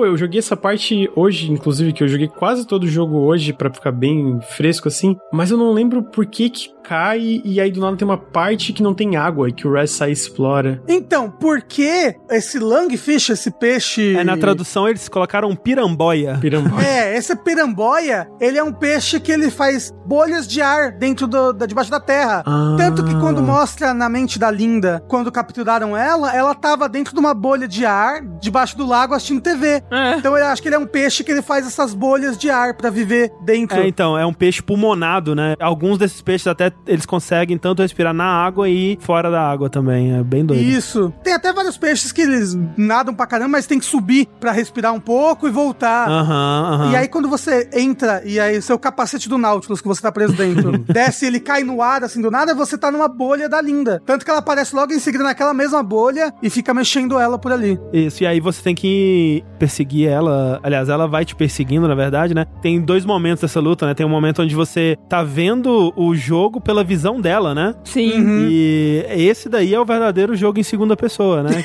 Isso. o Nick Robinson fez um vídeo falando que a Driver São Francisco que tem o jogo em segunda pessoa, né? Não, é Psychonauts aí. É verdade. Desde 2005, estabelecendo Inclusive, eu achei jogo. essa parte bem chatinha de fugir, de navegar, assim. É. Eu gosto muito dessa parte pelo meio ambiente dela, assim. Eu acho um conceito de aventura tão legal que tem essa bolha e você não pode encostar na água. E aí a, a pessoa tá arrastando essa bolha de ar que tá passando por uma cidade de faroeste submerso. E tem vários detalhezinhos que eu acho legal que quando a planta, quando ela sai da água e vai pra bolha, né, ela cai. É, porque ela tá dentro da água, ela tá uma alga marinha assim de pé. Aí quando passa pela bolha de ar, ela cai, assim, tem várias coisas. Nossa, E aí tem vários peixes e caranguejos e outros Sim. bichos, assim. Ela é uma parte que ela é meio difícil de movimentar, porque você tá jogando o jogo todo em terceira pessoa e de repente você tá jogando uma parte que é câmera fixa, né? Que na verdade é uma câmera que você não tá controlando. Segunda pessoa. Segunda pessoa, né? Acho que o lance é que, tipo, nem é aquela coisa de jogo velho e tal, mas podia ser só melhor. Como é que fala? Mais bem feito, assim, tipo, mais polido, sabe? Porque é difícil de você enxergar, porque você tá meio no escuro e você tá com uma outra câmera. Eu acho que o problema nem é, tipo, colocaram uma câmera fixa no meio de um jogo que era em terceira pessoa. E aí você enfrenta o, o- a piramboia aí, né? É numa, numa batalha que você tem que fazer ela comer prego, aí depois você tem que fazer ela prender o, a batalha é mó legal. a é isca mó na, legal, na, é. na ostra, né? É. E, E aí pra bater, bater nela. nela enquanto É. ela tá presa. e aí quando você derrota ela, o, o Ford fala, ó, esse peixe é um bichinho inocente, bichinho de Deus, né? Ele tá sendo controlado, na verdade, pelo Oleander e pelo Dr. Loboto. Por que, que você não, não entra dentro da cabeça dele pra ver o que tá acontecendo aí? E aí é muito legal também, porque assim, antes de você entrar, você já foi apresentado o conceito de entrar na cabeça das pessoas, né? É. Você sabe o que esperar quando entra na cabeça de alguém. Mas quando você descobre que tem que entrar na cabeça do peixe, eu fiquei por um momento, caraca, que, que vem por aí? Que ousar, é, tipo, Que o que, que- o que, que eu vou O que, que encontrar? eu vou encontrar? Porque é literalmente uma porta que você vai atravessar, né? Você vai ter que cruzar e ver alguma coisa do outro lado que você não sabe o que vai ser. Especialmente porque até então você tava entrando na mente de psiconautas, né? Sim, que são preparados e estão esperando te receber, né? É, você entrou na mente dos seus três professores até agora, né? Sim. Do coach, do Sasha e da Mila. E eu lembro que a primeira vez que clicou, assim, um pouquinho antes que clicou que eu ia entrar na cabeça do peixe, eu fiquei, nem fudendo. É. nem fudendo, nem fudendo. É, é bem isso. E é um detalhe bobo, mas é eu gosto que não é imediatamente uma cutscene, né? Você tem que ir no seu inventário, escolher o item e usar com o Isso, peixe, é. né? É, é um detalhe que te faz, nossa, realmente eu É um adventure. é, é tipo adventure, eu tenho essa agência aqui, né, Uhum. de entrar na, na cabeça. Imagina se você pudesse usar essa, essa negócio em todo mundo. Ver a mente de cada pessoa. Nossa, aí seria 25 anos, tava sendo desenvolvido até hoje o jogo. Deixa eu ver como é que é a mente do Dogen aqui. Deixa eu ver como é que é a mente do Dogen. Nossa, a mente do Doug seria muito sofrimento, gente. Só uns esquilos mortos caindo do céu, chovendo esquilo Umas morto. pessoa morta também, sem querer. É. Tu ia andar com um guarda-chuva pra se cobrir de pedaços de corpo de esquilo de gente caindo. Nossa, que horror. Isso. E aí nós vamos para a quinta fase, que é a fase da piramboia aí, que a gente não sabe o nome ainda, que é a Langfishopolis, que é essa grande cidade moderna aí, tipo uma Tóquio, assim, Que né? conceito. E é bem tipo Tóquio na visão dos filmes do Godzilla. É, Isso, tipo isso, é. é. Porque é, é muito isso que a Clarice estava falando, de tipo, eu vou entrar na cabeça desse bicho, o que que vai ter lá? E aí você entra e é uma cidade, é uma grande metrópole. Como assim, né? Eu tava imaginando, ah, né, vai ser um mundo de peixe, o que que, né, peixe, peixe é peixe. E é uma cidade. Primeiro é isso, né, esse choque. O segundo choque é que você vai vendo todos os habitantes dessa cidade e todos eles são o peixe, né? O, o langfish, o, a Mini piramboia. piramboias. Mas é a piramboia deformada, né? Porque esse peixe que você entrou na cabeça linda, ele é uma piramboia deformada, que passou por experimentos e tudo Isso. mais. Hum, é o peixe que tem a garra no lugar da guelra. Isso, exato. Né? É, o- é o peixe monstro do lago. Exato, são esses peixes monstros, só que eles são pequenininhos, né, do tamanho de pessoas na cidade, na proporção da cidade, e eles falam, né, e aqui eles falam com as vozes muito de radialista, são as vozes bonitas, assim, umas vozes bem entoadas. E aí tem o peixe vestido de mulher carregando carrinho de bebê. Isso, que dá O bom dia pro peixe. policial. O peixe policial. E aí todo mundo vive, parece que uma vida pacífica ali, tipo, ah, blá blá blá blá. É uma vida comicamente pacífica, né? Que Sim. o policial chega, oi minha senhora, como vai o seu dia? Ela, oi policial, não estou pretendendo infringir nenhuma lei hoje, alguma coisa assim, sabe? Isso. E aí chega o Res e ele é gigante, ele é do tamanho do prédio. Cara, como é que é o nome que eles dão pra ele? É Go... Gogalor. Gogalor. Eles dão o nome de Gugalor. Por causa do óculos, Que é né? por causa que ele Google. usa óculos gigantes, né? E aí, de repente, você é um monstro no meio dessas. Você é o Godzilla no meio da cidade de peixes, assim. E é muito bom. Não, e aí quando você encontra um, um dos peixes assim, tem um prédio que tá com umas exclamações assim, você meio que é chamando a atenção ali, e aí nisso dá a cutscene do peixe, tipo assim, ei, ei, você aqui, o Gogol, fala comigo, aí o Rice, e aí, que que é ele? Ah, meu Deus, é muito alto! E ele morre. Não, aí o Rice, tipo, desculpa, ele começa a falar mais baixo, aí ele continua gritando, aí o Rice fala mais baixo ainda, e o bicho morre, assim, Ele morre. É muito bom. Aí chega o outro e fala: Ele está morto. aí ele, meu Deus, aí não, tudo bem. É pela causa, é pela rebelião, é pela revolução. Tem um momento ainda, um pouquinho depois, depois que ele falou que ele tá morto, que o bicho se mexe, ele tem um espasmo, assim. Aí o Rice olha, tipo assim, o que que tá acontecendo? É louco é só esse moço que morre com o Ras falando alto, né? É assim. É muito engraçado. E é muito aquela coisa, né? Esse conceito é muito aquela coisa que as pessoas falam, né? Que ah, a barata tem mais medo de você do que você dela, né? Então é o, é o Raz que, tipo, ele, no mundo real, o peixe era assustador pra Aham, ele, né? Era um aham. monstruoso. Mas na verdade o peixe tava tendo muito mais medo dele do que o contrário, né? Então quando ele vai pro mundo, ele é esse monstro insuperável, gigantesco, destruidor. E, de novo, vem da, daquela coisa do Adventure que a gente tava comentando, só que aqui é aplicado a isso de ter conteúdo único, né? Porque o Raz, nessa fase, ele se move com todo um conjunto novo de animações e um peso de movimentos pra dar essa sensação de que ele é gigante, né? Ele se move com um peso muito maior, ele anda com as mãozinhas assim, tipo um monstro, né? É tudo muito feito com muito cuidado, com muito detalhe. Até, por exemplo, a habilidade de levitação não funciona nessa fase. Não funciona. Porque Não, quando você né? tenta fazer a bolha debaixo dos seus pés, o Res é muito pesado, ele afunda a bolha e ele explode, faz ploc. E aí você vai descobrindo que essa cidade, ela tá sob o controle de um suposto herói aí chamado Kochamara, Ultraman,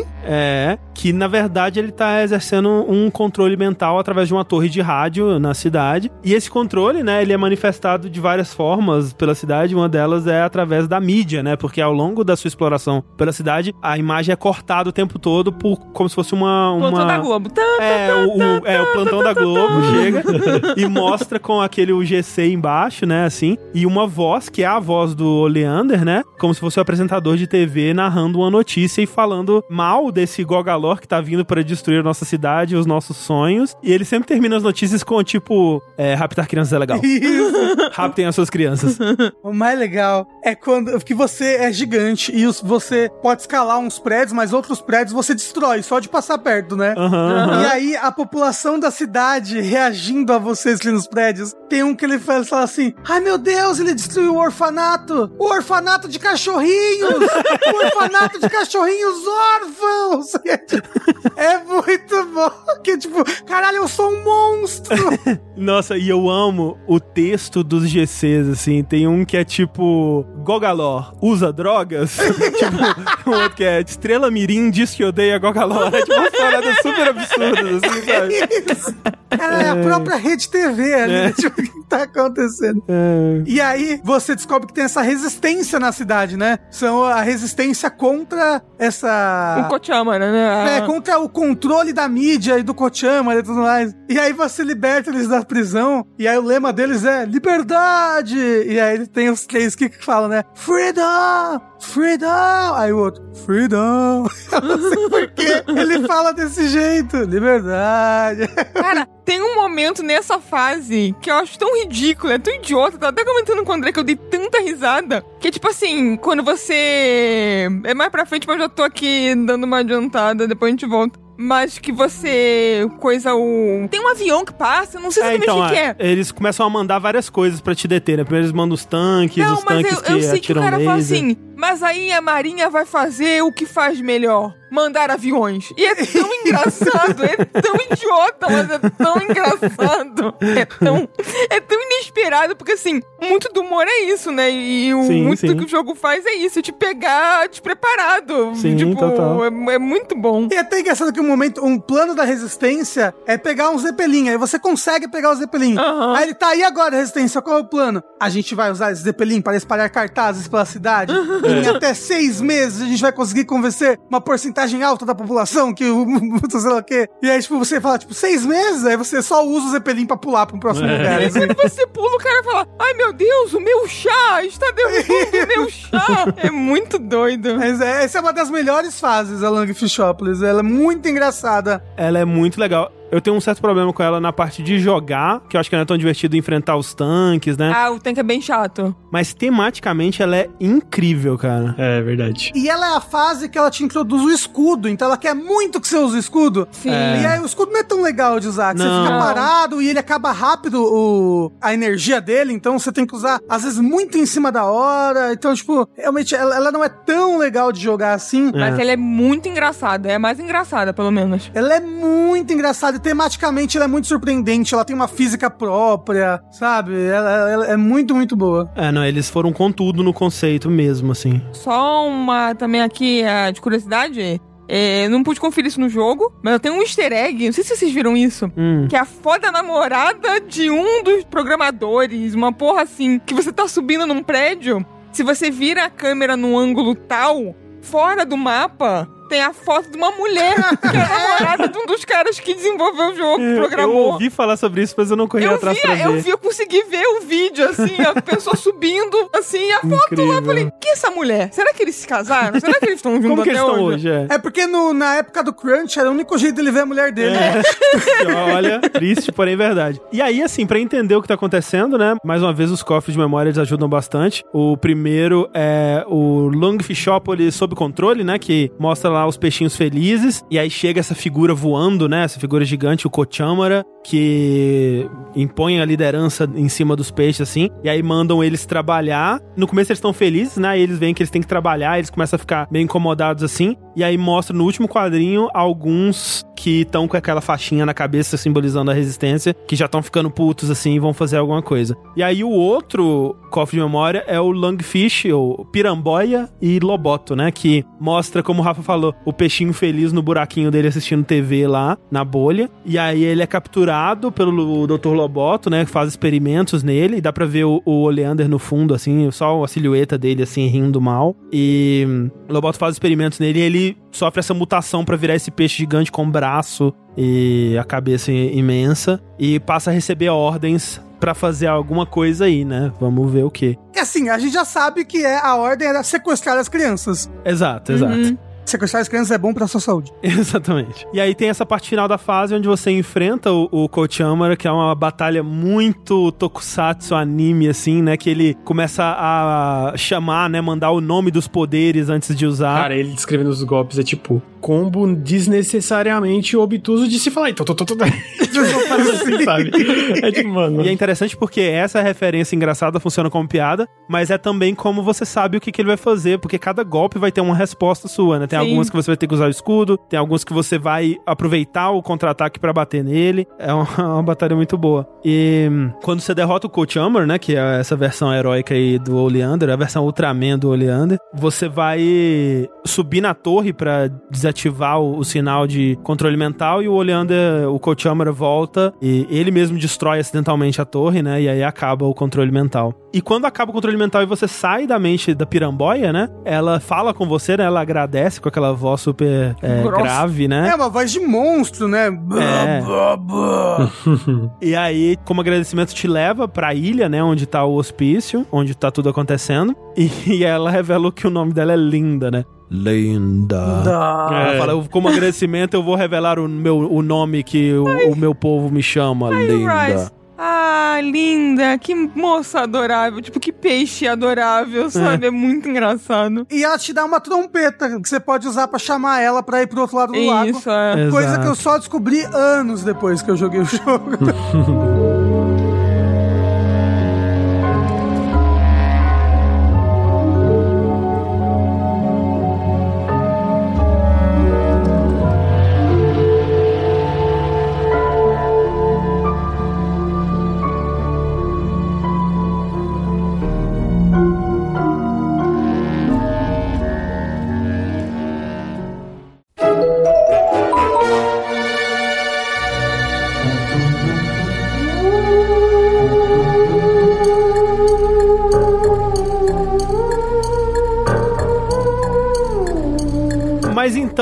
Haas está agora nos portões do hospício, né? E ali ele encontra o guarda do hospício, um senhor chamado Boyd Cooper. Você conversa com ele ali, ele você pede pra entrar e ele tá muito louco falando de uma conspiração envolvendo um tal de leiteiro. E aqui volta aquilo que a gente tava falando do Vernon, né? Que tem esse sistema de diálogo randômico, né? Onde ele vai emendando uma frase na outra e dá essa sensação de a lógica de uma pessoa paranoica, né? De teoria da conspiração, assim. Porque ele vai falando, e as famílias mais ricas dos Estados Unidos se juntaram com um monte de esquilos para fazer tal coisa. E ele vai emendando uma coisa na outra, né? Fazer essas conexões que não fazem sentido, assim. Inclusive, as falas dele, eu já vi no Twitter print de grupos aí, Kenon. As coisas que ele fala é aquilo. Ah, é, é sim, total. sim, é. Sabe, É sabe muito aquele, convincente, Sabe é. aquele bot que faz os diálogos de Ace Atonement? Aham. Tinha que ter um que era tipo botar quando você vê alguém no Twitter, que é, sei lá, Luiz 143265 Aham. com óculos escuros, você manda esse bot, aí é o Boyd falando a mesma coisa que ele fala. né?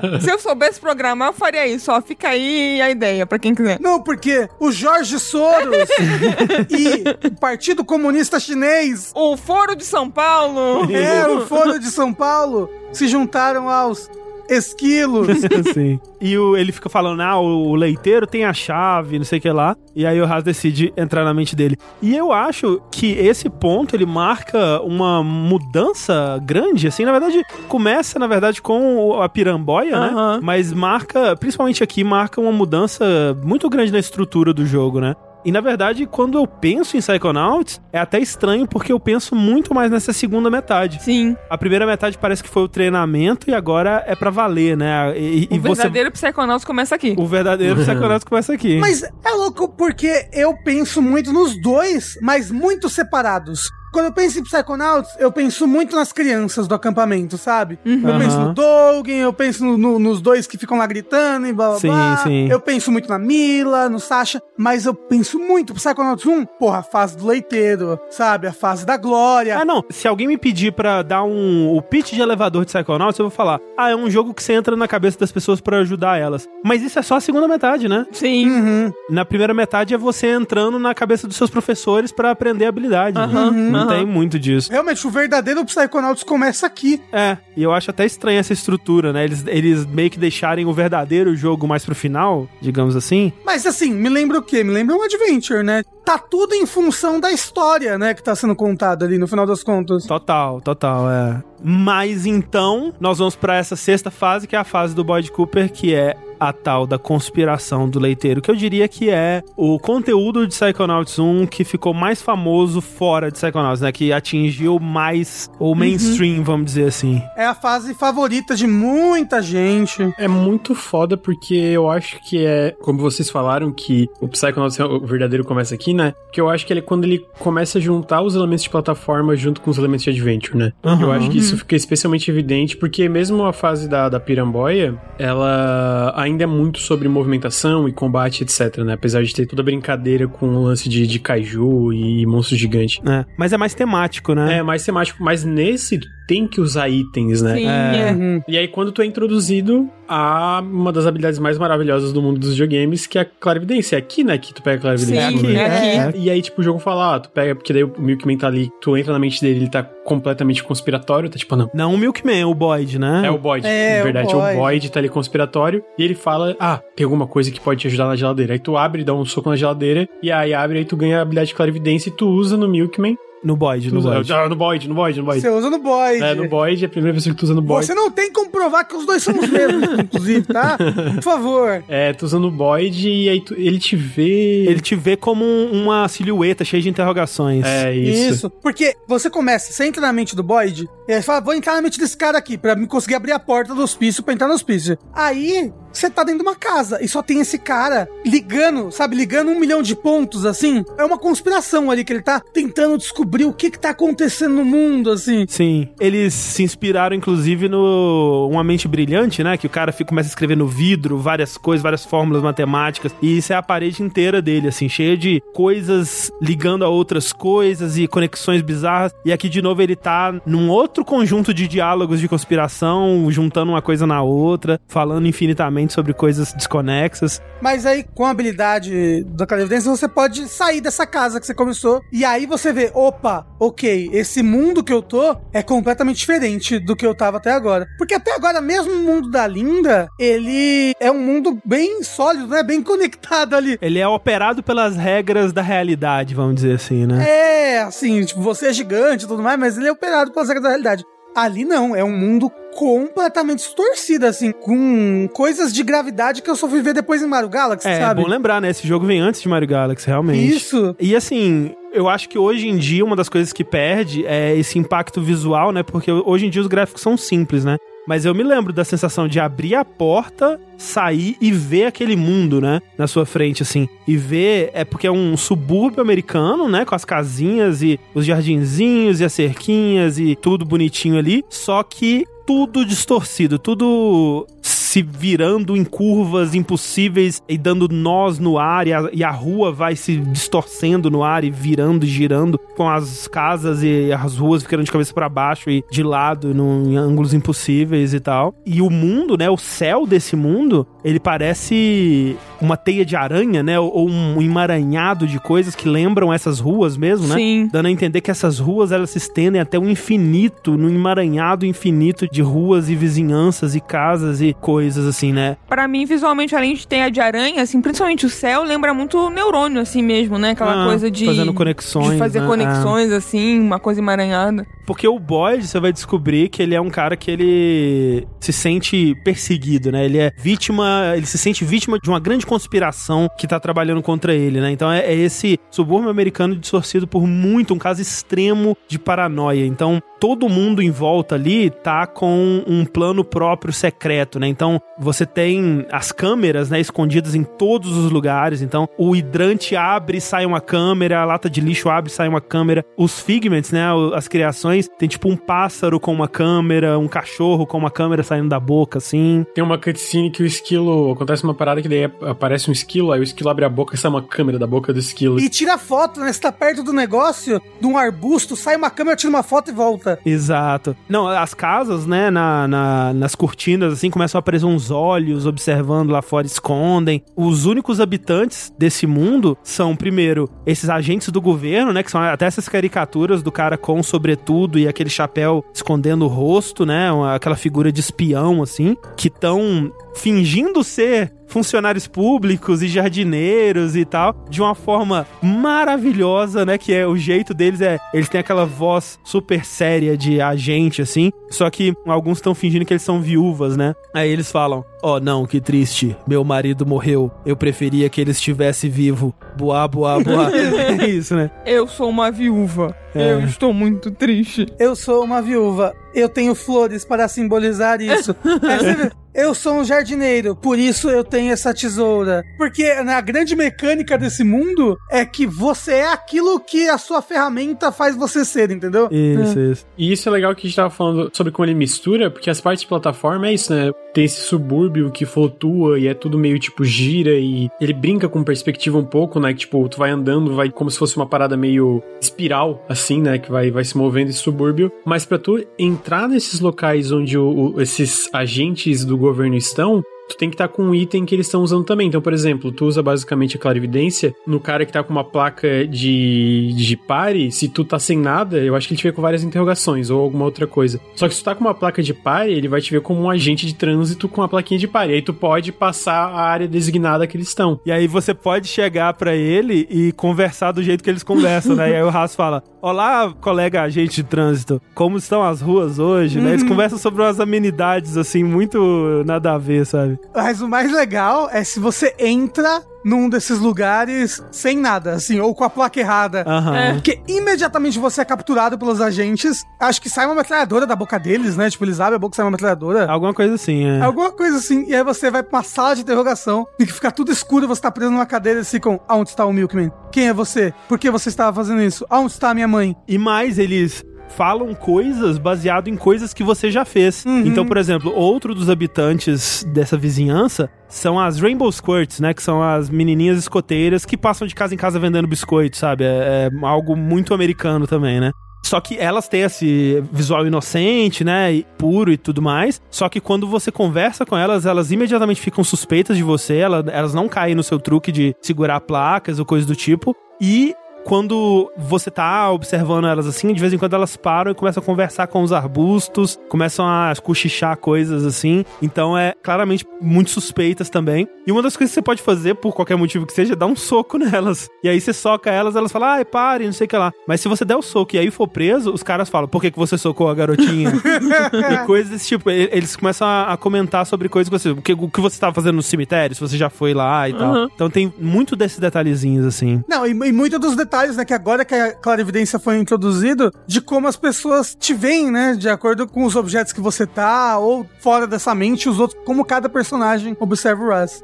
Ah, e a clarividência também é usada nesse momento. A clarividência é usada pouquíssimas vezes assim no jogo, mas é que se você tá segurando um objeto que é importante pra aquela pessoa, que tá ligado àquela pessoa, você consegue enxergar pelos olhos dela. É, é verdade. E aí você, por exemplo, pega uma pena de corvo e você consegue enxergar pelos olhos daquele corvo, né? E aí depois até você usa a sua pulseira da amizade que a Lily fez pra você pra enxergar pelos olhos da Lily, pra ver onde é que ela tá. E tem vários puzzles nesse mundo que dependem disso, né? Você precisa ter uma visão mais aérea do lugar. Aí você pega o fone do helicóptero, né? Aí você consegue ver pelos olhos do helicóptero e coisas assim. Tem um lugar que tá escuro também dentro dos correios. É, você tem que olhar pelos olhos da câmera de vigilância pra conseguir enxergar. Sim, é. E tudo é nessa temática, né? Então, quando você pode entrar nas casas, por exemplo, e nas casas os- o ângulo da câmera são câmeras de vigilância, né? São câmeras fixas, como É se você tivesse legal. sido sendo observado.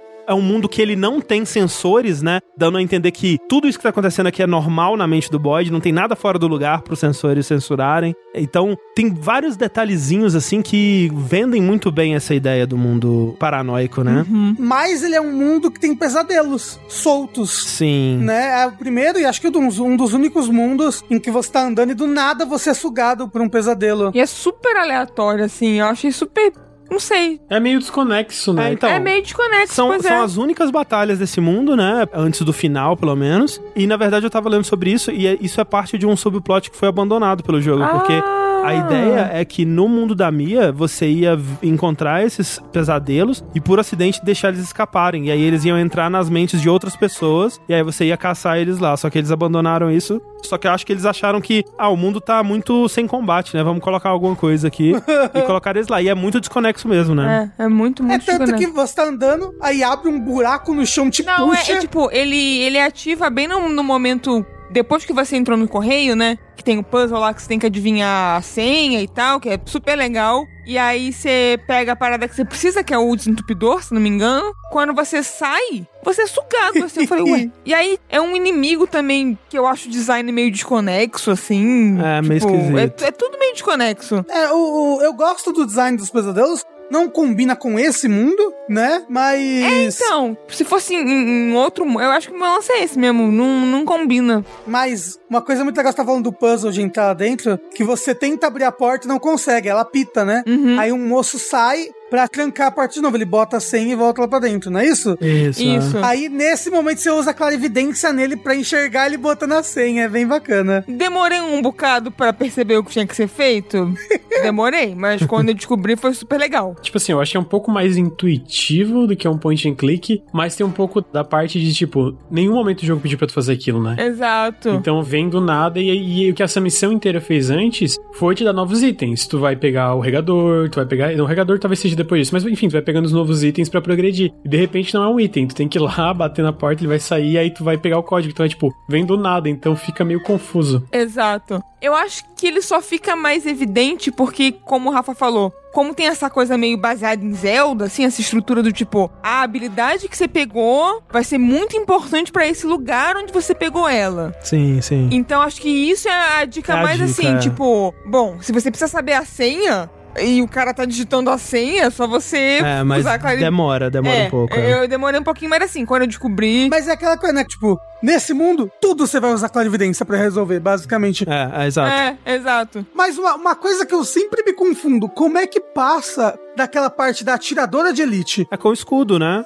É com escudo. É com o escudo? Com invisibilidade também dá pra passar? Ah, talvez, talvez dê. Nunca tentei. Porque, tipo, eu lembro que dessa última vez que eu passei, eu tomei um tiro, perdi uma bala de sonho, e aí só andei pra frente e continuei, Ah, sabe? Ok. E saí da área. E é engraçado que várias coisas desse mundo são justamente baseadas em conspirações famosas, né, da, da Aham. cultura pop. Então isso do atirador escondido na biblioteca é muito coisa do assassinato de JFK. Você vai descobrir, né, vendo os cofres, que o, o Boyd, né, o primeiro cofre dele que chama Boyd, demitido de novo, mostrando que o Boyd trabalhava numa como segurança de uma loja de departamentos lá, Hernandos. E não é especificado porque ele é demitido e ele volta na loja com uma, uma- uma- um engradado de molotov feito em garrafas de leite e queima a loja, né? Fica Quem lá nunca? dançando assim feliz e aí ele é internado.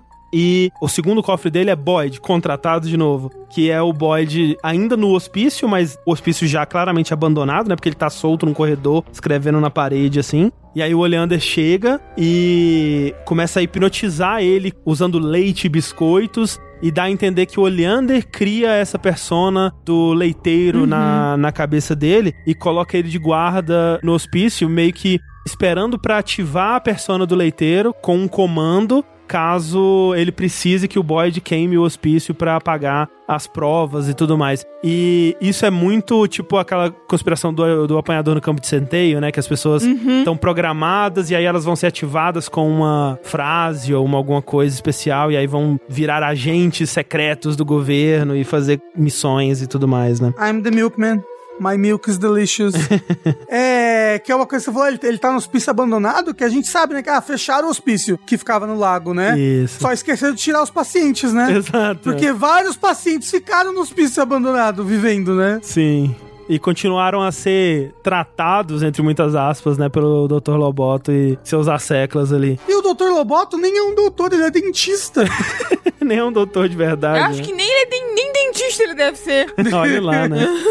Oh, Uma coisa muito estranha, inclusive, mas é bem separado assim, tipo, ah, esse é o mundo real e esse é o mundo dos sonhos, né? Tipo, ah, esse é o mundo dos sonhos, é o mundo dos sonhos. É o mundo da mente de alguém. A, a mente de alguém sempre é mais psicodélica do que o mundo real. Sim. Mas o hospício é muito psicodélico. É, ele tem umas. É. Especialmente quando você tá subindo, né? Ele é- tem umas coisas bem absurdas, né? Não, e o céu do hospício tem umas caras gritando, assim, super assustadoras. É verdade. É horrível, É é, horrível o céu. Mas isso do Boyd, da história dele e tudo mais, ele é um dos personagens que deixam mais coisas implícitas, assim, que são mais detalhadas no, naquele documento vazado que eu falei. Então, por exemplo, uma das coisas que eles falam lá, né, que o Tim Schafer fala lá, é que o pai do Boyd, ele era um leiteiro. Né? E a mãe do Boyd era uma voluntária que eh, trabalhava com escoteiros, né? Então, a mãe do Boyd é aquela Dan Mother, né? Que você vai enfrentar depois. E aí eles viviam num subúrbio, os pais deles se divorciaram, e o padrasto novo, ele ficou com a mãe, e o padrasto novo dele tinha, tipo, 14 filhos. E ele começou a se sentir invisível ainda criança ali no meio daqueles filhos e sentiu, começou a sentir que os irmãos estavam conspirando contra ele.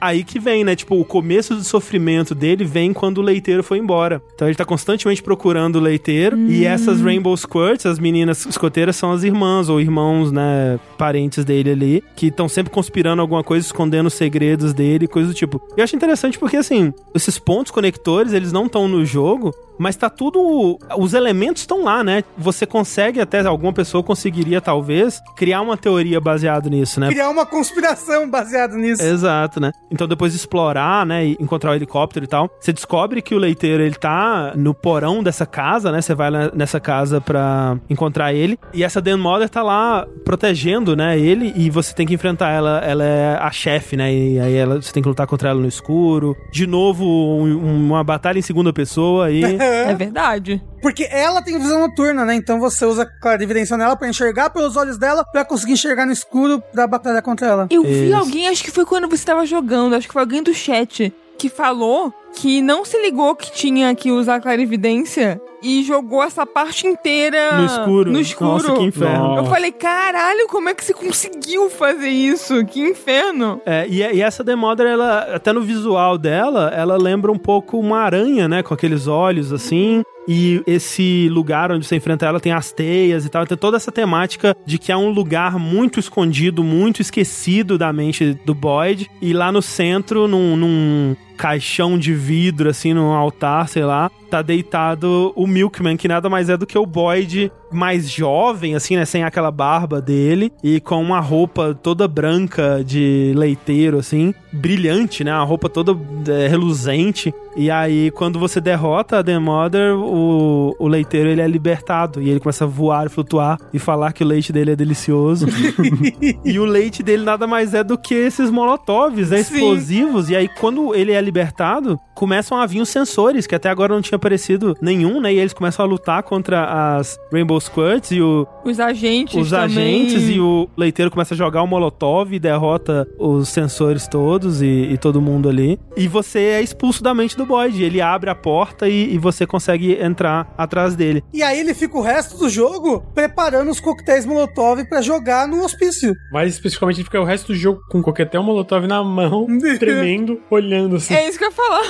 Ele fica parado, tremendo, com um coquetel levantado, Isso. tipo, a qualquer momento. Exato. A qualquer momento eu vou botar fogo nesse lugar. E é louco porque você basicamente chegou nele e falou Cassiopeia? Como é que é o a palavra? É, falou a palavra-chave que despertou ele. É, porque o Milkman tava ali, né? Ele foi implantado pelo Oleander pra ser usado, né? Em algum momento que ele precisasse li- se livrar das provas, né? Isso. Tacar fogo. E você não ajudou o Boyd. Não ajudou, Não, Nada. né? não. Você, É. na verdade, libertou a palavra-chave que tava dentro dele. E porque ele só volta a ficar consciente mesmo quando ele bota fogo no hospício no final das contas. Sim. E aí, como eu falei, o espírito do Milkman vai embora dele, sai oh, pros céus. E, e aí ele, opa, voltei a ficar consciente, né? Acabou essa programação que tava dentro de mim. Sim, e isso é interessante porque eu acho que o, o Psychonauts, especialmente nessa época que ele foi feito, ele poderia muito ter caído na armadilha de colocar os Psychonauts pra entrar na mente das pessoas e magicamente resolver os problemas problemas dela como um passe de mágica, né? E tem alguns casos que até parece que isso foi feito, mas eu não acho que seja o, o caso em nenhum deles. E especialmente nesse do Boyd, sabe? É interessante ver e faz sentido aqui o Rez não ter que enfrentar consequências disso porque ninguém viu o que ele fez, né? Aham. Mas é, é importante ver que pode dar errado, pode não é, não é algo simples de ser feito, não é algo trivial e não é algo nem que uma criança de 10 anos deveria estar fazendo, né? Ele só tá fazendo porque ele roubou a portinhola lá do, Isso. Sasha, né? E um último detalhe sobre o Boyd antes da gente seguir em frente, e eu nem sei como que você conseguiria fazer isso, acho que só contrapassas, e é muito bizarro eles terem pensado nas consequências de algo que você vai conseguir usando códigos pra né, Game Shark, ou seja lá como. Mas se você usar a granada de confusão no Boyd, quando ele Ah, tá sim. na porta do hospício ainda, ele fica são por alguns instantes, assim, ele fala, não, peraí, eu acho que eu estou sendo vítima de uma paranoia por causa dessa figura chamada o leiteiro, e volta a ficar doido. E aí você tá dentro do hospício e esse pedaço, ele é muito adventure pra mim. Ele me lembra muito a estrutura de todo Monkey Island, assim, que é tipo, você precisa conseguir essas três coisas aqui, vai conseguir elas na ordem que você quiser, Aham. resolve aí, aí você vai resolver um puzzle maior, né? Porque, É a parte mais aberta, né, do jogo agora, né? sim, é, é a única parte que você pode escolher qual a próxima fase que você quer ir, digamos. né? Uhum. Porque você precisa subir o elevador pra chegar onde tá o Dr. Loboto, onde tá supostamente a Lily e tudo mais. E pra isso você precisa enganar o guarda que ele colocou na frente do elevador, que é o Crispin, né? Crispinho. Supostamente não. Porque se você usa a clarividência na pulseira da amizade que a Lily ah, te deu, sim, é. você enxerga pelos olhos dela e você vê que ela tá presa no alto do hospício. Ah. Na cadeira do Dr. Loboto, e o Dr. Loboto tá tentando fazer ela espirrar o cérebro. Só que ela tá resfriada. E o nariz dela tá entupido. O nariz que nem existe, né? Porque ela, ela não tem nariz. Exato. Tá, por isso que não consegue aí, ó. Não tem nariz. É, e aí, tipo, ela não consegue espirrar o cérebro. e aí ele tá, tipo, tentando fazer um jeito de desentupir o nariz dela. E por isso que ela ainda não tem tirado o cérebro dela. Maravilhoso. E aí, pra enganar o Crispin, você precisa se disfarçar de Dr. Loboto. E o Crispin, ele é míope, ele é muito míope. E não tá usando óculos, então... Sou eu. Isso me lembra muito, vocês já jogaram Day of the Tentacle? Ah, esse eu nunca Eu joguei. não, nunca joguei. É porque tem um, um puzzle no Day of the Tentacle que você tem que pegar uma múmia e fazer ela ganhar um concurso de beleza. Aí você tem que colocar uma peruca nela, uma, um belo sorriso. Aí eles falam assim: ah, o vencedor do concurso de beleza que eu tô procurando tem que ter um belos cabelos, um belo sorriso, umas coisas assim, uma roupa da moda. E aí você tem que arrumar um cabelo pra ela. Aí você pega um macarrão e faz um penteado de macarrão e põe na cabeça dela.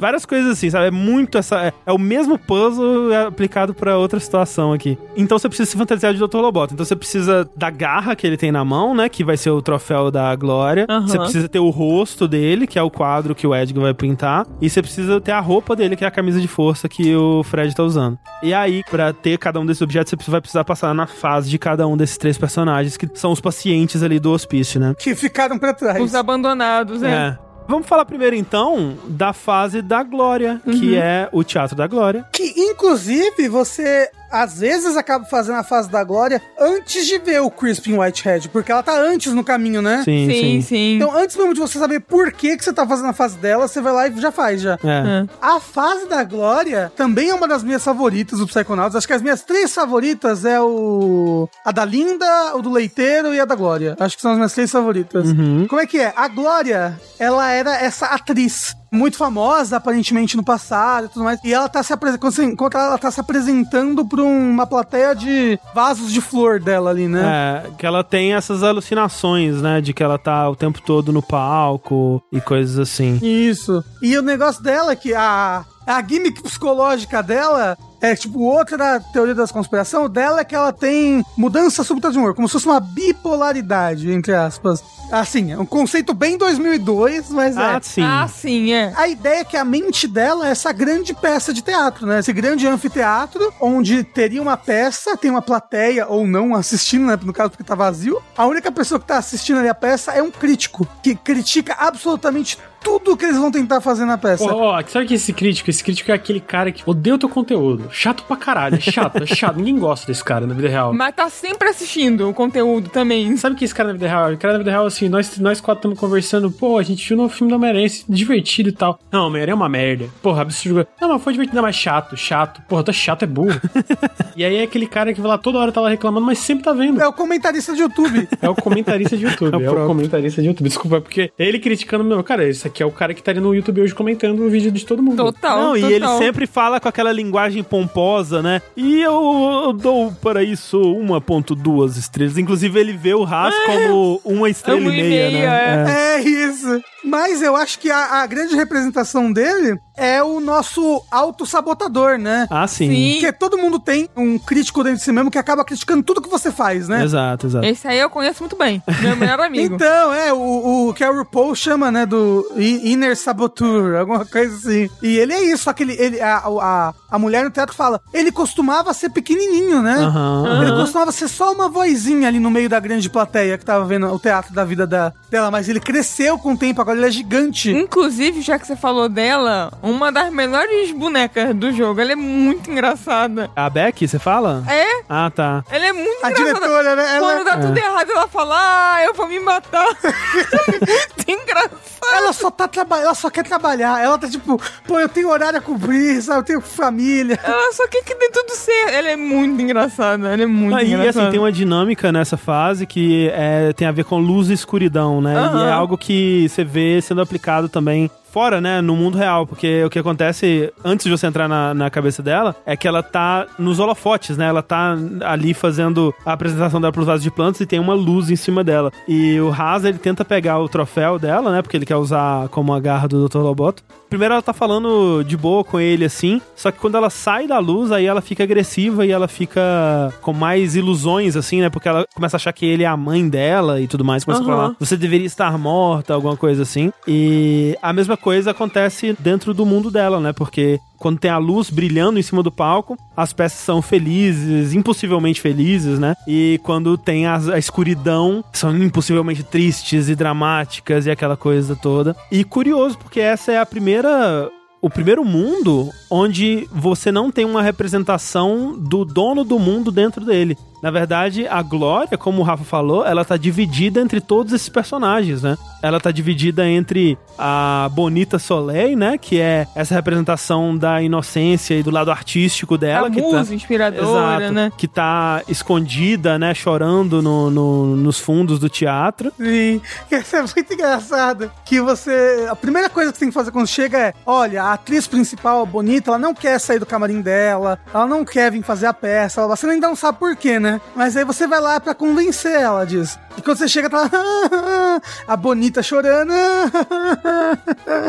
chorando. Aí você chega e você descobre que é um gravador que ela deixa, ela deixa ali ouvindo o choro o tempo todo pra, sei lá, pra atuar. Inspirar ela, né? É, pra inspirar ela. E eu acho que é o bonito, não sei, ou se é só cômico, mas ela tem uma voz de jogador de NBA, assim, tipo. É, Eu acho que é só pra ser cômico mesmo. É, porque você chega e é, tipo, ela é linda, mas ela é, tipo, muito, ai, atriz de cinema dos anos 30, sabe? Ela literalmente brilha, é tipo o sol, sabe? O É. nome que é Bonita Soleil, né? é- é- faz jus ao nome, porque ela é literalmente o sol brilhando. Isso. E aí você vai lá, convence ela a voltar pro palco, e quando ela volta, imediatamente acontece um acidente, um desastre, cai, sei lá, uma luz em cima de uma criança lá que tava atuando, e aí ela ah, vai chorando e embora de novo. Porque ela, toda vez que ela vai se apresentar, acontece algum desastre por causa do fantasma. Tipo o quê? Tipo o fantasma da ópera, né? Tipo, fantasma da ópera. né? E aí, aí você tem essas pessoas, né? A Beck, que é essa pessoa que tá tentando fazer as coisas acontecer, tá tentando organizar, tá tentando. Não, vamos lá, bora. Sim. Você tem o crítico, né? Que é. Na verdade, você vai descobrir que ele e o fantasma são a mesma pessoa, então o crítico também é o sabotador, né? Porque quem tá sabotando mesmo é o fantasma, né? Mas ah, os dois são a mesma pessoa. Então, o sabotador, ele vem do mesmo lugar que o crítico, né? Né? É- essa Sim. é o que ele tá tentando dizer nesse sentido. Quando a crítica é grande demais, ela vai te sabotar. É, e, tipo, o seu crítico interno parece que quer que tudo dê errado, sabe? Sim. Aham. aham. Quer te auto-sabotar. E tem os atores das peças também, né? Sim. Um sempre faz a Glória, outro faz a mãe da Glória, tem os cachorros e os pássaros, que são muito engraçados. Aham. E tem quem faz sempre o padrasto, né? Também, o padrasto da Glória. Sim.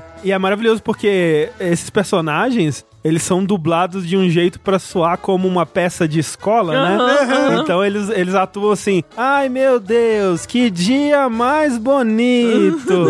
é sempre esse tom de voz. É, é o Chaves, sabe? É, é. Oh, e o que disse a carta? Um negócio É assim. tudo, é exatamente assim.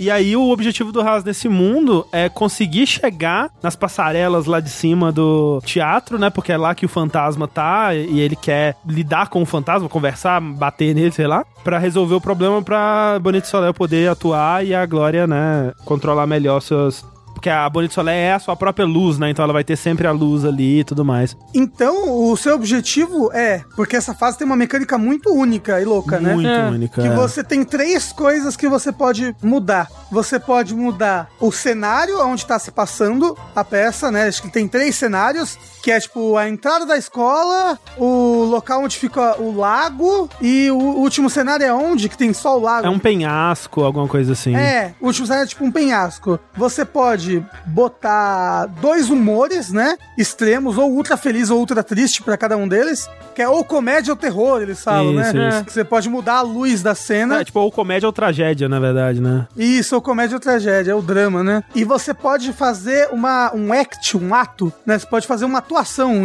um pedaço de script em cada um desses cenários. É que você encontra, e o, o próprio Jasper, que é o crítico, ele vai te dando novos scripts, né? Ele tira um só. Não, acho que é do dois. É, você encontra o outro, na verdade, né? Porque a Beck, ela tá tão desesperada pra fazer uma peça rodar que ela fala: ah, se você encontrar qualquer outra coisa aí, a gente tenta fazer funcionar aqui e a gente testa e interpreta, né? E aí é muito criativo, é muito É inteligente muito, isso, né? muito. Porque é um jogo de adventure que você tá tentando encontrar a combinação certa entre triste, feliz e qual peça e em qual cenário pra fazer coisas acontecerem pra você conseguir chegar no balão que tá lá em cima, porque numa das peças que podem acontecer, é, alguém vai chegar de balão e aí você precisa subir nesse balão que vai te levar lá pra cima pra você chegar onde você precisa chegar. E isso tudo interagindo com esses objetos que são peças e objetos de cenário de teatro, né? Então, por exemplo, num dos cenários, né, tem um dragão. O dragão ele tá cuspindo fogo assim, né? E aí você vê que se você conseguir subir na cabeça desse dragão, você conseguiria chegar no topo de um penhasco, né? Fazer a plataforma ali pra chegar no topo do penhasco. Só que o dragão tá cuspindo fogo, ele tá com a boca aberta, você não consegue subir. E aí, separado disso, tem uma outra peça que você encontra, que é o crítico que, que te dá, que é uma peça que conta a história do cavaleiro que chegou, né? E aí, se você usa essa peça no primeiro cenário, o cavaleiro passa lá no fundo de cavalo e vai embora. Só que se você executa essa peça no cenário que tem o dragão, o cavaleiro passa correndo e bate no dragão e mata ele. Então, tipo, nossa, olha que ideia da hora, né, velho? Que parada massa. E o mais legal disso é que você pode utilizar essa mesma peça nos três cenários, sendo que cada um dos três cenários tem dois humores diferentes, acontecem coisas diferentes, sabe? Isso. Assim, é. Porque esse cavaleiro representa o pai da Glória, né? Que acho que abandonou eles ou foi embora logo que ela era criança. Não sei, mas é algo, é um cavaleiro que eu acho que ela sempre esperou voltar pra salvar ela do colégio, né? Isso, Porque a isso. histó- uma parte importante da história da Glória é que ela, ela era essa criança que a mãe era uma atriz, né? Isso. E o pai foi embora, fugiu, não sei. E a mãe começou a namorar esse novo cara, esse padrasto, que era agente da mãe também, se eu não me engano. Que era o agente dela, exato. é. E, pra não atrapalhar a carreira da mãe, esse agente sugeriu, ó, bota essa criança num colégio interno, né? Isso. E foi isso que fez.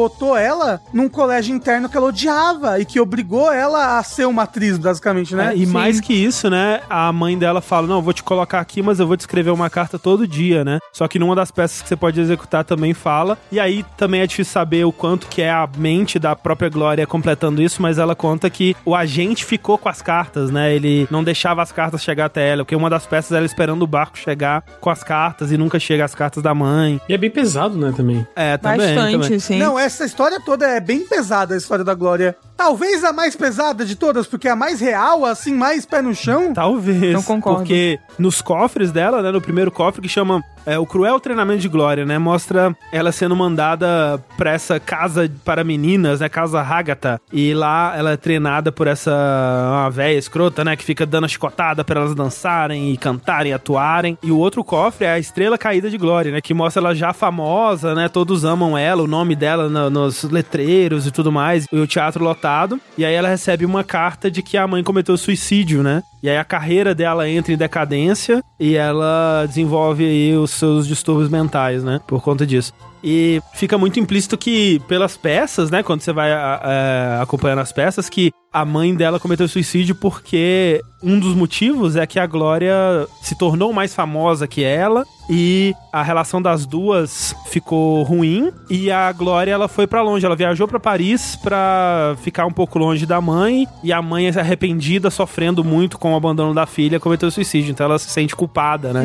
Mas parece também que a mãe já ameaçava isso, sabe? Ai, se você sair daqui, eu vou me matar. Ah. Se você for embora, eu vou matar. Porque tem um momento que dá a entender isso. Caralho. Sim, ela fala assim: ah, se você for embora, eu vou inevitavelmente tirar a minha própria vida, uma coisa assim. E é louco porque, teoricamente, tem a peça toda felizinha, mas tá tratando de um assunto horrível em vários momentos, sabe? Sim, sim. Sempre tem essa dicotomia, né? O que tá vendo na tela é muito leve, rindo, kkk e papapá. Mas o que tá sendo contado, de fato, é uma parada muito pesada, assim. mesmo. Eu lembro que, pô, esse da Glória eu, eu acho muito pesado mesmo. Assim, É tipo, muito, é muito. Da história da mãe, da relação familiar, do agente dela, de supostamente, né, impedindo que as cartas cheguem, de ter essa parte abusiva por parte dele com a, com a mãe. Então, tipo, é um monte de coisa ruim que acaba resultando que, de onde ela chega na vida, né? E é coisa ruim que tu consegue ver acontecendo na vida real. Ah, sim. É, o próprio comportamento abusivo da mãe em relação a ela, né? Que Sim, total, total. faz muito sentido até. É claro que, como a gente falou, né? Essa bipolaridade ela é tratada de um jeito muito 2002, 2005, assim.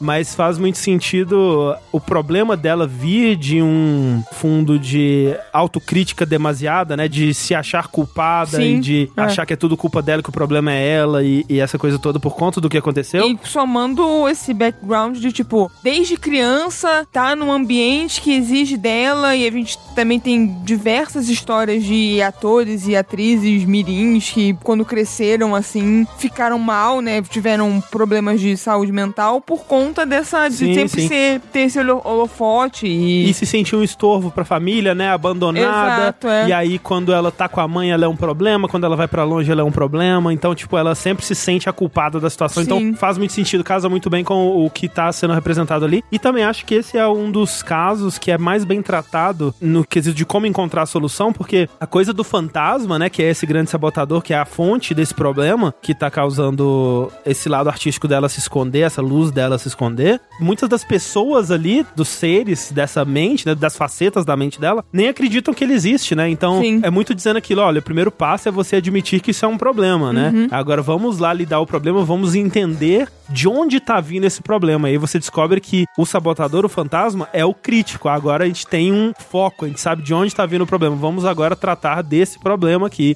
Não é que o crítico ele some, né? O problema nunca vai sumir, mas você pode deixar ele sob controle, talvez, né? É, e assim, e no final das contas, o seu eu crítico faz parte da sua mente, né? Ele não pode sumir. É, o crítico, na verdade, ele é uma, uma versão do próprio sensor, né? Mas eu acho que é diferente, porque o sensor, ele, ele censura pensamentos, coisas tal. O crítico, ele bota o olhar sobre as coisas que a Glória fez durante a É, vida. pode crer, pode E vai crer. criticando aquilo, né? sim, Tipo, sim, é verdade. e misturando, né, o negócio do crítico do teatro com o crítico dentro da nossa própria mente. E eu acho engraçado que o Tim Schafer, é- ele, na visão dele desse crítico, né? É muito aquela visão do criador frustrado, né? Porque Sim. o crítico, ele claramente, na verdade, ele queria ser um escritor de peças, né? Porque na primeira oportunidade ele dá a peça que ele escreveu pra você atuar ali. É, então dá verdade. muito essa visão clássica, assim, de que o crítico, na verdade, é alguém que não consegue criar nada, então ele tá lá criticando quem consegue. Que eu acho meio uma, uma visão também meio. É, Meio ratatouille, meio ratatouille. É, meio. é. mas assim, é. É, é que o Ratatouille, eu fiquei pensando muito no paralelo do crítico do Ratatouille e o crítico do, do Psychonauts. Porque eu ainda acho que o Ratatouille lida melhor com isso. Né? E é da mesma época, assim. É do mesmo ano, eu acho. Ratatouille Não, É 2005, né? de... Ratatouille é de 2005, Rafa. mentira, não, Eu a gente juro já pra lançou você. no ano passado. Pelo amor de Deus, não é possível. É, não, é 2005, sim. Mas aí você enfrenta esse crítico e, de novo, é interessante que você enfrenta ele colo- apontando a, a luz pra ele, né? Aham. Meio que tipo, ah, é? Então vamos te colocar sob os holofotes pra ver o que, que você faz, então. E aí ele, ah, meu Deus, né? Então, colocando o crítico ali pra experimentar do próprio remédio, né? E tal. E um detalhe que também o Tim Schafer fala sobre nesse vídeo do speedrun é que o crítico, ele, o ataque dele, ele te lança umas bolas pra você que são palavras de crítica, né? É bem legal. Esse detalhe é bem engraçado. É, e essas palavras que eles escolheram pra ser as palavras do crítico, eles tiraram de reviews do filme As Branquelas.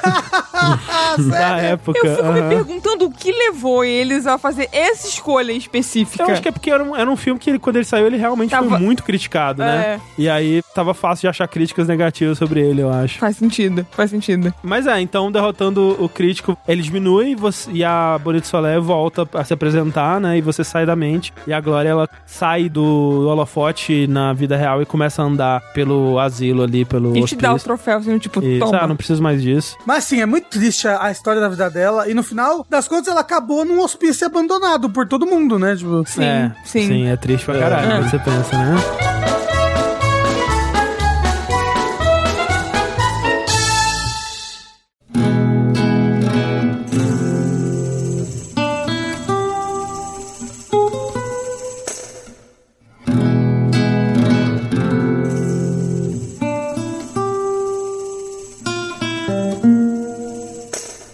Então pra outra fase aí que você pode fazer na ordem que você quiser, mas né, seguindo aqui um- alguma ordem estabelecida por mim, é a fase do Edgar Tegley, que é a Black Velvetopia. Essa fase é tão linda. Eu acho a É arte dela muito bonita, tão... é, muito É, bonita. é. Assim, é minha fase favorita só porque ela é muito linda. Ela pode nem ser tão divertida assim de navegar e jogar, mas ela é tão interessante artisticamente que é impossível não, não colocá-la em primeiro. Ela tem um estilo artístico completamente único pra ela, né? É aquilo que a gente tava falando.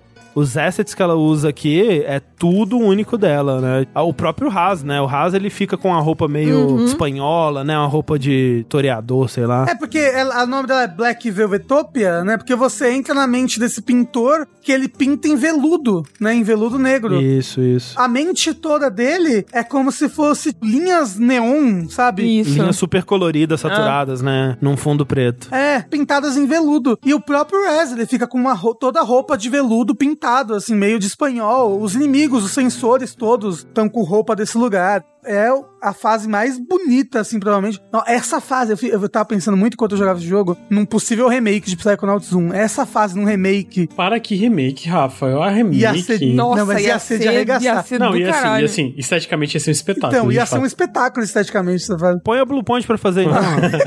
Deus me dibre. Mas é, o- esse Edgar, ele é um pintor de veludo negro, como o Rafa falou. Inclusive, essa técnica vem de um pioneiro aí, que é um pintor americano chamado Edgar Littag. Olha Então é aí. essa, é. essa piadota aí que foi feita, essa brincadeira, né? E esse cara, antes de você entrar no, no cérebro dele, né? Na mente dele, ele tá no, no topo ali do hospício, acorrentado ao chão e tentando pintar um retrato do Dr. Loboto. Só que sempre quando ele tá terminando, ele é acometido por uma grande ira e ele pinta uma luta de touro, assim, né? Um toreador, um matador e o touro, assim, se enfrentando. E ele não consegue controlar essa fúria dele, né? Então você entra na mente dele e você vai pra essa versão veludo negro aí de uma cidade espanhola, né? Talvez inspirado em Pamplona, né? Que é a cidade que tem a corrida do touro lá. Que é isso que acontece na cidade, né? Tipo, é um corredor com um touro correndo em Sim, alta velocidade, é. né? Que é, tipo, a corrida do touro é isso, né? O- todo mundo vai passando pela cidade, assim, pelas aquelas ruazinhas estreitas da cidade, o touro vai correndo. Então talvez seja a inspiração direta aí. E o Edgar tá numa praça tentando construir um castelo de cartas pra chegar ao sol de onde tá a sua amada Lampita Passionado. é, Chorando pétalas de rosa, né? Pois é, né? Muito poético. Mas estão faltando algumas cartas. Ele não consegue construir o castelo porque estão faltando essas cartas, que são as rainhas. E aí vale dizer que no, no baralho o rei é o próprio Edgar, a- as rainhas são a Lampita. E sempre que ele tá quase conseguindo, vem esse touro correndo e derruba tudo, né? Esse todo que é chamado de El Ódio. Oh, meu Deus. Oh, meu é um Deus. touro cor-de-rosa, neon, assim. E o Haas, ele vai tentar encontrar essas cartas e, e ver o que, que ele pode fazer com esse é, ódio. E nesse mundo, você vai encontrar também alguns... Cachorro? é, Cachorro. alguns elementos, né? Alguns aspectos da personalidade do Edgar representado nesses cachorros, né? Que você... Cachorro vendedor de arte, os Exato. cachorros artistas. Que são a da- os cachorros daquele quadro dos cachorros jogando truco, não é isso? Isso, que é Truco quase que um gênero jogando? de quadro, na verdade. É jogando pôquer, né? É. Mas deve ter um jogando truco também. que é um tipo de quadro aí muito associado a esse estilo mesmo, né? Ao, ao veludo negro. E aí você tem esses cachorros, né? Você tem o São Bernardo, que ele é gentil, né? Ele aprecia a arte, suas imperfeições e etc. Você tem o Collie, que ele é mais rude, mais sarcástico, assim, fofoqueiro, é o que conta as fofocas tudo. Você tem o Dálmata, que é o alço depreciativo, né? Baixa autoestima. e o Bulldog, Eu. que é o trimelique pistolagem, né? O que é o medroso, nervoso, preocupado. Gente, tem que ter um teste do BuzzFeed. Qual cachorro de Qual Black cachorro? Velvet Top é você? Eu, Eu- sou o Dálmata. É, é, pior que eu sou o Dálmata também, é foda. eu acho que o Rafa é mais um Bulldog, hein? Um trimelique, assim. Você acha? Eu não, eu não sou a Mel. A Mel que era É pistolagem. verdade, a Mel seria trimelique. E o, o Lucas é o São Bernardo, que é gentil, aprecia a arte. Ah, Depende, por exemplo, nesse podcast eu tô paz e amor. Bota no podcast com o Ricardo e com o Luir, aí eu viro Tremelique, Bulldog. Não, mas entendeu? assim, desculpa, amigo. A culpa não é sua. Qualquer pessoa minimamente sã estaria lá junto no, no Psychonauts 1, ali no, no, no hospício, se ficasse três podcasts junto com o Luir e o Ricardo. E o Ricardo junto. Mas essa referência dos cachorros jogando poker, ela é muito direta, né? Porque quando você termina a fase, se você volta... Não, é. É se você não, não pensou nisso até agora, porque assim, quando eu cheguei na fase, eu já sabia que era a cabeça de um pintor. E vi um cachorro que era um pintor, eu já associei imediatamente a pintura. Eu não precisava nem lembrar do movimento do, né, do veludo negro, não sei o que, não sei o que lá. Mas aí no final, tem a referência clara, direta, escrachada do- dos cachorros reunidos, né? Porque você libertou a mente do Edgar, enfim, e jogando carta. Eu falei, caraca, É, incrível. Com o Edgar, né? Com o Edgar, é. Exato, é muito legal. E aí, o que que você precisa fazer nesse mundo? você precisa arrumar um jeito de, né, atravessar ele, porque tem esse corredor com o touro que não te deixa passar, porque ele é muito rápido. Então, se você, por acaso, começar a andar no corredor, ele vai passar imediatamente e vai te arrastar até a última. A última parte segura, digamos assim, né? A última parte que tem uma rua segura, uma calçada, né? Então você precisa arrumar um jeito de atravessar a fase pra parar esse touro, enquanto procura as cartas que o Edgar precisa pra fazer a torre e chegar na, na amada Lupita, né? Que são as damas, né? As, As rainhas. As rainhas, é. as rainhas, isso. E, e tem a, a mecânica principal dessa fase, que até que gostaria que ela fosse mais explorada, que é de você compra quadros dos cachorros, né? Isso, é. E os quadros viram objetos reais. Então, você encontra um lugar que você pode pendurar um quadro, aí você pendura... E, e, tipo, é um lugar específico, né? Tem quadros, tem que ter o tamanho específico pra ser o objeto que aquele lugar precisa. Você até pode botar, mas aí ele fica sem utilidade. É. Não, ó, te- é, porque eu não sei, porque o único que eu tentei botar que não era certo, porque eu tentei botar pra testar, ele falou, ah, esse quadro não cabe aqui. Ele nem botou. Qual? Ah, não sei qual que é. Porque, tipo, a videira, você pode botar ela em todos os lugares. Ele só não. Tipo, não leva a lugar nenhum. Você escala e não vai pra lugar nenhum, entendeu? Ah, é, interessante saber, porque eu lembro que, sei lá, acho que foi no primeiro quadro que eu encontrei, eu tentei botar um que não era, ele falou, ah, eu preciso de um quadro do tamanho certo. Ah, talvez porque o primeiro quadro é o do. O que você tem que fazer uma rua. Isso, isso. Ah, Você compra um, um quadro que é tipo um arco, porque É. depois tudo você pode botar em tudo. como ele já me deu a mensagem de erro, digamos assim, de cara, É. eu nem, nem testei, mas é, enfim. mas é, tem esses quadros que fazem uma janela, quadros que fazem uma escada. A escada que você faz, assim, ne- nesse momento que você faz a escada, é tão legal que é tipo um violão, sei lá, e Isso, você vai aí- subindo, ele vai tuc, tuc, tuc, tuc, tuc, tuc, O tocando, braço do assim. violão estende, né? E aí É. você sobe por ele. É muito É legal. muito legal. É. Tô imaginando esses quadros no remake do Psychonauts 1, confesso. Agora, tem também um dos figments que muita gente perde nesse daí, que é justamente você pode botar, tem um quadro que é uma janela, né? Isso. Que você usa especificamente num lugar que ela- essa janela vira um teletransporte que te manda pra longe. Mas você pode usar esse quadro em vários outros ganchos. E aí tem sempre um Figment de bebê escondido atrás dessa janela. E aí você acha o Figment do bebê, acha um Figment bem, bem, bem escondido. Será que ele tem um filho escondido aí, ó? Uou, é, Uou. o grande segredo dele é que ele foi pai na adolescência. É, olha aí, fica aí.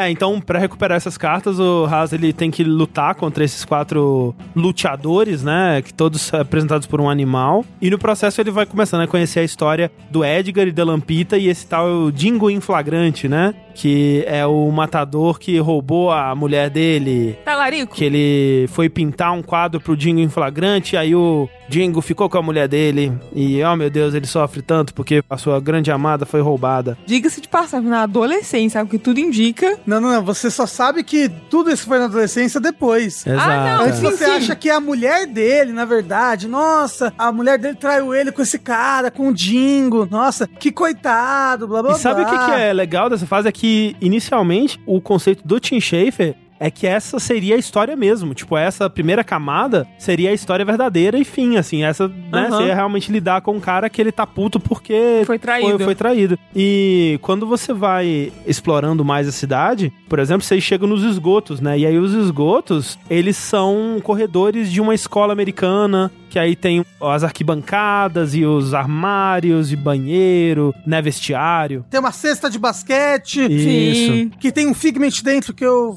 rodei anos pra achar, até perceber que ele tava dentro da cesta de basquete. E é muito curioso, né? Porque, peraí, o tema da- dessa fase inteira era Espanha, corrida Sim. de touro. Do e nada, do um, nada, não é? uma escola, né? Uma escola bem no estilo americano mesmo, assim, né? E a verdade vai começando a, a aparecer, né? E você vai ter mais a verdade justamente com os cofres, né? E o primeiro cofre que você encontra é o amor de Edgar, né? Que aí mostra ele na escola, e aí tem a menina tentando abrir o, o armário dela, não consegue, ele vai lá super forte, arranca o armário, a porta do armário, ela fica super impressionada, e aí os dois começam a sair e se dá bem, né? E aí o outro cofre é o lamento do Edgar, né? Que mostra o Edgar e essa menina que a gente vai descobrir que na verdade chama Lana, que ela tá indo pro eles estão indo pro baile da escola juntos e ela é uma das líderes de torcida e ele é o capitão do time de luta livre, né? Por isso que ele é super forte. E aí nessa inclusive mostram os outros membros do time de luta livre que você percebe então que são os luteadores que você estava enfrentando, né? Cada um tematizado por um Aham, animal. aham. E aí já dá pra você sacar também que ele é o touro, na verdade, né? Porque ele, o símbolo de luteador dele é o touro.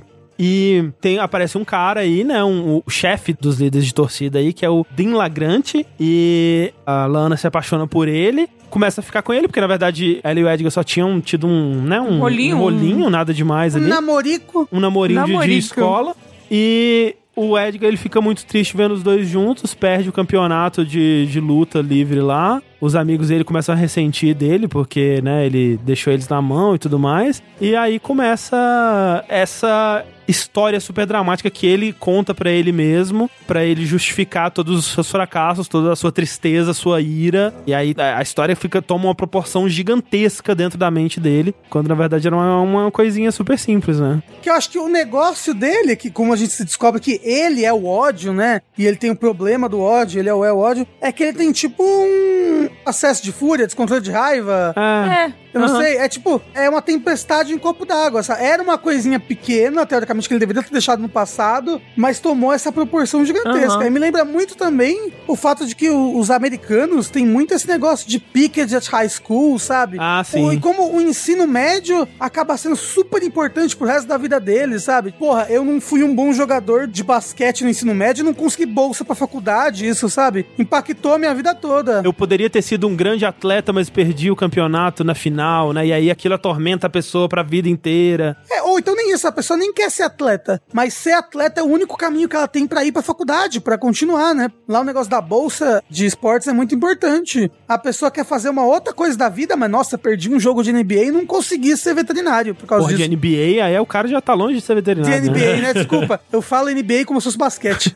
que nem a FIFA gostaria que eu falasse FIFA como se fosse futebol. Ah, Isso, sim, isso, Exato, é. exato. E aí, você vai enfrentar o touro, né? Revelado que o touro é o próprio Edgar e tal. Então você começa atacando o touro, mas depois tem que ajudar ele e atacar o, o Dingo, né? Que é um matador. O matador. E aí a Lampita, né, que é a, a Lana, tá lá torcendo pelo Dingo e tudo mais. E aí quando você derrota ele, o Edgar vê que os dois são super patéticos, né? Eles começam a brigar por coisinha, tipo, ah, é, é, falar ah, era do time de líder de torcida do colegial. Do colegial não, hein? A gente já foi pra faculdade. E aí eles começam a fazer a dancinha deles É, lá cara, é de... muito ridículo, é muito engraçado. De líder de torcida. E o Edgar fica, meu Deus do céu, era por isso aí que eu tava E o encucado. próprio Ross fala assim, tipo, cara, olha, olha como eles são patéticos, olha pelo que, que você passou a vida inteira remoendo, sabe? É, esse rancor atrapalhou a vida dele. E é engraçado também que você tá falando do boss, que você começa o boss pegando as lanças do matador e jogando no touro, e depois você tem que retirar as lanças do touro pra jogar no matador, né? E esse lance do acesso de raiva é isso, né? É o lance de como eles tratam esses distúrbios, né? Que é uma coisinha que virou, tipo, um, um gatilho que evoluiu na vida dele ao ponto de ele parar nesse lugar. E, tipo, ele vai pintar um negócio, ele não consegue, que ele tem um acesso de raiva e, e acontece o que acontece, né? E como essa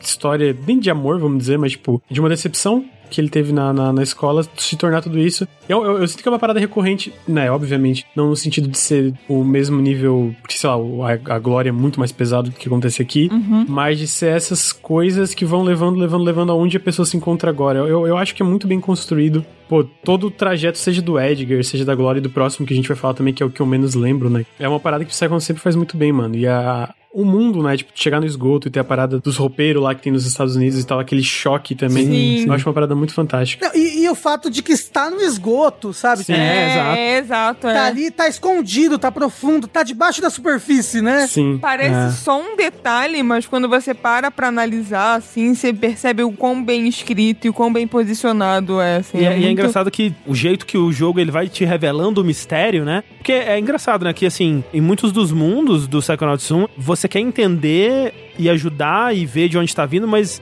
começa a surgir um mistério, né? Porque quando você entra, você entende a coisa como algo muito simples, mas aos poucos começam a vir coisas que vão, tipo, não, mas peraí, isso tá errado. Quando você conversa com os cachorros, por exemplo, que você começa a falar, ah, né, eu tô atrás do Dingo que roubou a, a lampita do Edgar. E os cachorros, ah, tá, sei, né? Conta de novo essa história, então. E você, ué, mas peraí, o que que tá acontecendo, né? É muito legal, muito legal de descobrir essa história. Eu gosto muito, muito da história. O mundo em si eu não acho tão legal de jogar, mas é um, sem dúvida, é o mundo visualmente mais único do jogo. E só de pensar, né, é aquilo, velho. A maioria, 90% dos, dos estúdios recusariam né, uma ideia dessa, sabe? Não, peraí. Sim. Sim. A gente vai precisar mudar o estilo inteiro do jogo pra fazer essa fase? Não, não, não vai rolar, É, não. Pera, a gente vai precisar de um modelo novo pra todos os inimigos, pro Res. É. É. Era só pra essa fase? Como assim? E mesmo que você não considere essa fase, só de você pensar que tem uma fase que você é um, né, um boneco gigante numa cidade que se tem uma Ah, sim. física diferente, tem tudo diferente. Depois você tá num jogo de tabuleiro que também é tudo diferente. Depois você tá no teatro que também é tudo diferente. Tipo, é muita mecânica diferente. É muito chocante. É muito chocante. É, cada mundo é muito único. É muito É. único. Você não confunde dois mundos, Não, sabe? não, Tipo, impossível, ah, tá, é. esse lugar aqui é do mundo do Fred ou é do mundo do outro? Não, o mundo do Fred tudo é um tabuleiro, tudo é costurado. Exato. E até se você considerar que a gente tá falando que o jogo ele meio que tem duas partes, até se você considerar antes dessa parte, que é a parte de verdade, entre aspas, do Psychonaut, tudo consegue ser único. Uhum. Mesmo não sendo tão ambicioso, eu diria, quanto esses mundos, ainda assim é muito único, muito bem pensado, sabe? Nada ali é deliberado, assim. Tudo é muito bem, tipo, não, é assim porque a gente quer passar essa mensagem. Na verdade, tudo é liberado, né? É isso, é, desculpa.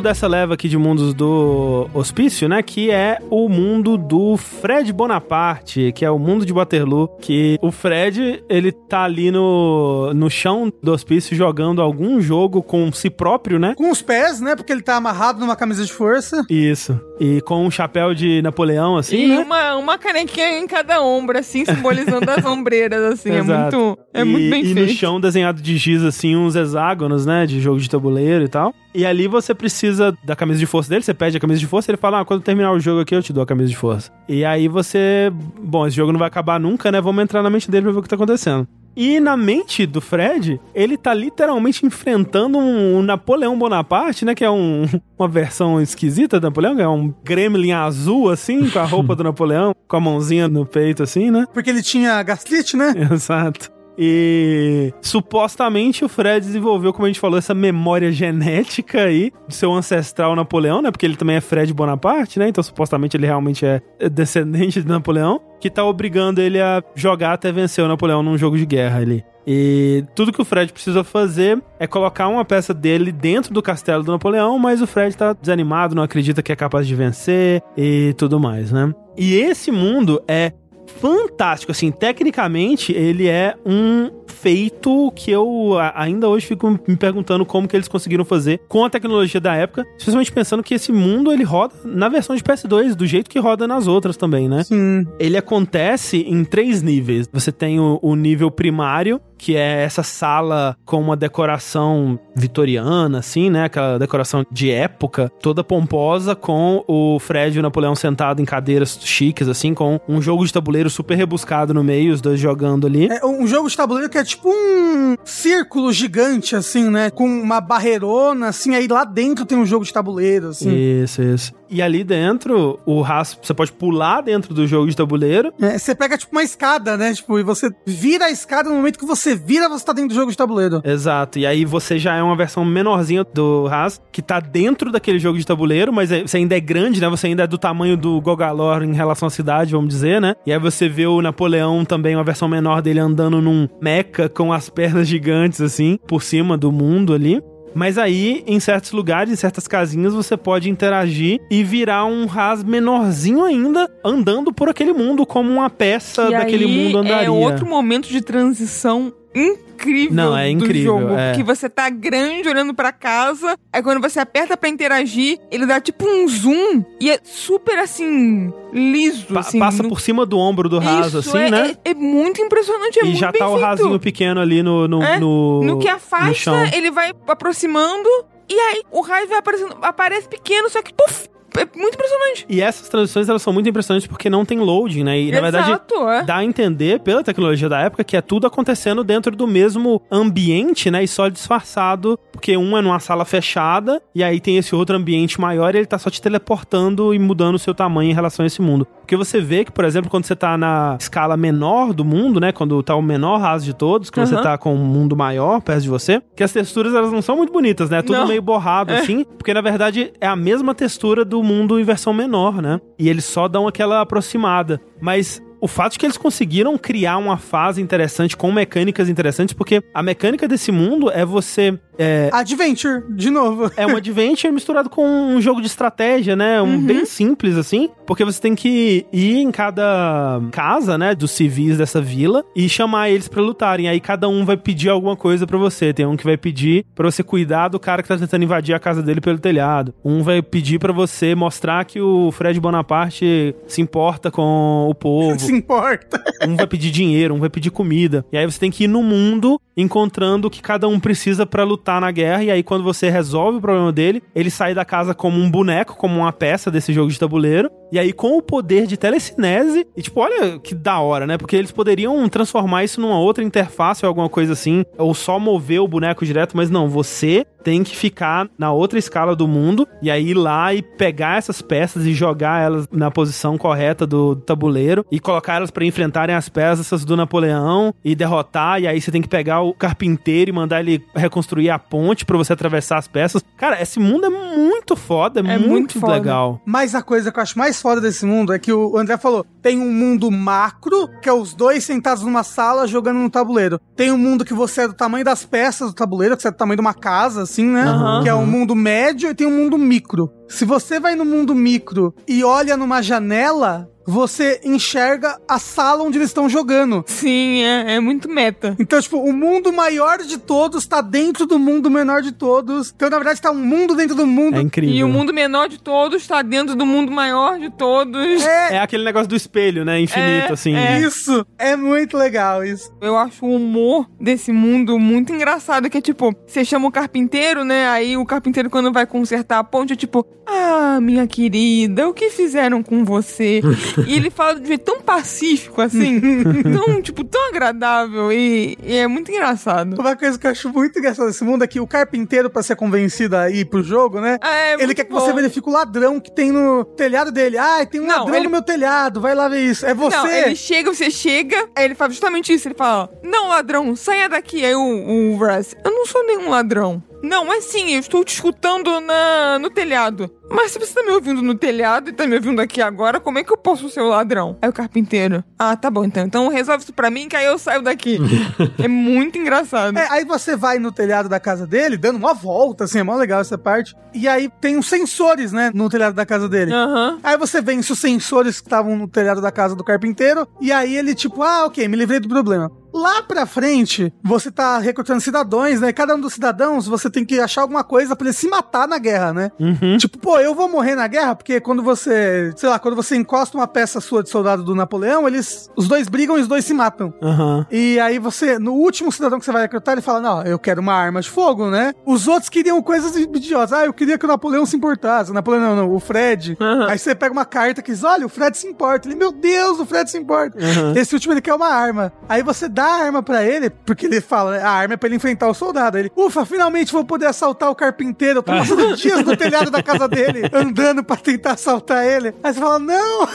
E eu acho que tem várias cutucadinhas, assim, né? Tipo, crítica social sobre a guerra, né? Esse fato de que os dois se matam quando eles se enfrentam. Aham. E quando tem um, acho que é o do ouro, né? Quando você dá o ouro pra ele, ele fala assim: ó, esposa, tome aqui esse ouro para você se cuidar. Vou ali me jogar é, na máquina eh, sem fim da guerra que vai acabar comigo. Tchau. E vai, né? É cheio dessas coisinhas. É, é muito legal você recrutando também as lesmas, né? Que elas acham que vão lutar na guerra, coitada. Não, a gente vai lutar, vai ser foda, a gente consegue. o-" E aí você, na verdade, vai dar elas de alimento pra outra pessoa comer, que é o general gordão. Assim.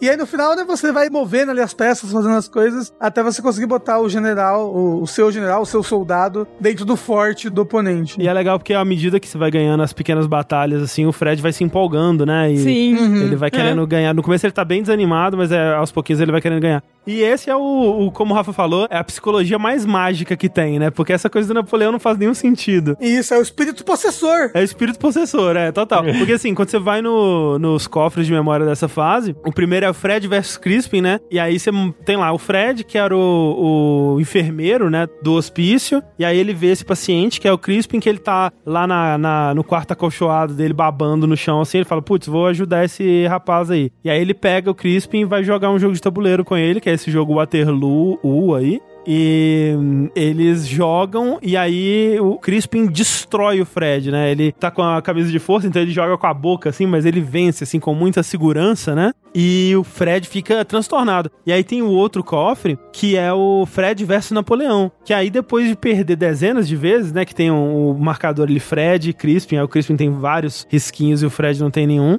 O Fred vai pro banheiro, começa a olhar o reflexo dele no espelho e começa a enxergar o Napoleão. E aí o Napoleão salta do espelho, esgana ele, e aí ele fica louco. Ele começa a andar vestido de Napoleão pelo lugar.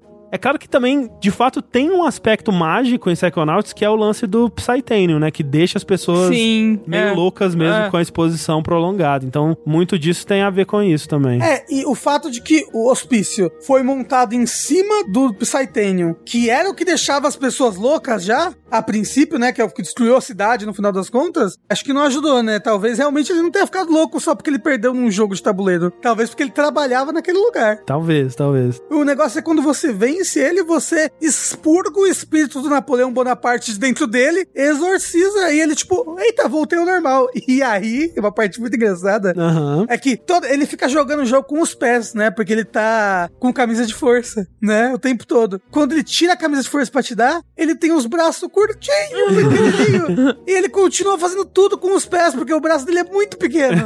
Então ele continua o mesmo modelo, mesma, mesma animação, fazendo Não, as e, coisas. e aí ele fala: Ah, agora meus braços estão livres, finalmente vou poder ir lá e esganar o Crispin. Aí você tá tipo, não, é isso aí, porque aí você esganando o Crispin eu vou poder passar. Mas é, depois que eu tirar uma soneca, aí ele vai deita e- e vai dormir. Compreensível. E aí o Rasta com os três itens agora. A camisa de força, a garra e o rosto do Dr. Loboto, e ele consegue enganar o Crispin pra subir pro elevador, né? E chegando lá em cima, começa essa fase da escalada do hospício, né? E que é outro momento que. Tudo bem, esse é pra ser assustador, apesar de não ser de terror exatamente. Mas assim, quando eu cheguei, eu não sei se é porque também eu tava jogando o jogo já o dia inteiro e eu precisava de uma pausa. mas eu fiquei bastante assustada, assim. Mas É mesmo? assustada. Tá bom, não bastante. É porque assim, eu meio que não tenho o costume de me assustar. Então, pra um jogo falar, tipo assim.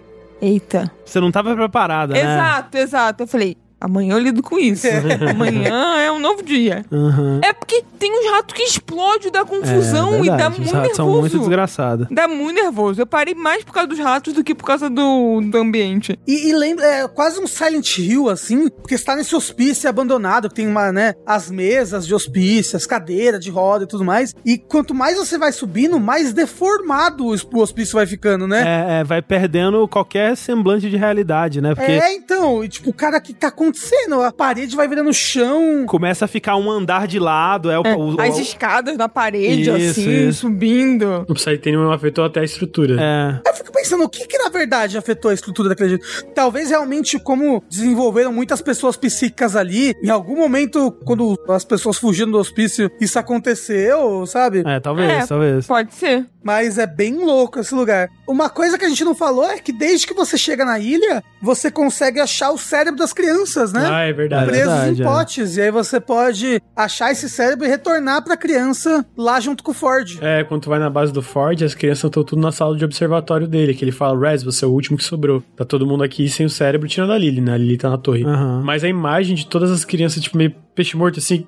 Aham. Meio zumbi, é. é meio bizarro, mano. Caralho, É cara. um pouco assustador. E aí, se você, pra cada criança que você recupera o cérebro, você ganha um cérebro extra de vida, né? Porque sua vida é representada por cérebrozinhos Aham. na barra lá. E a ideia, a explicação na narrativa que eles dão é que agora essa criança tá contribuindo com o poder mental dela pra sua luta, né? Sei lá. É, tipo, tá falando, tipo, ah, a criança está focando a- os seus pensamentos em você. E isso tá te deixando mais poderoso. É tipo, minhas condolências, meus pensamentos aí, fico com a família, né? É porque todo mundo tá. Ah, tá bom, você, você resgata a criança, aí você chega lá, opa, bora me ajudar a salvar o mundo. Aí a criança resolve tentar ajudar do jeito dela. Algumas falam, opa, não, tem mais o que fazer. Aham. Outras falam, ok, eu vou ajudar. E vai, sei lá, tentar destruir o carro do Oleander, sabe? A outra vai tentar achar o urso pautar, eu não sei. Tem várias que começam a tentar ajudar, mas não de ajudar de verdade, sabe? Ajudar só uma criança, vou ajudar aqui. Mas ela- teoricamente elas ficam focando o pensamento dela em você, tanto que quando você resgata todas, você começa a se curar automaticamente o tempo todo, né? Aham. Porque todas elas estão focando a, sua, a energia em você. É, e aí, cada criança que você resgata tem um diálogo, assim, do Haas explicando, né? Contando a história. É bem engraçado as É reações. muito engraçado. Eu gosto muito que ele dá um beijo em todos os cérebros. Eu acho, Sim. acho muito engraçado. É, é muito insalubre. Né? É, né? de fato.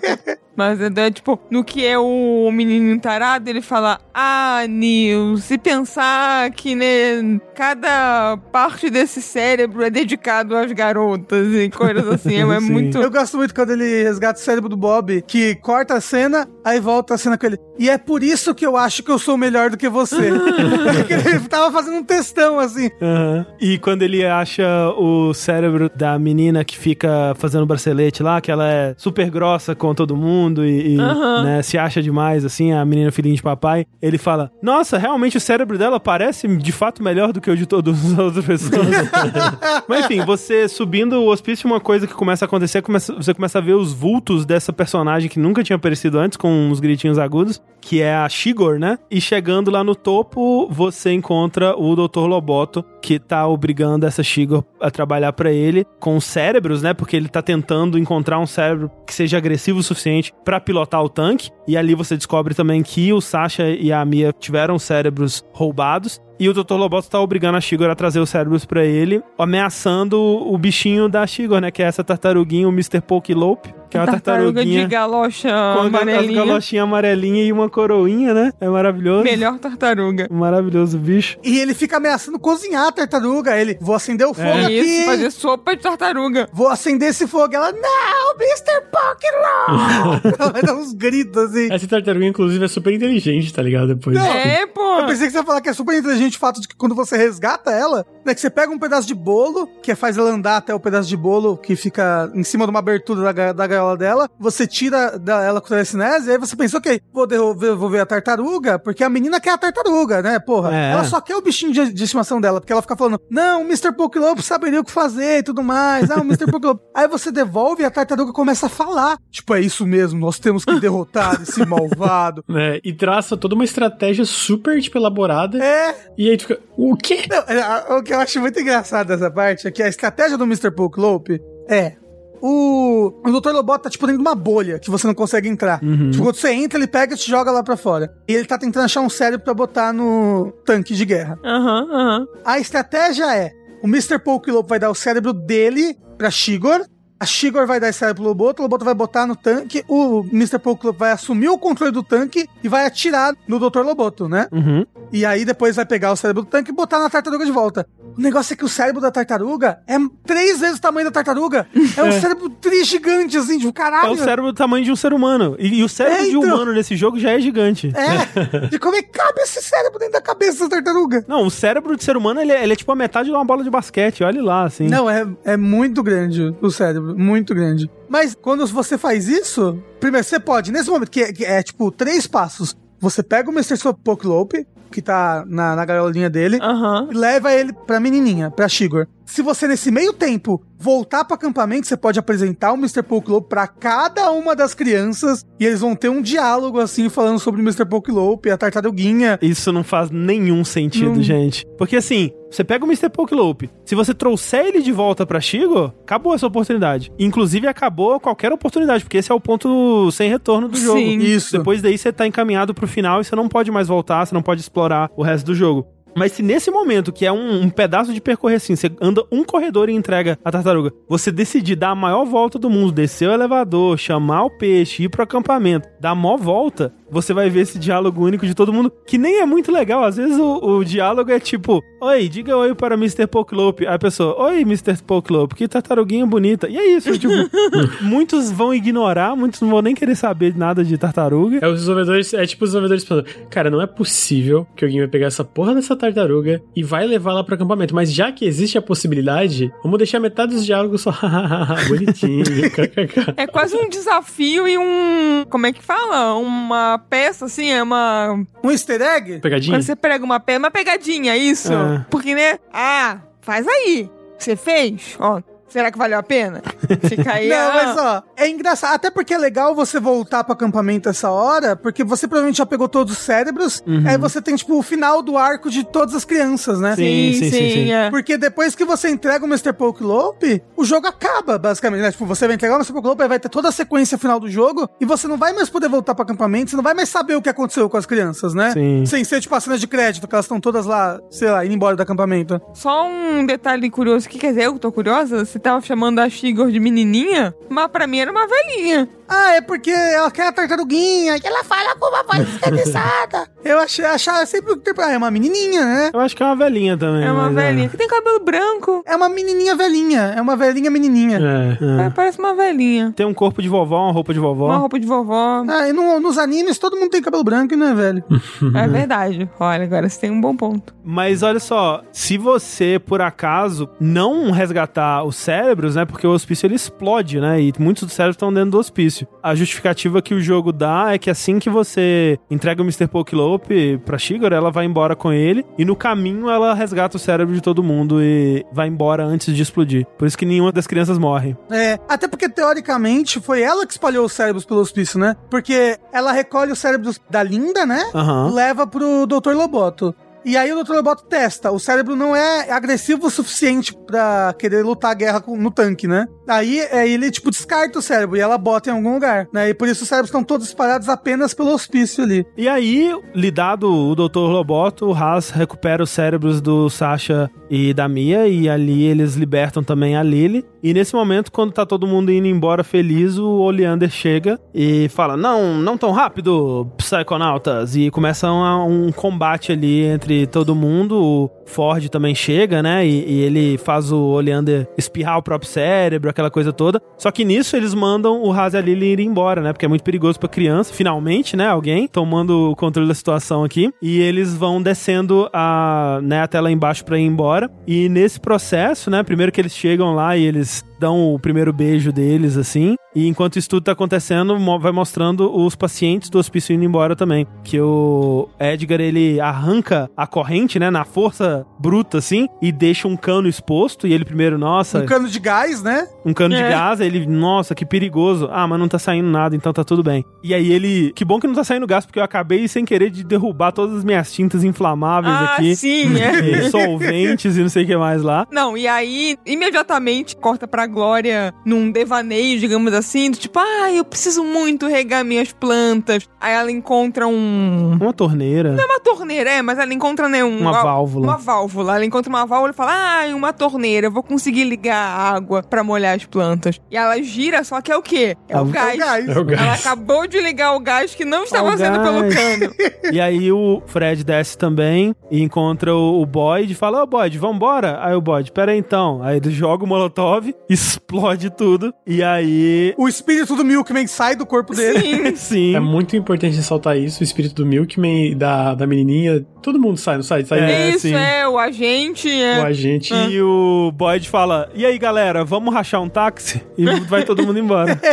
Como? Porque eles estão num lago. É.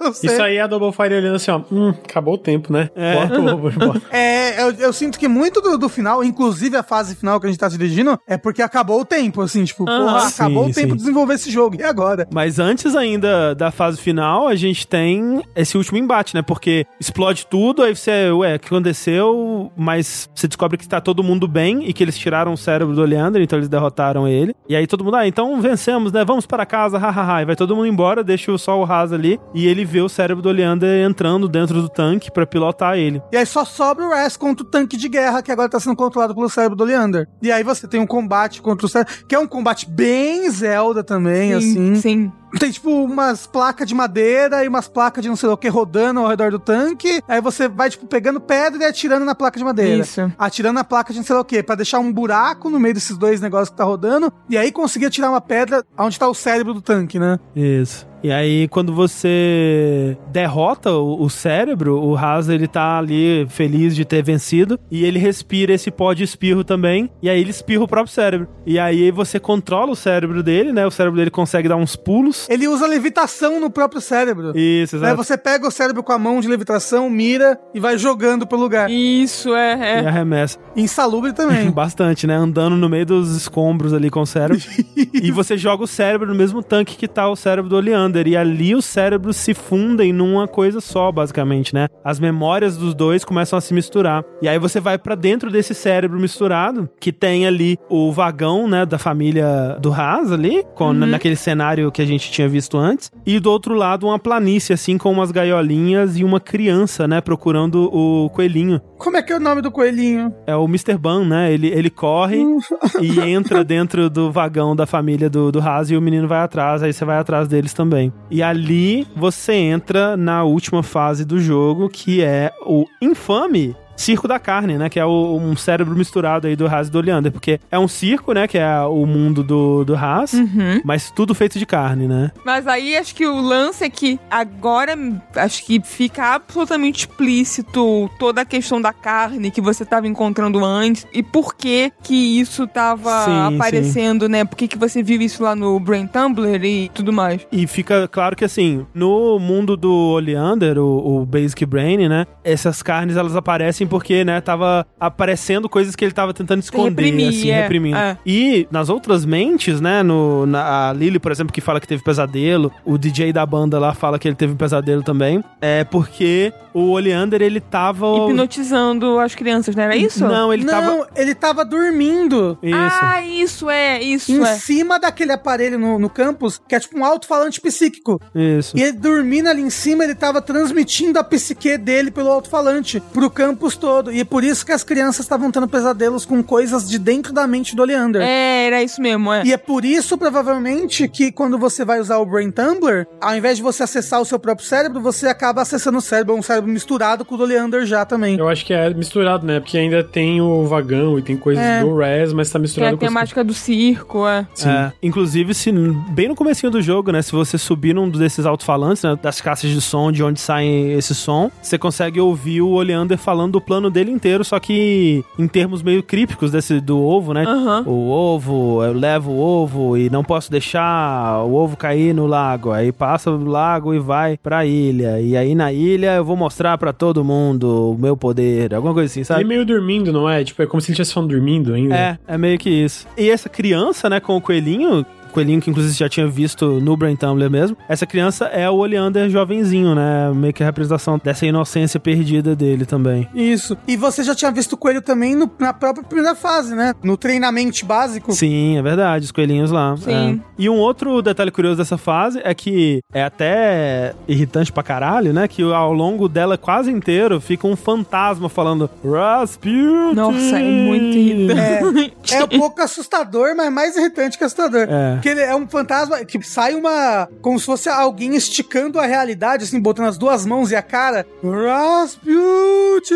É. Gritando no seu cara o tempo todo. E essa fase ela é meio assustadora, né? Tipo, ah, porque é um circo feito de carne. É, é, eu diria que é mais nojentinha do que assustadora, assim. E os inimigos, Clarice, são uns coelhos que caíram no triturador de, de carne e viraram uns monstros de carne triturada. É, assim. e- isso é assustador mesmo. É assustador. E o mais assustador dela é o quão desbalanceado ela é. É, então, porque ela mistura todas as piores coisas dos videogames, né? Que é missão de escoltar e coisas que você comete um erro e perde todo o seu progresso, tem que voltar do começo, né? o, o, aqueles moços que joga faca com o pé. Nossa, é horrível. Nossa senhora, pra você perceber que é isso que você tem que fazer e ter o timing de pular e o moço jogar a faca e você pular de novo e girar. É, você entra no circo e imediatamente é uma parte de escoltar. E a parte de escoltar tem tempo, então você não tem muito tempo pra pensar assim, Não, tipo, é. ah tá, eu tenho que fazer esse moço jogar a faca aqui, que vai estar rodando, aí eu vou usar essa faca como um trapézio aqui, um trampolim. E assim, até antes disso, pra você ir aprendendo o caminho que você tem que fazer, é bateção de cabeça. Porque assim, Não é óbvio, tudo bem né? que não precisava ser super óbvio, também não é óbvio e não precisava ser super óbvio, mas você tá às vezes com a câmera virada pro contrário do lugar que você tem que ir. Porque tem um momento específico que você tá no, no- nos trapézios,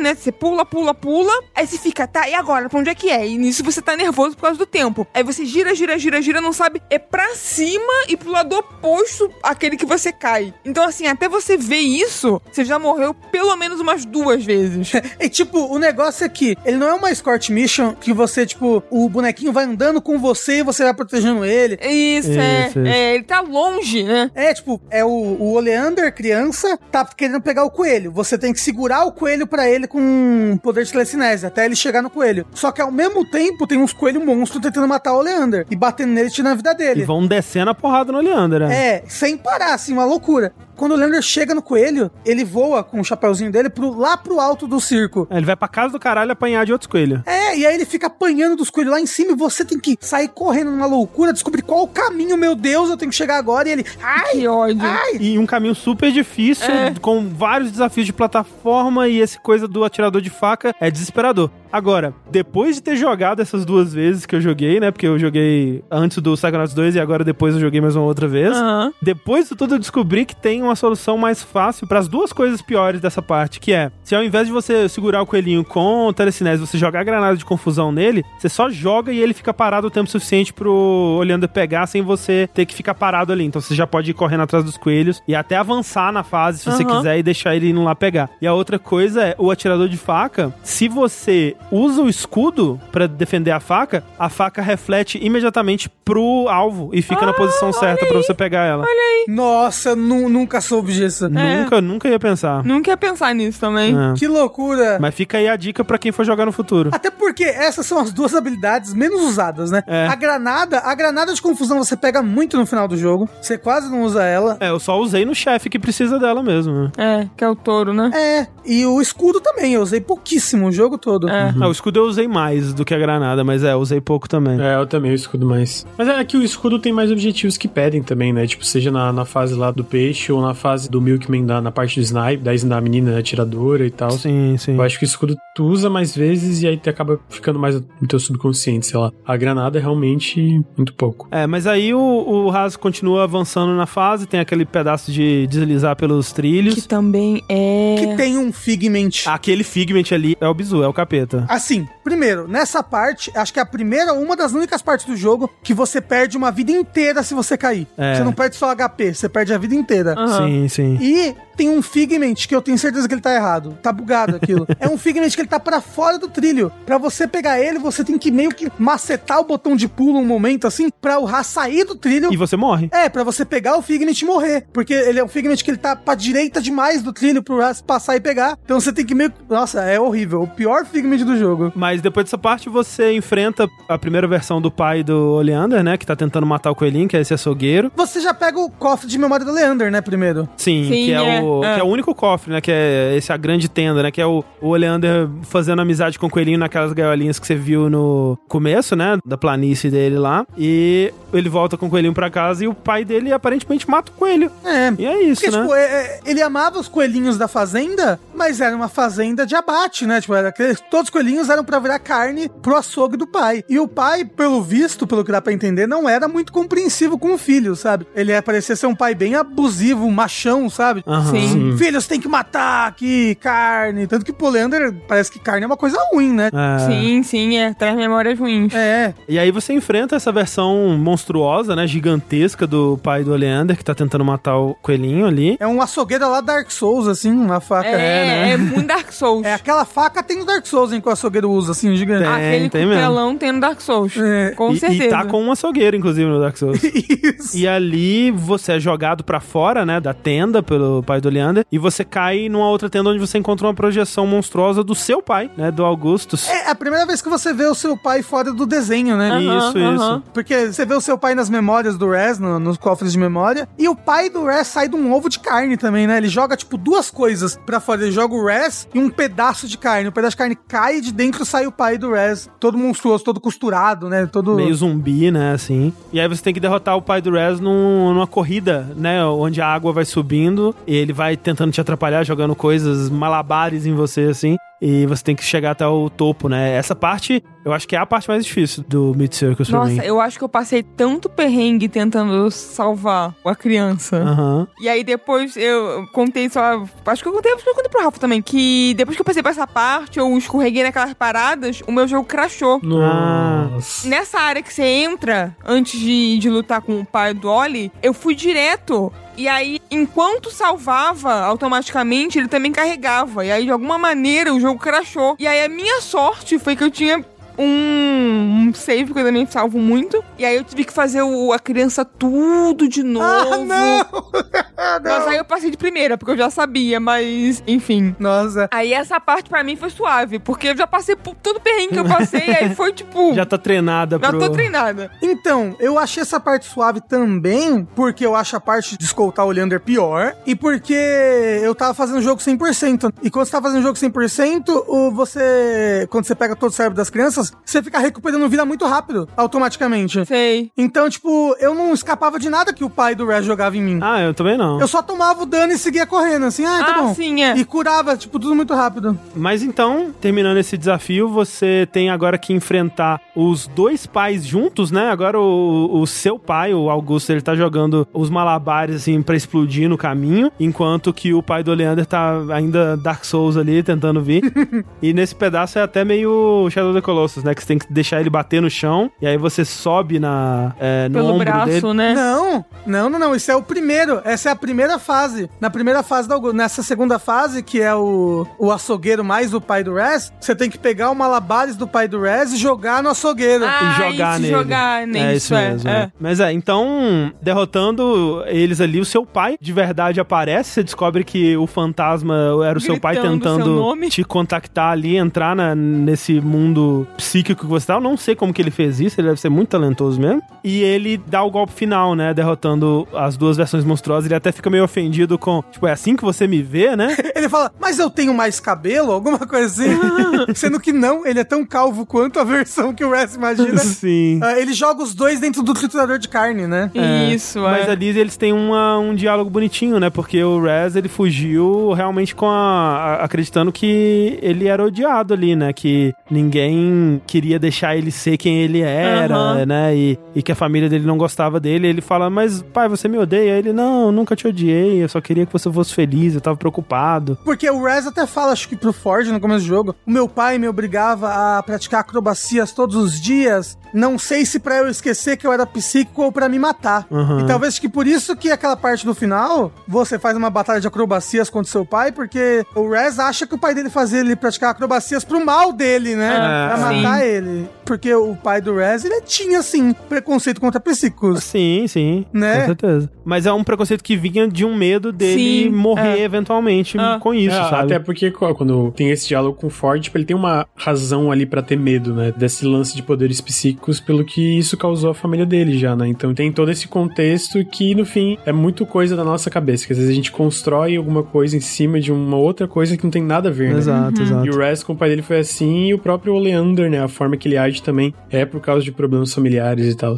É o Daddy Issues, né? Daddy issues. Total. Ele fala depois. Sim, Psychonauts é Daddy Issues The Game, basicamente, né? É, E Mommy Issues também. Sim. A Glória. family issues, basicamente. é, de- Isso. E é louco que o, o pai dele fala: Não, mas eu também sou psíquico. Inclusive, eu te achei fazendo uma conexão psíquica com a gente. Entrei aqui dentro fazendo uma conexão psíquica. E eita porra, os, os dois pais se fundiram dentro do triturador de carne. Filho, toma aqui essa armadura psíquica, pá! E aí o Raz vira um Raz gigante de energia, assim, né? E aí tem uma Isso. batalha de kaiju ali contra os dois pais fundidos, monstruosos. Que é bem legal, assim, é, uma- uma- é um chefe bem facinho, É né? bem Não tem muito... mas é satisfatório. É satisfatório, Bater é é. satisfatório, É. é muito agradável. Acho que a moral é essa aquele, aquela parada meio catarse, assim, Isso, sabe? é. Tipo, porra, sofri um monte dessa merda desse circo, agora eu vou encher esse cara de porrada. Exato. Mas a sua energia acaba. Ah, sim, é, mas aí é só ficar usando o, o escudo. É, aí você tem que só sair correndo por causa do escudo até ela voltar, né? Pra continuar enchendo o- a fusão dos dois pais, dos dois issues de porrada. E aí essa fase termina com o pequeno Oli agradecendo o Raz por ter falado com o pai dele, Falou, né? Falou com os punhos. falado com os punhos e agradecendo, né? Aí os mundos vão se distanciando assim e o Raz sai dessa mente. Até porque uma coisa que a gente não falou, como os dois cérebros estavam dentro dos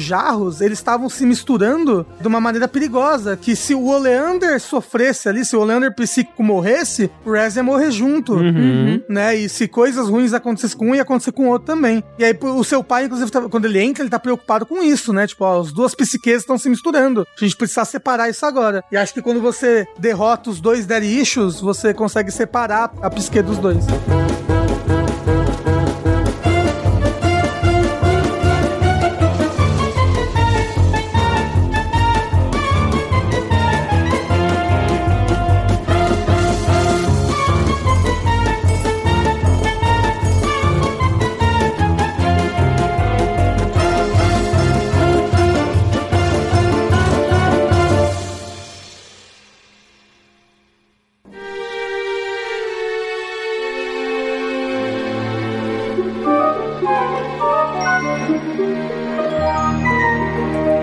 aí nós vamos para o final do jogo, enfim, né? É A cutscene final já, olha só que coisa maravilhosa. Chegamos aqui tão rapidinho, O podcast ficou quase a mesma duração do jogo, olha só.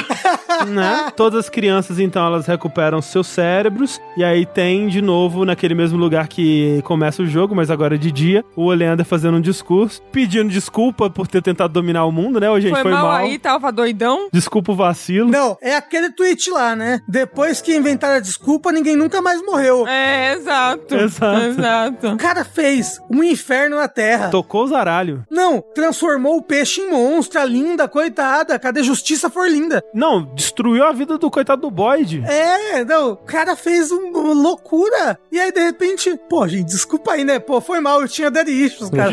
Como é que você pode me julgar Quem desse nunca, jeito? cara? Quem É. nunca, porra? Quem nunca tentou dominar o mundo? Quem nunca tentou dominar o mundo roubando o cérebro de 15 crianças? E aí todo mundo perdoa ele. Tipo, porra, vamos perdoar esse cara. Eu realmente acho muito maluco, assim, ele ter... Ele tem um arco de redenção, né? É. Ele não é nem um arco, né? É uma- exato, um flash de redenção, uma é um virada, assim. interruptor de redenção, assim. Tipo, ele Isso. mal... Ah, agora é bom, né, gente? Pronto, O yeah! Oleander é o mais perto que chega disso da solução mágica, né? Sim. E, e ainda assim não é tanto, né? Depois, com outras experiências com o Oleander, você vai ver que, no fundo, ele ainda tem um negocinho ali que ele tem que resolver, né? Mas assim, eu não continuaria andando com o Leander, Ah, não, entendeu? não. Mas Sasha e Mia estão lá, de boa. Eu fico, por quê? Ela faz o errado nisso aí, a Sasha e a Mila. Ah, é, sim. Que eles são agentes de verdade podendo prender o Leandro. Ele falou, "Ô, bacana, você tá arrependido, mas bora pagar pelos seus crimes, né? Bora se arrepender na cadeia, sei é, lá. bora, bora passar uns 5 anos trancafiado, pelo menos, né? Por favor. E aí tem o Ford Kruller, ele chega, ele tá com a mochilinha de Psytanic que o Rafa falou, e ele, né, faz um discurso ali agradecendo o Haas e promovendo ele a um verdadeiro Psychonaut, né, e dá a roupinha e tudo, o Haas veste a roupinha que é Fica aquele... engomadinho. Fica engomadinho, fica, tira o capacete, né? Você vê que é aquele cabelo dele lá. Aí fica cabelo bonitinho também, arrumadinho. mas- E aí tem essa cena do Haas e da Lily conversando sobre a relação, discutindo a relação, tem uma DR ali, Mas uma DR do bem. uma DR do bem. E. As crianças de 10 anos discutindo em relação, gente. Eu não supero. Eu não Ah, é supero. basicamente. E esse beijinho que a gente deu? A gente agora é namorado? Não Hum, supero. A gente é namorado, né? Ai, Rez, esquece isso. E as crianças estão indo embora, né, do acampamento já, né? Sim, sim. E enquanto isso tá acontecendo, né, eles dão mais um beijinho ali e eles recebem a notícia de que Truman Zanotto, pai da Lily e o líder dos Psychonauts foi raptado. Oh, meu Oh, Deus! meu Deus! E agora, né, o Sasha convida o Raz, esse novo Psychonaut aí, a ir nessa perigosa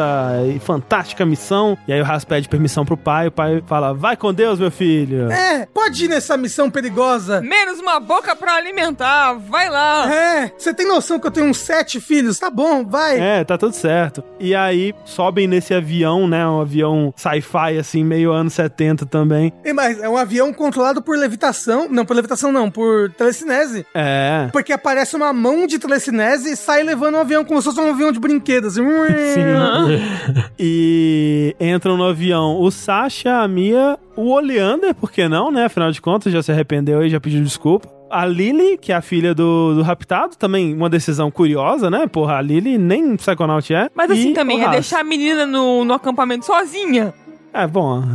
É, É verdade. E deixar com o Ford, né? Porque o Ford não pode. é Pô, verdade. mas o velho tem condição de cuidar da criança? Não tem, gente. Não O tem. velho doido, é deixar com o velho doido. E é da família, né? É da família. É, pô. Bom, então aí, aí justifica um pouco mais. Ah, porra. Ai, Lucas, sequestramos aqui a, a sua tataravó. Pô, a polícia tá lá no, no, no apartamento. Você não quer entrar junto com a polícia pra tentar matar o sequestrador? Sim, assim eu quero. É, tipo, va- vamos lá, bora. Porra. Bora. É tataraneto, né, coitado? Ele tem que ir junto no resgate. E aí o avião sai voando e acaba o jogo. E acaba nesse cliffhanger, né? O Tim Schafer fala que é um final de volta para o futuro, né? Que chega, né? O Dr. Brown fala: Ah, problema com seus filhos no futuro, vamos! Aí os carros saem voando, né? Aquela coisa toda. E é engraçado, né? Porque ele nunca pensou de fato que ele faria uma sequência pra essa missão, né? Ele tinha planos pra uma sequência de Psychonauts 2 e sabe Deus lá se ele ia conseguir fazer, mas o plano dele era sempre começar o Psychonauts 2 com o Raz já chegando na base lá e falando: Nossa, aquela missão foi muito louca, hein? Nós resgatamos o Truman Zanotto, que coisa curiosa. E continua daí, sabe? Ele nunca quis fazer de fato a sequência daquele cliffhanger,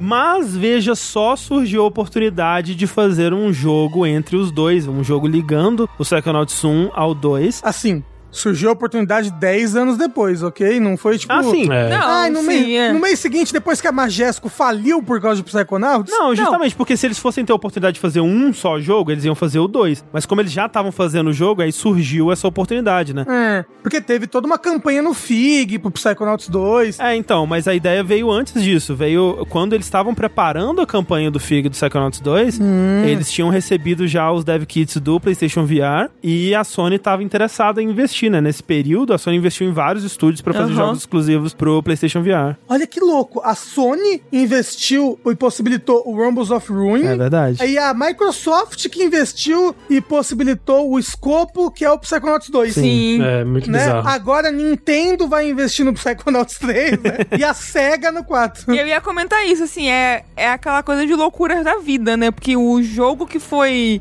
apesar de maravilhoso, foi, né, esquecido e levou a Majesco à falência. Anos depois, teve não só uma sequência, mas teve, né, um pequeno arco, um pequeno ato, sei lá como dizer, num console que, tipo, quantas pessoas vão poder jogar isso, sabe? Pouquíssimas. Não é? É VR, sabe? É, não é acessível, assim. E assim, eu sinceramente acho que você pode pular esse jogo, sabe? Sim, sim. Tipo, ele É. tem coisas importantes, mas são coisas importantes que dá pra pegar pela introdução do 2. Eu realmente acho que o 1 um e o 2 eles funcionam bem um seguido do outro, assim, você não perde muita coisa. Então, mas ó, uma coisa que eu não consigo entender, porque eu não joguei Rumbles of Ruin, e eu não consigo entender no 2, porque o 2 só dá uma introduçãozinha do que foi Rumbles of Ruin, né?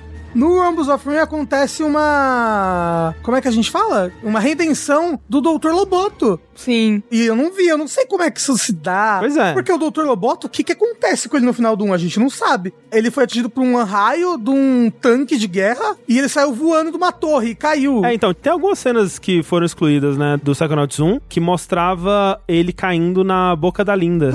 A Linda comia ele quando chegava, por isso que ele sobreviveu quando ele caiu da torre. Mas então, o Rumbles of Ruin, ele saiu em 2017 pra PlayStation VR exclusivamente. Um ano depois ele saiu pra PC. Hoje em dia você consegue jogar ele em plataformas de VR aí do PC, tanto o Oculus quanto as plataformas da Valve aí, né? Aham. O Vive, o, o Index, o que seja. E, né, quando eles estavam pensando em que jogo a Double Fine poderia desenvolver pra ele, eles pensaram em justamente criar esse atrativo pra campanha do Psychonauts 2, né? De reintroduzir esse jogo no imaginário das pessoas e até servir como um teste gráfico do que viria a ser o Psychonauts 2, né? Porque o Realms of Ruin, ele já é com os modelos próximos ou já alguns dos modelos que eles foram utilizar no 2, né? Ele já tem aqueles gráficos do 2. Tudo bem que ainda demorou bastante pro 2 sair, né? Porque o Realms of Ruin saiu em 2017, o 2 só foi sair em 2021. Mas era pra justamente trazer de volta o Psychonauts pro imaginário popular aí, vamos dizer. Pô, mas é muito bonito, muito bem feito o jogo, É. cara. Tipo, esteticamente, eu, eu fiquei surpreso, assim. A animação da, dos personagens é um pouco da arte que a gente eventualmente vê no Psychonauts 2 ainda mais elaborada e, e detalhada. Em alguns momentos, talvez algumas animações até perde pro VR, porque tem aquela animação bem de close, assim, né? Mas, tipo, valores de produção eu achei muito altos pro... E é o mesmo valor de produção do 2, né? Tipo, a mesma qualidade de animação e tudo. Tem o papel higiênico mais bonito que eu já vi num videogame. Você pega o papel higiênico, você põe na sua cara assim. É um papel higiênico de verdade. Eu juro pra vocês. tem toda a fibra do papel ali, tem a bolinha do papel higiênico. É um papel higiênico mais bonito do mundo. E assim, é engraçado como que eles foram resolvendo as várias questões, né? Porque o VR é cheio de problemas a ser resolvidos, né? E você vai pensar num jogo como Psychonauts, que é um jogo de plataforma, aventura e tal, como é que você vai transferir isso pro VR? Então, primeiro que ele é um jogo em primeira pessoa, que você tá vendo tudo pelo ponto de vista do Raz, e logo de cara já é bem chocante você ver aqueles personagens com aquelas proporções, assim, na sua cara, né? Então você olha pro lado e tem a Lily, e ela é do seu tamanho, então a Lily é gigante. ela, é uma- ela é- ela é do tamanho de uma pessoa, assim, você, caralho, uma pessoa. E a cabeça gigante, né? É, uma cabeça imensa, assim. Então é, já, já é bem chocante Tem você um ver esses momento que a Mia personagens. fica muito perto de você, assim, você fica, caralho, que mulher imensa. Exato. Então tem esse choque inicial, mas o que eles, como eles resolveram, né, ao ao mesmo tempo que eles deixam o jogo ainda muito Psychonauts, é, você vai usar as habilidades do 1, né? Então cada uma das habilidades principais do 1 estão mapeada para botões, então você tem telecinese, você tem um cutucar, que né, que é novo, mas pro VR é importante, você tem pirocinese, você Ah. tem a clarividência, né, e tal. Só que uma questão que eles acharam melhor nem tentar resolver, porque de fato ninguém conseguiu resolver muito bem até hoje, foi a questão da movimentação. Então, o jogo inteiro você passa estático, né? Você passa sempre com um personagem que tá ou sentado num lugar ou olhando pelos olhos de outros personagens que estão parados, né? Então você nunca se movimenta de fato. Aham. E as soluções que eles encontraram pra isso são muito legais, né? São. No, Muito no começo, o Raz, ele tá. Tá todo mundo sentado no avião, quietinho, né? E o Raz, ele vai pulando entre os pontos de vista de todo mundo. Então tá todo mundo parado, né? E você consegue interagir com os diversos objetos da nave, saltando entre esses pontos de vista e interagindo com as coisas. E aí depois, eventualmente, você vai teleportando entre os, os membros, né? Os soldadinhos dessa base. Só que eles também estão parados. E depois você vai saltando entre peixes e os peixes também estão parados, assim. As soluções que eles encontraram são muito criativas. E a história, ela continua imediatamente depois desse final do Psychonauts 1 que a gente falou, né? Então, a, a primeira cena é eles no avião indo pra essa missão, indo procurar o, o Truman Zanotto. Tá lá o Reza Lily, o Sasha Mia e o Oleander a caminho desse resgate. E usando a clarividência na caixa de música que a Lily tem, que ela ganhou do pai dela, o Raz usa, tipo, os outros objetos, né, que pertencem aos donos e você consegue ver através dos olhos dele, você consegue descobrir que o Truman, ele tá preso numa base misteriosa, né, e que você vai descobrindo que é uma base do Psychonauts no fundo do mar, nesse lugar que é tipo um triângulo das bermudas do mundo do Psychonauts que chama o Romboide da Ruína, né? O que é um romboide? É um losango. É um losango equilátero. Ah. é. Ah, Tem até a piada com isso, né? Que o Haas fala. Mas peraí, e a gente tá indo para o, ta- esse paralelogramo onde todo mundo morre. E aí o Sasha. Haas, por favor, um paralelogramo não tem todos os lados equiláteros.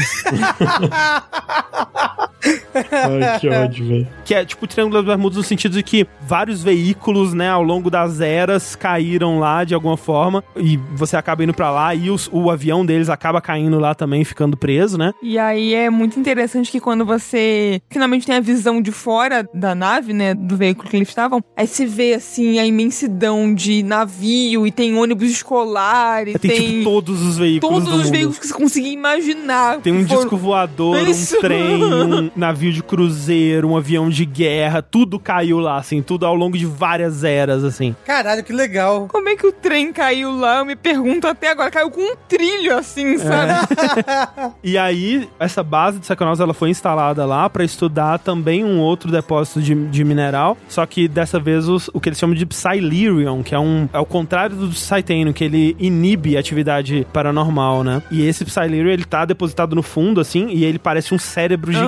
Gigante feito de mineral, assim, é muito da hora visualmente. E quando você chega lá, o Raz é capturado, então ele passa o resto do jogo preso numa, numa cadeira de dentista, fica aí o, o Foreshadow, né? E ele fica separado dos outros membros da tripulação, ele não sabe onde ninguém mais tá. Então a primeira parte do jogo é você saltando entre os peixes, né? Entre as mentes das pessoas e dos animais que você vai encontrando, tentando encontrar cada um, né? E aí cada um tá num lugar precisando da sua ajuda, porque eles estão sendo afetados pelo Psylirium, então eles estão tendo as- né? Tipo, a Mia, ela tá no ônibus escolar que tá com os guardinhas, né? Desse lugar, só que ela tá achando que são crianças, né? É. Que estão E morrendo. aí, quando você usa a clarividência nela, né, pra se comunicar com ela e resolver o problema, você vê, assim, aquela. Bem aquela, aquele estilo de arte, assim, fofinho. Rabiscadinho, Creepy, rabiscadinho, das crianças pegando fogo e gritando. É, tipo. É.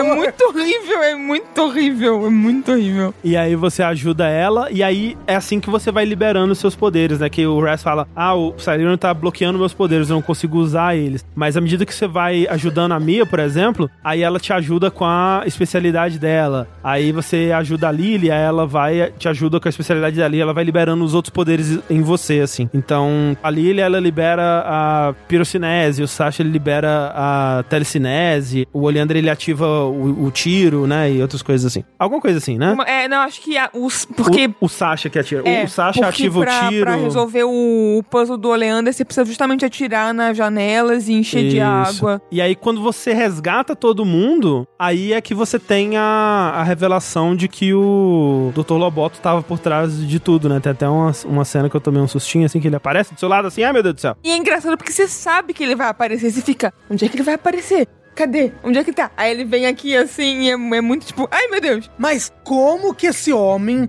em três horas, ou nos é que ele caiu da torre, ele caiu na boca do peixe e falou: caralho, eu tenho outro trabalho É. aqui agendado com outro super vilão, sei lá o que tá acontecendo, que precisa ir lá capturar o pai da Lily Zanotto e, meu Deus do céu, como é que ele fez isso? É, então, é essa parte, né? Porque a gente tem que considerar que são, no máximo, algum. algum a gente não sabe quantos dias, na verdade, né? A gente não sabe se o que acontece é no dia seguinte, aquela manhã lá, é no dia seguinte que eles estão indo embora do acampamento. Talvez aí tenha se passado algum tempo, a gente não sabe. Mas é, o jogo ele se passa horas, então é pouco tempo depois. Mas vamos supor que foram alguns dias onde ele arrumou um novo job aí, né? A vida não tá fácil para ninguém, porque ele tá trabalhando para um novo cliente misterioso, ele não fala quem é, né? E né, ele é o responsável por aquela instalação toda. Uhum. E nesse momento, o Oleander que você ajuda ele colocando um rabo de sereia nele, né? A alucinação dele é muito engraçada, porque ele tava tipo numa festa, num resort, não sei, e ele é fã de uma boy band de tritões, assim. É, um negócio muito surreal. Muito que surreal. antes no, na nave você encontra um LP, né, um disco da banda, e você fica, mas de quem é isso? Aí você descobre que é do Oli, e aí... Então, ó, tem uma piada com isso no 2 e eu não fazia é. ideia. Eu só, tipo, ah, o que, que o Oleander tem a ver com sereia? O que, que tá acontecendo? Tem dois bichinhos no 2 também, sei lá, um esquilo e um outro bichinho, né? Alguma coisa assim, no Psychonauts 2 que eles vêm do Rumbles of Ruin. Ah, o rato, é o rato, é. O rato, O rato, é. ele é o pet da Lily, é. Ele, ela Ah. encontra ele durante o Rumbles of Ruin, isso é verdade. E esse lance do Oleander é que ele, pra salvar ele, você acopla um rabo de sereia nele, e aí ele consegue nadar, e ele fica super à vontade, né? Porque agora ele sempre foi... Ah, ele sempre foi baixinho. ele é baixinho complexado, E, e né? com as pernas curtas, né? É. E agora com o rabo ele se move com muita facilidade pelas águas, né? Então ele acha o máximo e fica super feliz. E aí ele fica com o rabo de sereia até o final, assim. No final, quando tá todo mundo no avião, ele tá lá deitado É com o rabo porque ele de sereia, também assim. tenta tirar e não consegue. Porque eu acho que ele é tão atarracado que o negócio fixa nele, sabe? É. Tipo, cria, sei lá, um vácuo. Ele não É. consegue mais tirar o rabo. Mas aí ele aparece, né? Ele nada ali onde você tá com o Dr. Loboto e te dá a portinholazinha pra entrar na mente. Aí você joga essa portinholazinha no Dr. Loboto e vai pra mente dele, né? Que é um mar aberto, só que é um, numa banheira. Isso. Você E- tá num navio, né? Você vê um Dr. Loboto que não é exatamente o Dr. Loboto. É, é- ele não tá com aquela fantasia, né? Aquela É uma versão dele. marujo É uma dele. versão marujo dele, mais amigável. Aham. Ah, que loucura. E aí ele tá tipo, ó, eu preciso da bússola, mas tem um monstro, não sei o quê. E o. Esse navio, sabe aqueles relógio cuco? Que são pintadinhos assim, de madeira? Uhum, uhum. É basicamente isso, mas é na forma de um navio. E aí o Marujo te ajuda a lutar contra o monstro, que é o Dr. Loboto, né? Que sai assim da água E é um, da é um. Dr. Loboto gigantesco, assim. É, é como. é- a escala é. Essa é a banheira. E é muito doido, porque assim, é uma banheira, né? De casa, assim, com uma redoma em volta. É. Essa redoma em volta é a touca do Dr. Loboto. Então você tá na cabeça dele, literalmente, né? A cabeça dele é essa banheira. E ele aparece gigante, assim, na escala de tipo. Ah, ele tá tomando banho, brincando com um Isso, naviozinho é, no banho. é. Então ele é muito, muito gigantesco, assim. E a escala é muito legal no VR. E é uma boss battle, né? Só que pra deixar mais amigável, né, essa boss battle, ele vai jogar coisas em você e quando ele joga, o Dr. Loboto bonzinho, ele puxa o relógio pra trás e desacelera o tempo. Aí você tem um tempo pra mirar e atirar no que ele tá jogando pra você e aí devolver nele e tal. a, a cabeça dele, né? Não, primeiro, a primeira fase, você queima a touca, né? Você vai queimando a touca dele, depois ele volta, tipo com um escorredor de massa, né? De macarrão. E aí ele vai jogando e aí você faz isso. Aí a parada vai meio que conseguindo atingir o escorredor de macarrão e tirar da cabeça dele pra você poder atingir ele. O cérebro dele é exposto, por isso que ele usa uma touca. É, É, não, mas- a, é. a gente vai chegar lá. Porque quando você derrota ele, ele cospe um cofrezinho de memória, que é um único desse. Hum. E aí você abre o cofrezinho de memória e dentro dele, ao invés de ter um rolinho de filme, tem um daqueles negocinhos que você olha, tipo um caleidoscópio, que você tem que olhar perto Aham. assim. Uhum. E vai rodando? É tipo isso. O Dr. Loboto bonzinho joga pra você, você coloca na cara, e aí você vê um diorama da casa do Dr. Loboto. Caramba. Em vez de ser um, só um filmezinho, é, um, é um- uma memória dele interativa, né? Uhum. E os pais dele são bonequinhos assim, se mexendo, e aí você vai feltro, acompanhando. sabe? É. E. Você nunca se perguntou por que, que o nome dele é Dr. Loboto, Rafa? É assim, eu só soube quando eu vi aqui no, na pauta que tá falando foi lobotomizado. É, pois é. Caraca, engraçado, porque assim, não fala isso no primeiro jogo, né? Mas quando foi revelado, não me foi uma grande surpresa, assim. Foi tipo, ah, ok, agora é uma confirmação do Ah, que eu não, tava é- suspeitando. É que assim, tem algumas coisas aí. No primeiro jogo eu achava que ele chamava Dr. Loboto porque ele faz lobotomia, né? Ele tira o cérebro das pessoas, né? É, o que não é isso que é uma lobotomia, por favor. Não, sim, né? Mas no universo disso agora que as pessoas espirram o cérebro. É, que, porque ele, ele deixa as pessoas, tipo, lobotomizadas, né? Tipo, elas ficam É. TV, blá, blá, é que é- Exato, exatamente. Só que, de fato, você vai ver acompanhando a história, e a história do Dr. Loboto é que ele nasceu numa família de médicos, né? Os pais dele são médicos e desde o berço queriam que ele fosse médico, eles até faziam piada. Ah, ele vai ser um médico, né? Ah, e, e se ele for um dentista? Aí o pai, imagina só, que vergonha.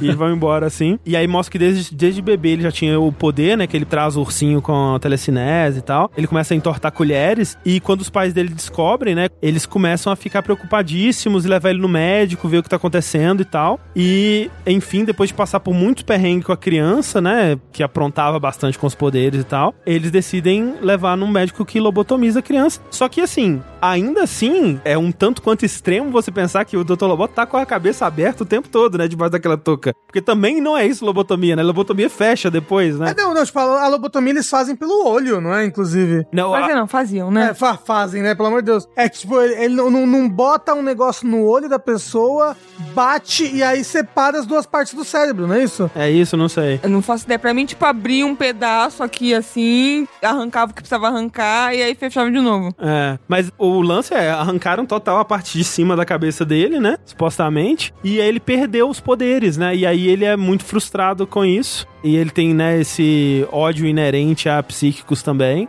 E virou esse dentista, né? E aí. É bem bad, né? A história, porque você vê o Loboto criancinha, assim, é, é engraçado porque ele tem um, um olho verde um olho vermelho. Você vê a mãe dele tem os dois olhos É, vermelhos e e, o pai, pai- dele tem os dois olhos verdes, né? E aí você vê ele criancinha assim sofrendo, chorando, né? Bem bad. Mas quando você derrota esse monstro interno dele e sai da mente, aí ele tem essa virada de se arrepender do que ele tava fazendo ali. Só que ao invés de deixar todo mundo ir, né? Ele começa a inundar o lugar pra destruir tudo que ele tava fazendo ali. E tudo bem porque outros, os outros guardas, né, que ele tava controlando, eram peixes que ele tinha mutado, né? Então eles iam conseguir sair nadando de boa. Mas então sai todo mundo correndo, né, tentando escapar dali e tudo mais. Aí você tem que ajudar o ratinho a chegar na nave, trocar, né, fazer clarividência com o ratinho pra conseguir operar a nave pra fazer ela ela Funcionar. funcionar. E eventualmente todo mundo consegue sair, inclusive o Dr. Loboto, né, que eles acham que ficou na base, mas ele se infiltrou na nave e se escondeu no bagageiro.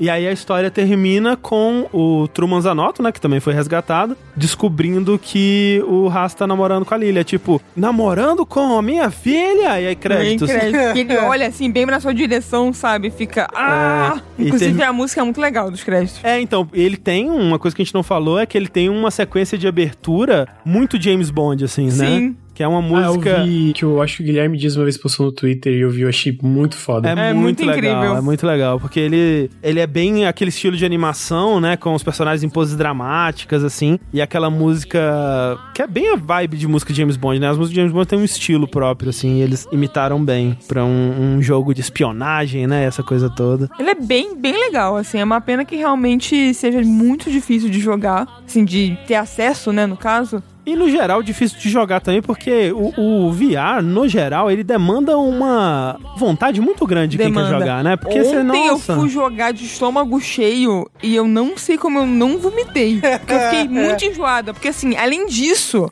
também não é uma mídia amigável a míopes, né? Ah, é, pois é. Então, pra eu ajustar aquela bodega direito na minha cabeça, eu joguei ontem, eu joguei, tipo, metade do jogo com ele meio torto. E é isso aí. Uhum, é, aí é foda. E aí hoje eu consegui já jogar Mas normal. é, é um, é um saco. Ah, tem que ajustar isso aqui, ajusta pra sua cabeça, ajusta pra cá, ajusta ali. E aí fica com esse trambolho pesado pra caralho na cara. E aí, E aí tem que querer ficar virando a cabeça com um trambolho pesado. e aí tem que arrumar um lugar pra você sentar que você não vai esbarrar nas coisas. Nossa, é, é muitas etapas assim, né? Que É muita burocracia. só de pensar já dá vontade de desistir de jogar. Mas o jogo é muito legal. E assim, se o Psychonauts 1 normal, ele é um jogo de plataforma com adventure, esse é total adventure. Ele é um adventure em VR, né? Porque ele meio que não tem inventário, assim, você carrega itens localmente, assim, né? Você pega uma coisa daqui, põe ela aqui. Mas é muito isso, sabe? É muito usar isso com isso, resolver aqui, pegar um item, colocar ali. Ele até tem uma parte que é bem criativa nisso, de itens, né? Que é a parte do Sasha, que você tem que pegar uns objetos e até uma vaca, né? E transformar em outros outros objetos através de um, de um reorganizador de átomos ali. Na verdade, nem uma vaca é um touro, porque ele faz uma referência ao Edgar. Ele fala: Ah, eu não vou machucar você quando você tenta, sei lá, tacar fogo. Ah, não. Inclusive, eu, ele começa a chamar o touro de, Edgar, né? É, é, é muito, é muito fofo, né? E é, mas aí você pode reorganizar os átomos do boi, por exemplo. Aí você separa o boi em chifre e. Uma jaqueta, um. É, é, tipo, é uma jaqueta, exatamente. E aí você pega um bloco de feno e você consegue separar o bloco de feno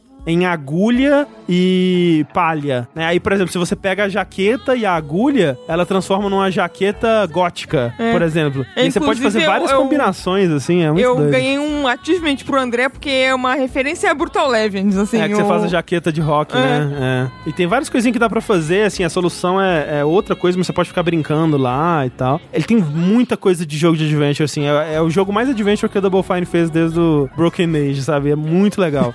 então, assim, quem tiver a oportunidade de jogar, eu recomendo, acho muito legal também. É, recomendo também. É lindo, é muito bonito. Mas olha, olha só, deixa eu falar. Mesmo se você for jogar, você jogou um, vai jogar o dois, ouvindo aqui a história, pelo menos assiste no YouTube, porque Assim, é. eu não fazia ideia dessa história do Dr. Loboto e achei bem legal. É bem legal, é. E eu, eu acho que é importante pra saber do personagem. O que eu ia dizer antes, que eu ia fazer o resumo, eu ia falar. O resumo é mais Daddy Issues. Era isso que eu ia falar. Eu já tinha esquecido. Ah, sim. Mas agora junto com Mami Issues também, porque a mãe também não é gente boa, não. É, Family Issues, como a Family gente já tinha Issues, é, estabelecido exatamente. anteriormente. Family Issues. Esse aí é Psychonauts, né? Family Issues. Family É, não, é Issues. total. Assim como Velozes e Furiosos, é uma série sobre família.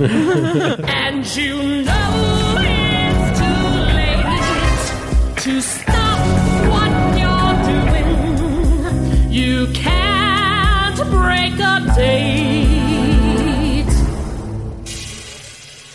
with a rumble of ruin. Next thing you'll be viewing is the rhombus of ruin.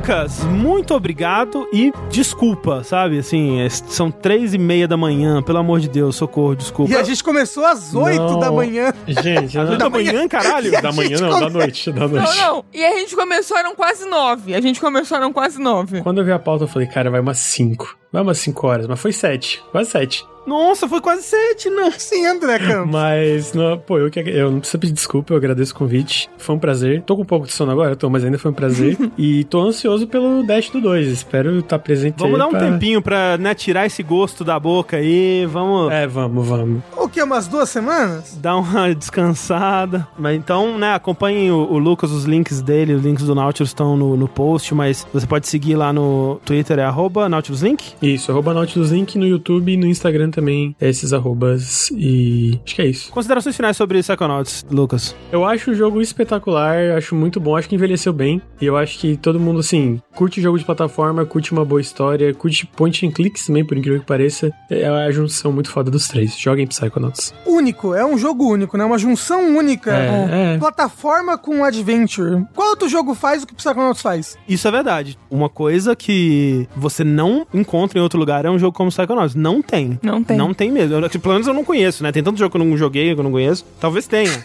mas não conheço. É, o jeito particular que é a progressão dele e tudo, não sei de nenhum mesmo. E, pô, é fantástico, fantástico.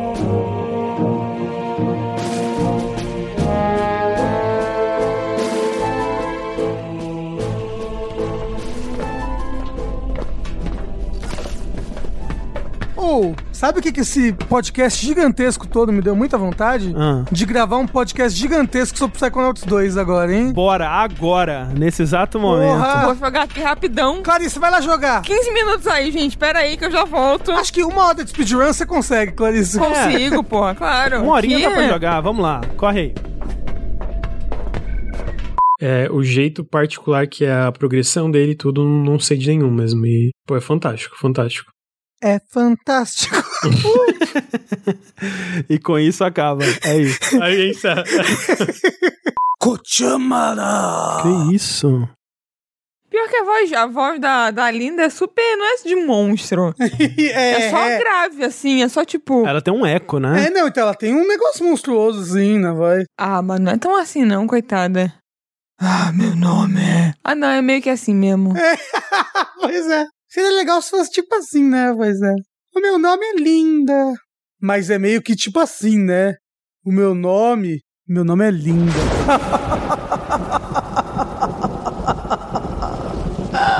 Inferno. E esse é o centésimo, trigésimo terceiro Dash Podcast no Jogabilidade.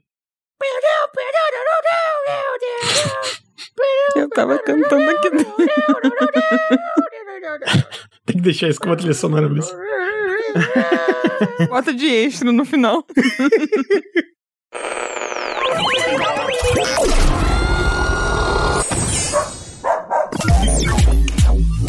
Sintonia Criativa.